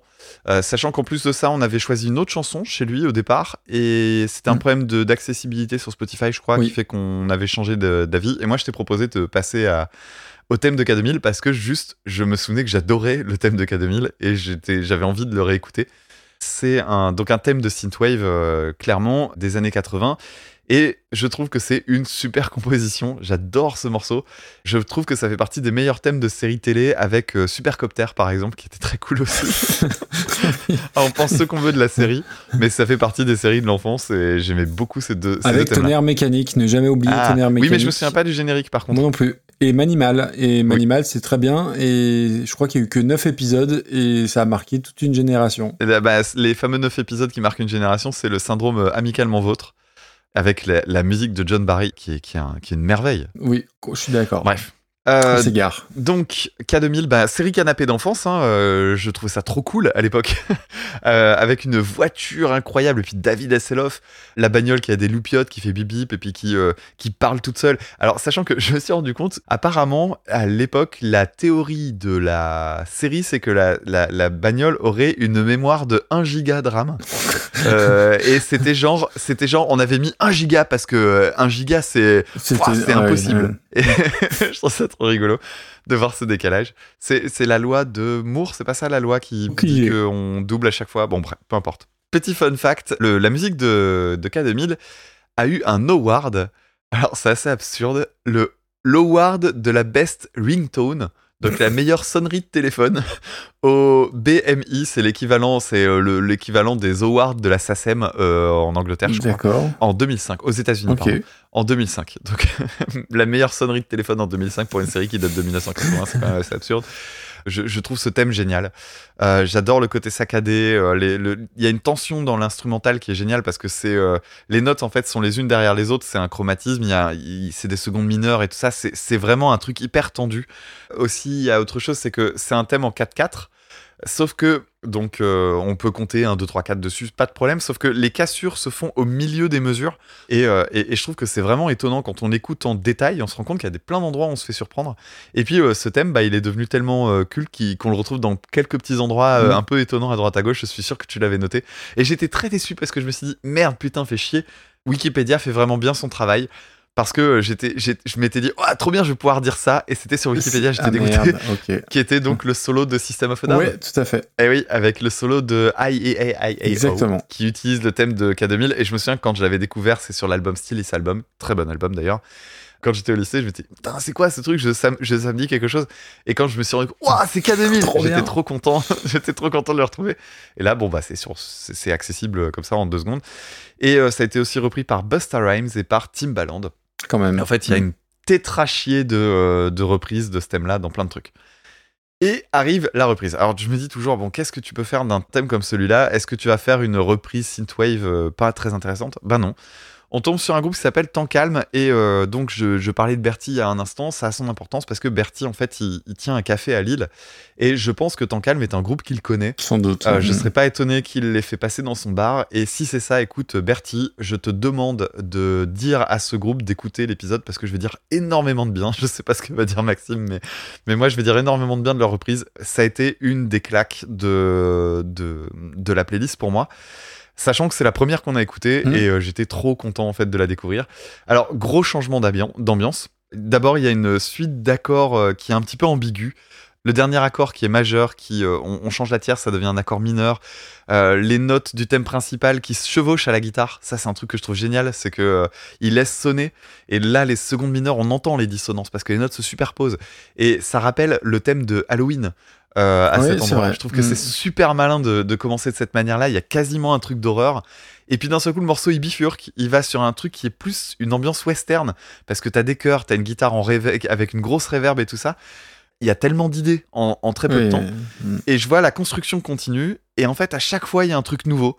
À un moment donné, c'est la basse. Puis après, c'est des synthés qui s'ajoutent. Et puis après, on rejoue le thème, mais on le joue à l'octave. Il y a vraiment une idée de rajouter toujours un petit truc, mais jamais, ça devient jamais balourd. Parce qu'en fait, à chaque fois qu'un truc est joué, ça remplace un autre. Ça évite la répétition pure et dure. Je trouve ça super habile, en fait, comme façon d'écrire. Et puis, quand arrive la fin du morceau, je trouvais déjà ça très bien. Et là, tu sens les mecs qui limite se regardent et se disent On le fait. Et vous savez quoi euh, Allez, on le joue. Et quand arrive la version normale, c'est vraiment jouissif et c'est hyper frustrant parce que il ne la joue qu'une Mm. fois. Et là, je me dis, bah c'est du génie parce que euh, à cet endroit-là, tout l'intérêt de la reprise, c'est que ça ne dure pas. C'est c'est de la frustration et la frustration en musique, c'est génial. C'est très difficile à, à doser. Moi, c'était mon coup de cœur de la playlist parce que je prends pas Respect comme un coup de cœur. Respect, Oui, je l'ai euh. redécouverte. La vraie découverte de toute la playlist, pour moi, c'est celle-là. Et je sais pas ce que t'en diras, mais moi, j'ai été charmé au point de me dire. J'ai noté, euh, j'ai mis mes 5 plus là, et j'ai mis entre parenthèses top 10, point d'interrogation. Ok, alors, K2000. On on n'a pas expliqué pour les, pour les plus jeunes, euh, parce qu'il y a peut-être des jeunes Ah, qui, mais oui. qui nous écoutent. En gros, c'est David Hasselhoff qui a une Apple Watch euh, qui est reliée à sa Ford Escort. Voilà. en, en gros, qui est reliée à Siri sur la Ford Escort. Non, alors, moi, j'ai- j'aimais pas trop. euh, mais euh, j'ai halluciné parce que c'est une série qui date de 1982 jusqu'en 1986, le, le- le tournage, la réalisation, tout ça. Et on s'est bouffé des rediffusions jusqu'en 2009. Donc ça se trouve, même les plus jeunes, ils l'ont, ils ont déjà vu. Ouais. Euh, donc oui, Michael Knight, euh, je me souviens. il y a eu des remakes aussi. Il y a eu des remakes, des téléfilms, tout ça. Moi, je me souviens juste du, des espèces de monologues avant le générique, euh, un chevalier, dans- enfin, un truc un peu ridicule quand même. Donc, le thème, il est iconique, il est indissociable et il a vachement moins mal vieilli que David Hasselhoff. Là-dessus, on est bien d'accord. Et je te rejoins sur tout ce que tu as dit. Moi, j'ai- j'ai- j'aime bien le thème, je mets pas la série, mais c'est beaucoup plus chiadé, beaucoup plus chargé qu'il n'y paraît. Euh, donc voilà, bon, euh, ça fait partie des, des- des- des thèmes euh, dont on se rappelle de toute façon. Donc tant calme, alors oui, euh, donc encore un groupe lillois, on avait déjà parlé d'un autre groupe lillois la dernière fois, mais qu'on n'a pas très bien classé de, de mémoire. Mhm. Donc tant calme, oui, c'est un, un truc un peu confidentiel, je crois que c'est 268 euh, followers sur, euh, Spotify. Sans trahir un secret, je pense en aura deux de plus euh, ce soir. Ils se définissent comme à la croisée de la musique électronique, du krautrock, du jazz et de la pop psychédélique, tout un programme. Et en fait, euh, déjà avant d'écouter, je vois que la reprise est plus longue que l'original. Moi, c'est toujours, euh, toujours un petit problème avec ça. Les 5-6 premières secondes où il y a juste des nappes de clavier, euh, alors c'est, sans doute un, hasard et c'est pas grave, mais ça m'a fait penser aux premières secondes de 505, le morceau d'Arctic Monkeys, qui est génial. Voilà, c'est juste pour, le, pour la petite anecdote. Je sens arriver une grosse synthwave des familles. Et non, et heureusement, parce que je suis pas trop, trop client. Moi, j'ai beaucoup aimé au tout début la, la rythmique un peu urgente du thème qui est reprise. Alors, je sais pas si des coups de Mediator, mais tu sens un truc euh, qui te fait penser à l'original, mais qui est modernisé et qui est transformé. Euh, une petite vibe Kaminski, j'ai noté au début, et puis après, ça, après, ça change. Il y a des arrangements qui arrivent à partir de, de deux minutes. Ça devient un peu plus ample. Euh, c'est presque plus, alors, pop post-rock, mais plus trip-hop que synthwave. Et la preuve que le truc est réussi, c'est que si tu connais pas la série, tu te doutes pas que c'est un truc qui a été composé dans les années 80. Donc ça, déjà, ça marche, première chose. La chanson, la version est beaucoup plus cinématographique que la générique de la série, euh, qui était plus euh, la série du dimanche après le poulet frites de mamie, hein, on va dire comme ça. Mhm. Là, c'est beaucoup plus sérieux, beaucoup plus euh, crédible, j'ai envie de dire, même si c'est pas c'est pas le bon terme. Ambitieux. Ambitieux, voilà, tout à fait, c'est exactement ça. Et surtout, bah voilà, là où, où tu marques des, où ça marque des points en plus, c'est la, la, la fin. La fin, je trouve, c'est super, c'est astucieux, c'est espiègle et c'est malin, c'est très très malin. Et surtout, bah, c'est toujours un peu casse-gueule hein, de reprendre des génériques. Je sais pas si on a déjà eu le cas, mais généralement c'était raté 9 fois sur 10. Là, ça tombe on pas avait dans- Malcolm la dernière fois, justement. Et c'était d'ailleurs le groupe Lillois, je crois. Euh, oui, oui, tout à fait. Mais c'était une chanson presque conventionnelle. Là, on est, sur vrai. un truc euh, très très particulier. Ça tombe pas, ça tombe pas dans le piège de la longueur, malgré le fait qu'elle soit plus longue que l'original. Et en, en soi, je m'en fous. Il n'y a pas de redondance. Ça aurait pu tomber un peu facilement dans, dans un aspect un peu cheap, euh, rétro gamer, euh, rôliste et compagnie, et, et pas du tout. Et Dieu merci, heureusement. Alors, tu vois, alors j'ai noté, je sais pas où on va le classer, mais je vais creuser leur, leur musique. Et en tout cas, il y a beaucoup de subtilité. Moi, j'ai trouvé que c'était très subtil, très intelligent. Alors après, top 10, honnêtement, je sais pas, parce qu'il faut quand même le déloger, le top 10. Mais euh, oui, oui, moi, j'ai bien aimé. J'ai vraiment bien aimé. Alors, j'ai écouté euh, d'autres choses qu'ils ont fait. Ils ont un album qui date de 2020. Alors, je crois qu'il y en a même un euh, plus récent. Mais j'ai écouté, donc c'est l'album, il s'appelle Circuit ou Circuit, je sais pas si c'est prononcé à l'anglaise ou pas. Tous les titres sont en anglais, donc j'imagine qu'il faut le prononcer à l'anglaise. Je l'ai trouvé super bien. Il y a vraiment de très très belles choses. Alors là, que devant moi, sur Spotify, il y a trois morceaux sur lesquels j'ai mis des petits cœurs. Donc si vous voulez écouter, euh, écoutez euh, Aqua Falling, Dancing Owl et euh, Bunny Be- Breckenridge, qui sont trois super bons morceaux. Et évidemment, la, la reprise de, de K2000 qui, qui tue. Ok. Bon, bah moi j'ai dit ce que j'ai dit ce que j'avais à en dire. Je sais très bien que le top 10 il est hyper béton, mais je suis vraiment très très sensible à la composition et je trouve que c'est exemplaire. C'est surtout ça qui me qui me frappe. Il y a un truc que j'aime bien aussi, c'est qu'il n'y a pas un côté euh, petit malin. Genre, je vais faire une reprise et puis euh, je vais te taper du coude. euh, Non, c'est fait avec oui, soin. ouais, quoi. sur l'intention, il n'y a, aucun- y a aucun problème. hein. Putain, euh, top 10, euh, c'est chaud quand même. hein. J'ai même une position dans le top 10. Non, non, mais pour, pour moi, je veux bien la mettre dixième. C'est-à-dire, je veux bien faire descendre Mad World, mais au-dessus. Ah, ça serait beau. Hein. Mais au-dessus, au- au-dessus, non, non, non. euh, Il y a Hendrix. Euh, Est-ce qu'on fait descendre Mad World? Moi, je ferais descendre Mad World. Alors là, euh, clairement, euh, j'ai beaucoup aimé, attention, hein, mais pour moi, euh, Tu me fais un cadeau. c'est un cadeau. hein, et je retiens ce que tu as fait sur Ice Gear où tu as refusé de la, mettre, de la mettre très haut, mais soit. C'est le podcast euh, d'écoute ça, hein, donc euh, ma foi. Non, non, di- di- dixième, dixième, c'est. Et puis voilà, ça fait partie des, des- Si on peut faire découvrir ça au, au plus grand nombre à notre euh, humble mesure, bah c'est très bien. Ouais. Disons, alors, Eh ben, top 1, top 10, un top 50, un top 100. Putain, on a envoyé du lourd. hein. ouais, bah, on avait prévenu. Hein. Ah oui, oui, complètement. Bon, bah voilà un beau classement d'un fort beau gabarit. Hein, euh, Ouais. Nouveau, nouveau leader, ça c'est top. Est-ce que tu as un petit, un petit flûte au Oui. Pour qu'on pour Tout qu'on à trouve les fait. pins? Alors, on rappelle un petit peu le fonctionnement. Je vais vous interpréter maintenant une reprise à la flûte à coulisses. Si vous reconnaissez cette chanson, il y a deux prix en jeu. Ah oui, il y a encore deux prix, trop oui, bien. parce que je crois que j'ai encore des mugs. Sinon, je devrais faire une commande, je me débrouillerai, donc euh, on verra, ce sera peut-être un petit peu en retard. Donc, euh, il suffira d'envoyer un mail à Maxime, donc c'est reconversionpodcast.gmail.com, Tout à fait. dans lequel vous donnez le nom, euh, de, le nom du morceau, de l'artiste, etc., pour montrer que vous avez identifié cette superbe reprise. Et donc, euh, les deux pins, il y en a un qui aura droit à un mug au logo de Super Cover Battle, avec notre superbe logo avec la reine d'Angleterre. Et le second, ce sera, bah, comme Miduyenne, un, un morceau qu'on nous impose, tout simplement. Parfait. Allez, on t'écoute.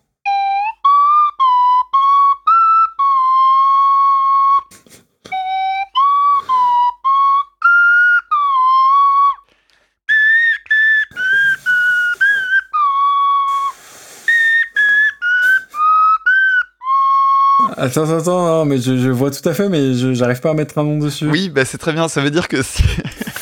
c'est formidable parce que je me dis, il y a peut-être des gens qui sont en train d'écouter le podcast et qui sont exactement dans la même situation. Je suis désolé. et non, ce n'est pas la puberta. Ah oui, putain, ah, le temps que ça remonte. Donc, si vous avez reconnu cette euh, magnifique euh, démonstration, euh, un petit mail donc à reconversionpodcast@gmail.com. Juste petite précision, il est tout à fait Je possible. vous répondrai pas. Non, non, non, mais voilà, non, mais il faut être clair là-dessus. Euh, partez du principe que je reçois et je lis tous les mails. Ça, c'est une certitude, c'est une évidence. Ces derniers temps, j'ai pas forcément le temps de répondre, mais euh, voilà, votre réponse dans tous les cas sera prise en compte. Et euh, bah après, voilà, comme l'a dit Damien, ou mug ou un petit pins. Et donc, dans le prochain épisode, on écoutera des reprises proposées par Raphaël, Ensuite, par JB Deluxe, par Format A3, par Jasmine, par Chris Carton, Et on boucle, on arrive au bout de la liste avec les récents auditeurs et auditrices. D'ailleurs, euh, merci à vous, hein, parce que ça fait quand même quelques épisodes qu'on est sur des, des nouvelles Mhm. listes, c'est toujours sympa. Donc on va aller retourner euh, à la rencontre de nos anciens. On va parler d'un morceau qui sera proposé par Patrice du podcast Binous USA, ensuite une proposition envoyée par Grey Pigeon, puis une d'Ignigo Web. et enfin de Camille Hélène. Bon, Qu'est-ce qui nous reste, mon cher Damien? Eh bien il nous reste euh, pas grand-chose, il nous reste euh, éventuellement notre actualité. Maxime, qu'est-ce que tu as de beau sur le feu? L'actualité, bah, l'épisode de janvier est sorti il y a un petit moment, mais c'est peut-être l'occasion de, de- de l'écouter. Euh, Jealous Guy, chanson de John Lennon évidemment, reprise euh, formidablement par une légende de la soul mal connue qui s'appelle Donny Hathaway, qui est mort très jeune. Et en plus, c'est un épisode où euh, Dodoy intervient pour parler justement de Jealous Guy et de John Lennon.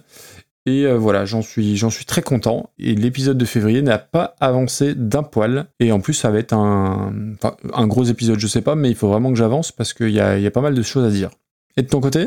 Bah, de mon côté, je suis toujours en train euh, d'écrire, mais en ce moment, c'est euh, le, le boulot et, et- et pas mal d'autres choses prennent beaucoup de place. Mhm. Donc, je suis un peu, j'étais un peu en stand-by ces derniers jours. Donc, euh, je, je reprendrai très bientôt. Mais du coup, je le redis, hein, je suis en train d'écrire un épisode sur Psych Up. Super, nickel, Ouais. nickel. Et puis, euh, bah, notre actu euh, dans l'absolu, euh, prenez vos billets de train parce que apparemment c'est compliqué d'aller à Rennes. Euh, si vous voulez venir nous voir à Podren, et ben, vous êtes les bienvenus. Ah oui, si, un truc important visiblement pour l'organisation. Si vous souhaitez venir à Podren pour venir, que ce soit nous voir nous, voir d'autres gens, parce qu'en fait il y a des enregistrements pendant les deux jours, Oui. pendant le samedi et le dimanche. C'est vraiment un super moment. Moi j'ai passé un, un- un week-end merveilleux l'année dernière. Le- la seule petite demande qui est faite par l'orga, c'est de vous inscrire sur le site. Alors c'est entièrement gratuit, c'est simplement pour pouvoir anticiper au niveau de la bouffe et au niveau des boissons, parce que c'est associatif, euh, sur place euh, tout est gratuit et donc euh, ça permet de ne pas être en galère. Eh oui. Donc si vous, vous souhaitez venir même en tant que spectateur et spectatrice, faites un petit saut sur le site et enregistrez-vous tout simplement. Super. Bon, voilà, t'as tout dit. Merci. Eh ben merci Maxime. Et ben, au, j'allais dire au mois prochain, au prochain épisode. Au prochain épisode, ouais, on verra bien. Et, et, et bonne année. Ciao tout le monde. Salut.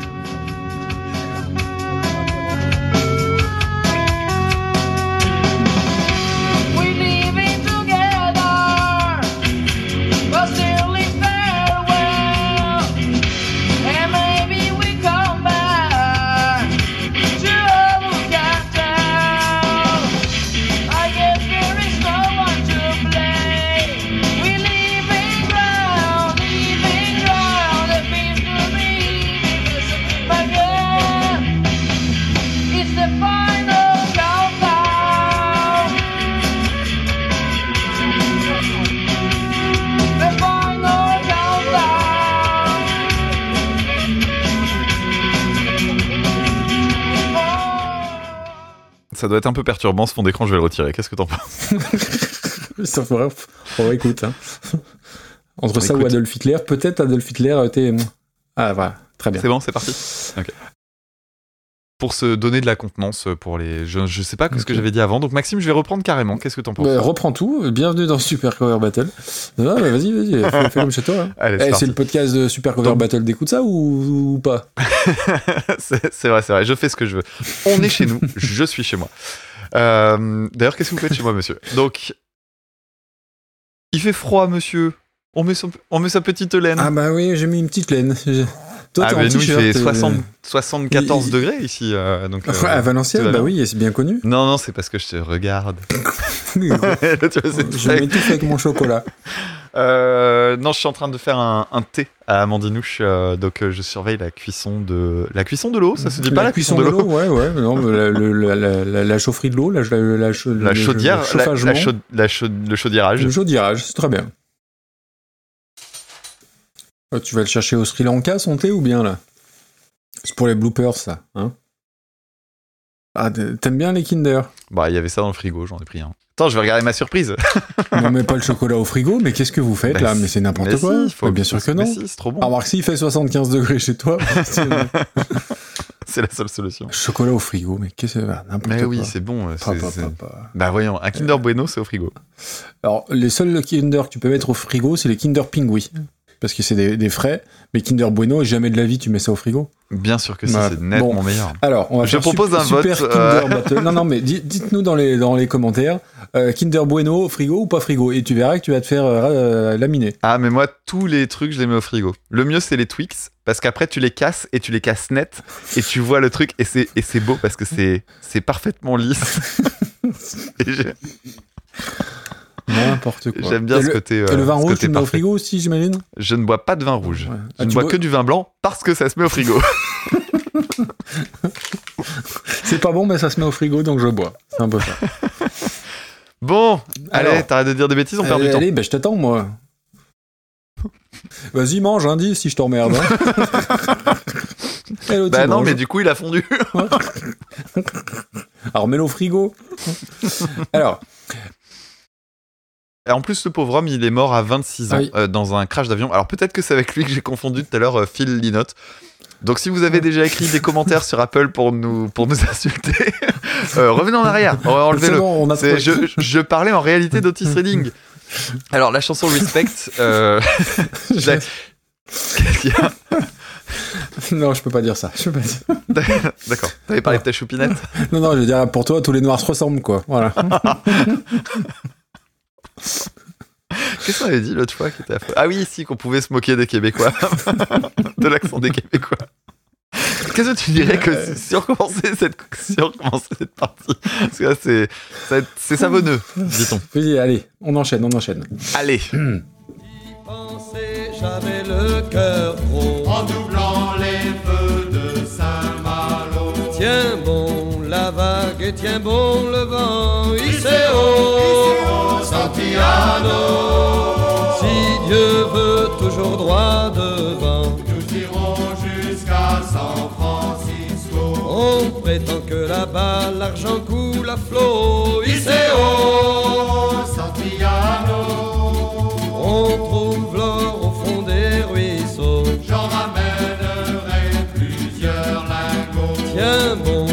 la vague et tient bon le vent.